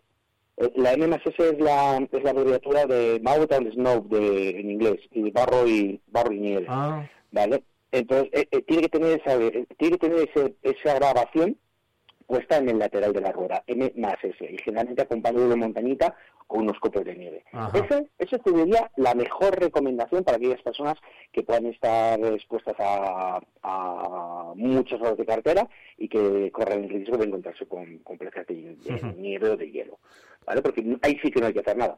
Simplemente pues adaptar la velocidad, de, tener cuidado con, con la adherencia, pero no, no tenemos que hacer nada. ¿eh? Ese propio neumático es el que, el que se adapta. Lleva eh, una composición interna como si fueran las las cadenas de, de lona que hemos comentado, que un- una especie de escamitas eh, grabadas eh, con láser en, en la propia goma, que cuando la rueda patina, esas escamitas se levantan y agarran sobre la, la nieve y te traccionan. Ese es el mejor invento que hay, que hay hoy en Sí, día, sobre todo digo. para personas que, que, que, que viven en tierras como la nuestra, que, que estamos eh, corremos el riesgo de encontrarnos con, con, con nieve y que hacemos muchos kilómetros en, en carretera. La otra opción que, que hoy en día se está poniendo ya muy en moda, claro, porque este- estas ruedas de invierno son de invierno, como la palabra lo dice. Eh, para invierno no son recomendables utilizarlas por la temperatura, por la adherencia, por el ruido, porque las esquemas, porque no se adaptan a las condiciones de, de adherencia y de, y de tracción que, que, que requiere el, el verano. Y además Ajá. cada vez, cada vez las temperaturas son más altas. Por eso, eh, la tecnología está derivando, no sé si lo habéis oído, en, la- en la prensa eh, los neumáticos de todo clima. Sí, los all, ¿vale? los all todo season clima estos. Es, sí, eso es, es un neumático que no es el mejor para verano, no es el mejor para invierno, pero la verdad que tiene un comportamiento muy decente tanto en verano como en invierno. Ajá. Las composiciones de las de, de, de la lona, de, de la propia composición de- del neumático, de las gomas del neumático, están pensadas para que sea bastante decente en verano y bastante decente en invierno. Y ahora, las, yo, si alguien está pensando en comprar este tipo de neumáticos, yo lo que sí que buscaría que este, este todo clima, ¿vale? Porque el todo clima es como, es como hay neumáticos de, de, de seco, de mojado, tal. Es como un- un- una, una variedad de, de neumáticos. Yo buscaría que estuvieran homologados también con N porque así eh, cubriríamos eh, el tener un neumático se adapta muy bien durante todo el año a la conducción y además tiene la homologación N más S en aquellos campos donde es obligatorio el uso de cadenas eh, que me permitirán circular o me permita um, circular con. Sin Porque recuerdo, recordamos que si no tenemos un dispositivo homologado eh, para la nieve, o sea, cualquier tipo de cadenas de las que hemos visto, las metálicas, las de lona o los neumáticos M más S, no podríamos seguir circulando si es obligatorio el uso de cadenas. Claro, es- Por eso buscaría que este todo clima, si buscamos un todo clima, ese todo clima además estuviera homologado para M más S. Efectivamente. Eh, eh, son las mixtas, ¿no? Que nos preguntaba por aquí eh, Tomás por, por WhatsApp, a través del WhatsApp de radio. Esas son las... Sí, lo pasa somos más, más guays y ahora mixtas ya clima. sí, sí, sí, son Ahí que me da la tos. neumáticos All- season, que he dicho yo, ¿no? Para verano, para invierno, sí, el, el, el all season, eso es. Ahora, hay- ahora somos más, más polite y más, más, más guays y les cambiamos los nombres. Pero sí, sí, son los, los neumáticos mixtos de toda la vida. Luego hay que tener clara también una cosa, José, que es... Ah, perdona, Alfonso, sí, que, no, que no, no. se me olvide. Dime, dime. Sí, que no se me olvide. Eh, en aquellos lugares donde es obligatorio el uso de cadenas, ¿vale? Eh, solamente podemos utilizar o solamente podemos pasar con aquellos dispositivos homologados para como, como cadenas, para lo, lo que hemos comentado. Lo digo porque habitualmente nos preguntan por las, las llamadas cadenas líquidas, que son unos sprays que, que, que hay en el mercado. Y eso... ¿vale? El spray este es, es un spray de, de resina que se echa a la banda de rodadura y lo que te sirve es pues para salir de un atolladero. Desde el momento que el vehículo empieza a patinar un poco y te ves mal, le echas el spray este a la banda de rodadura y con eso te ayuda a salir de, de ese tramo con, con dificultad de adherencia. Pero eh, eh, tengo que recordarlo, eh, esto esto esta cadena líquida o este spray no está homologado para circular por zonas donde es obligatorio el uso de cadenas. ¿vale? No, eh, no decir, no, es que tengo el. No, no te van a dejar pasar. Si es obligatorio el uso de cadenas, o llevas neumáticos N más S o llevas cadenas, pero no podemos utilizar esta cadena de- de líquida. Hay llamada cadena líquida, porque no, no es una cadena, simplemente es un spray de resina que, que lo que hace es que cambia las características de la goma del, del neumático y ahorra un poco más. Ajá. Eh, te iba a preguntar yo, porque claro, a la hora de, de ponerlas, lógicamente, como has dicho, esas que conocemos como las de tela, ¿no? Esas de piel de foca, que em, son mucho más sencillas de poner que las metálicas, las que conocíamos eh, prácticamente de, de toda la vida. Que tener, eh, yo creo que, eh, además de precaución, lógicamente, algunas cosas en cuenta. Y es que, bueno, pues si vas a alguna zona de montaña, sí que hay muchos sitios habilitados eh, para ello, incluso eh, señalizados, ¿no? Para que te puedas apartar. Si no te coincide que haya ningún sitio de estos, pues lógicamente aquí me imagino que eh, señalizar todo lo que se pueda y más y, y tener toda la precaución del mundo, claro, lógicamente. Eso es, sí, lo primero, lo primero como bien has dicho, lo primero si vamos a inmovilizar el vehículo para colocar estos dispositivos, dejarlo inmovilizado y señalizar. Eh, no es tan serio el problema porque generalmente si tú necesitas poner cadenas, todo el mundo Sí. necesita poner cadenas. O llevas, o llevas detrás algún vehículo que lleve los neumáticos de más S y no necesite parar y continúe, si no todo el mundo va a parar a poner cadenas. Y la velocidad va a ser reducida, pero aún así es necesario el señalizarlo. Dos, dos, dos consejos que vamos a dar que por el que no haya pasado nunca que, los tenga en cuenta. Eh, llevamos dos lados, el derecho y el izquierdo, ¿vale?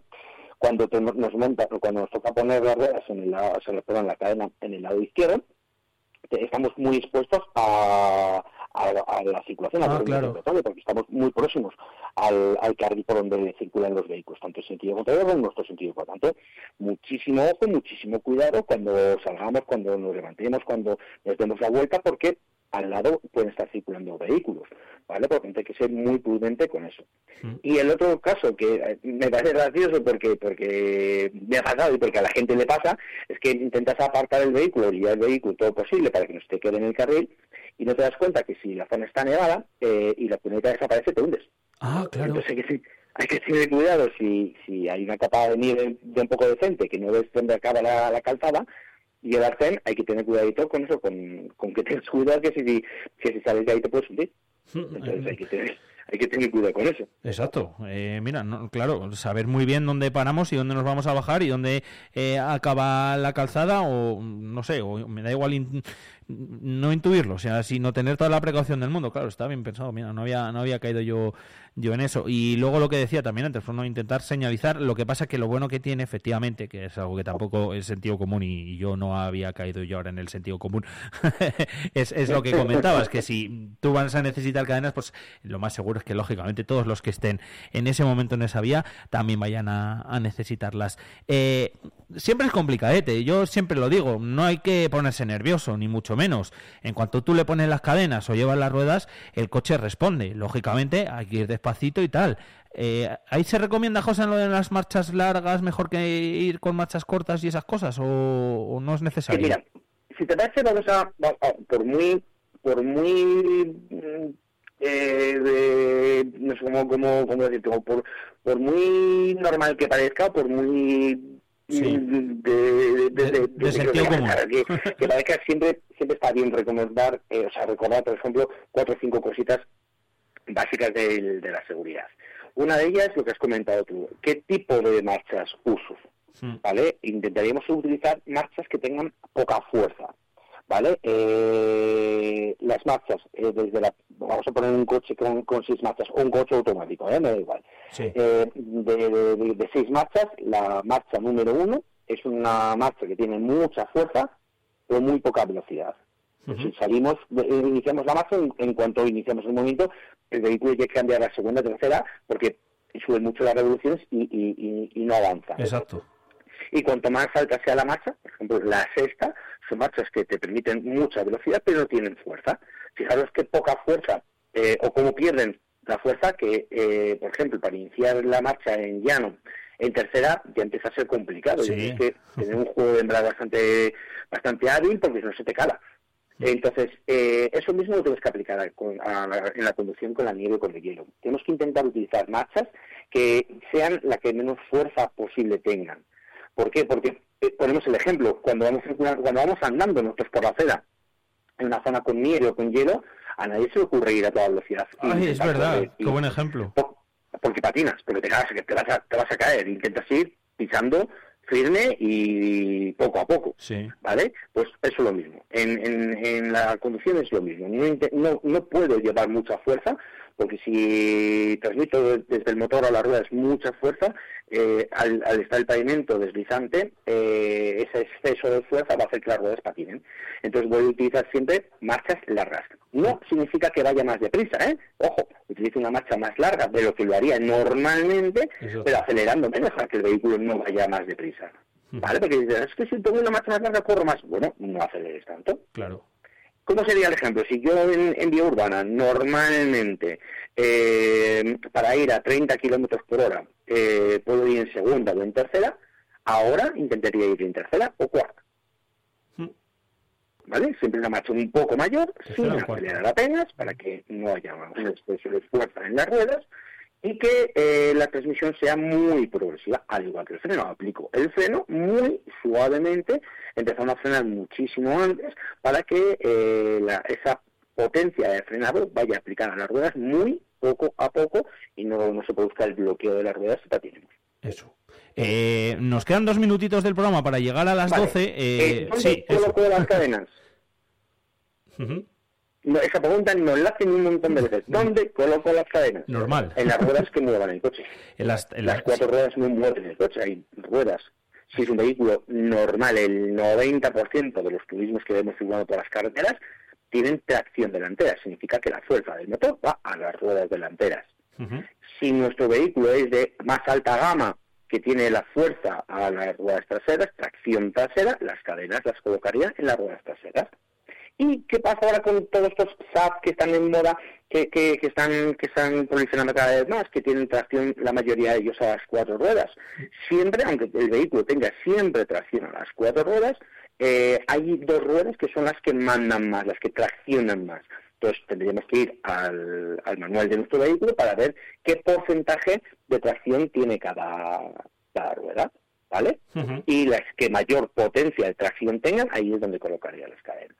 Y si es un 4x4 puro, es mejor colocarlas en las ruedas delanteras. Delanteras. Siempre es mejor tirar que empujar con condiciones desfavorables de, de adherencia. Pues mira, yo creo que son buenos consejitos que dichos quedan, que si estos días os pasa, pues por lo menos ya lo sabréis. Eh, es de los de volverse a escuchar. Y en cuanto acabemos el programa, que quedan a 40 segunditos justo para, para ir despidiéndonos, lo voy a dejar también subido ahí a nuestro podcast, a nuestro Spotify, para que, bueno, pues si alguna vez eh, os ocurre tal, ¿cómo era esto? Pues ahí lo tenéis y ahí lo podéis escuchar. Eh, José, te dejo, Autoescuela Enseña, mil gracias por haber estado con nosotros, siempre lo digo, ¿eh? Además Adiós, de, un sa- placer, además de sacarte el te enseñan a cositas como estas, a conducir bien y a, y a ir seguro. Lo dicho, un abrazo enorme. Igualmente, cuídate mucho, Alfonso. La semana que viene más y, y mejor.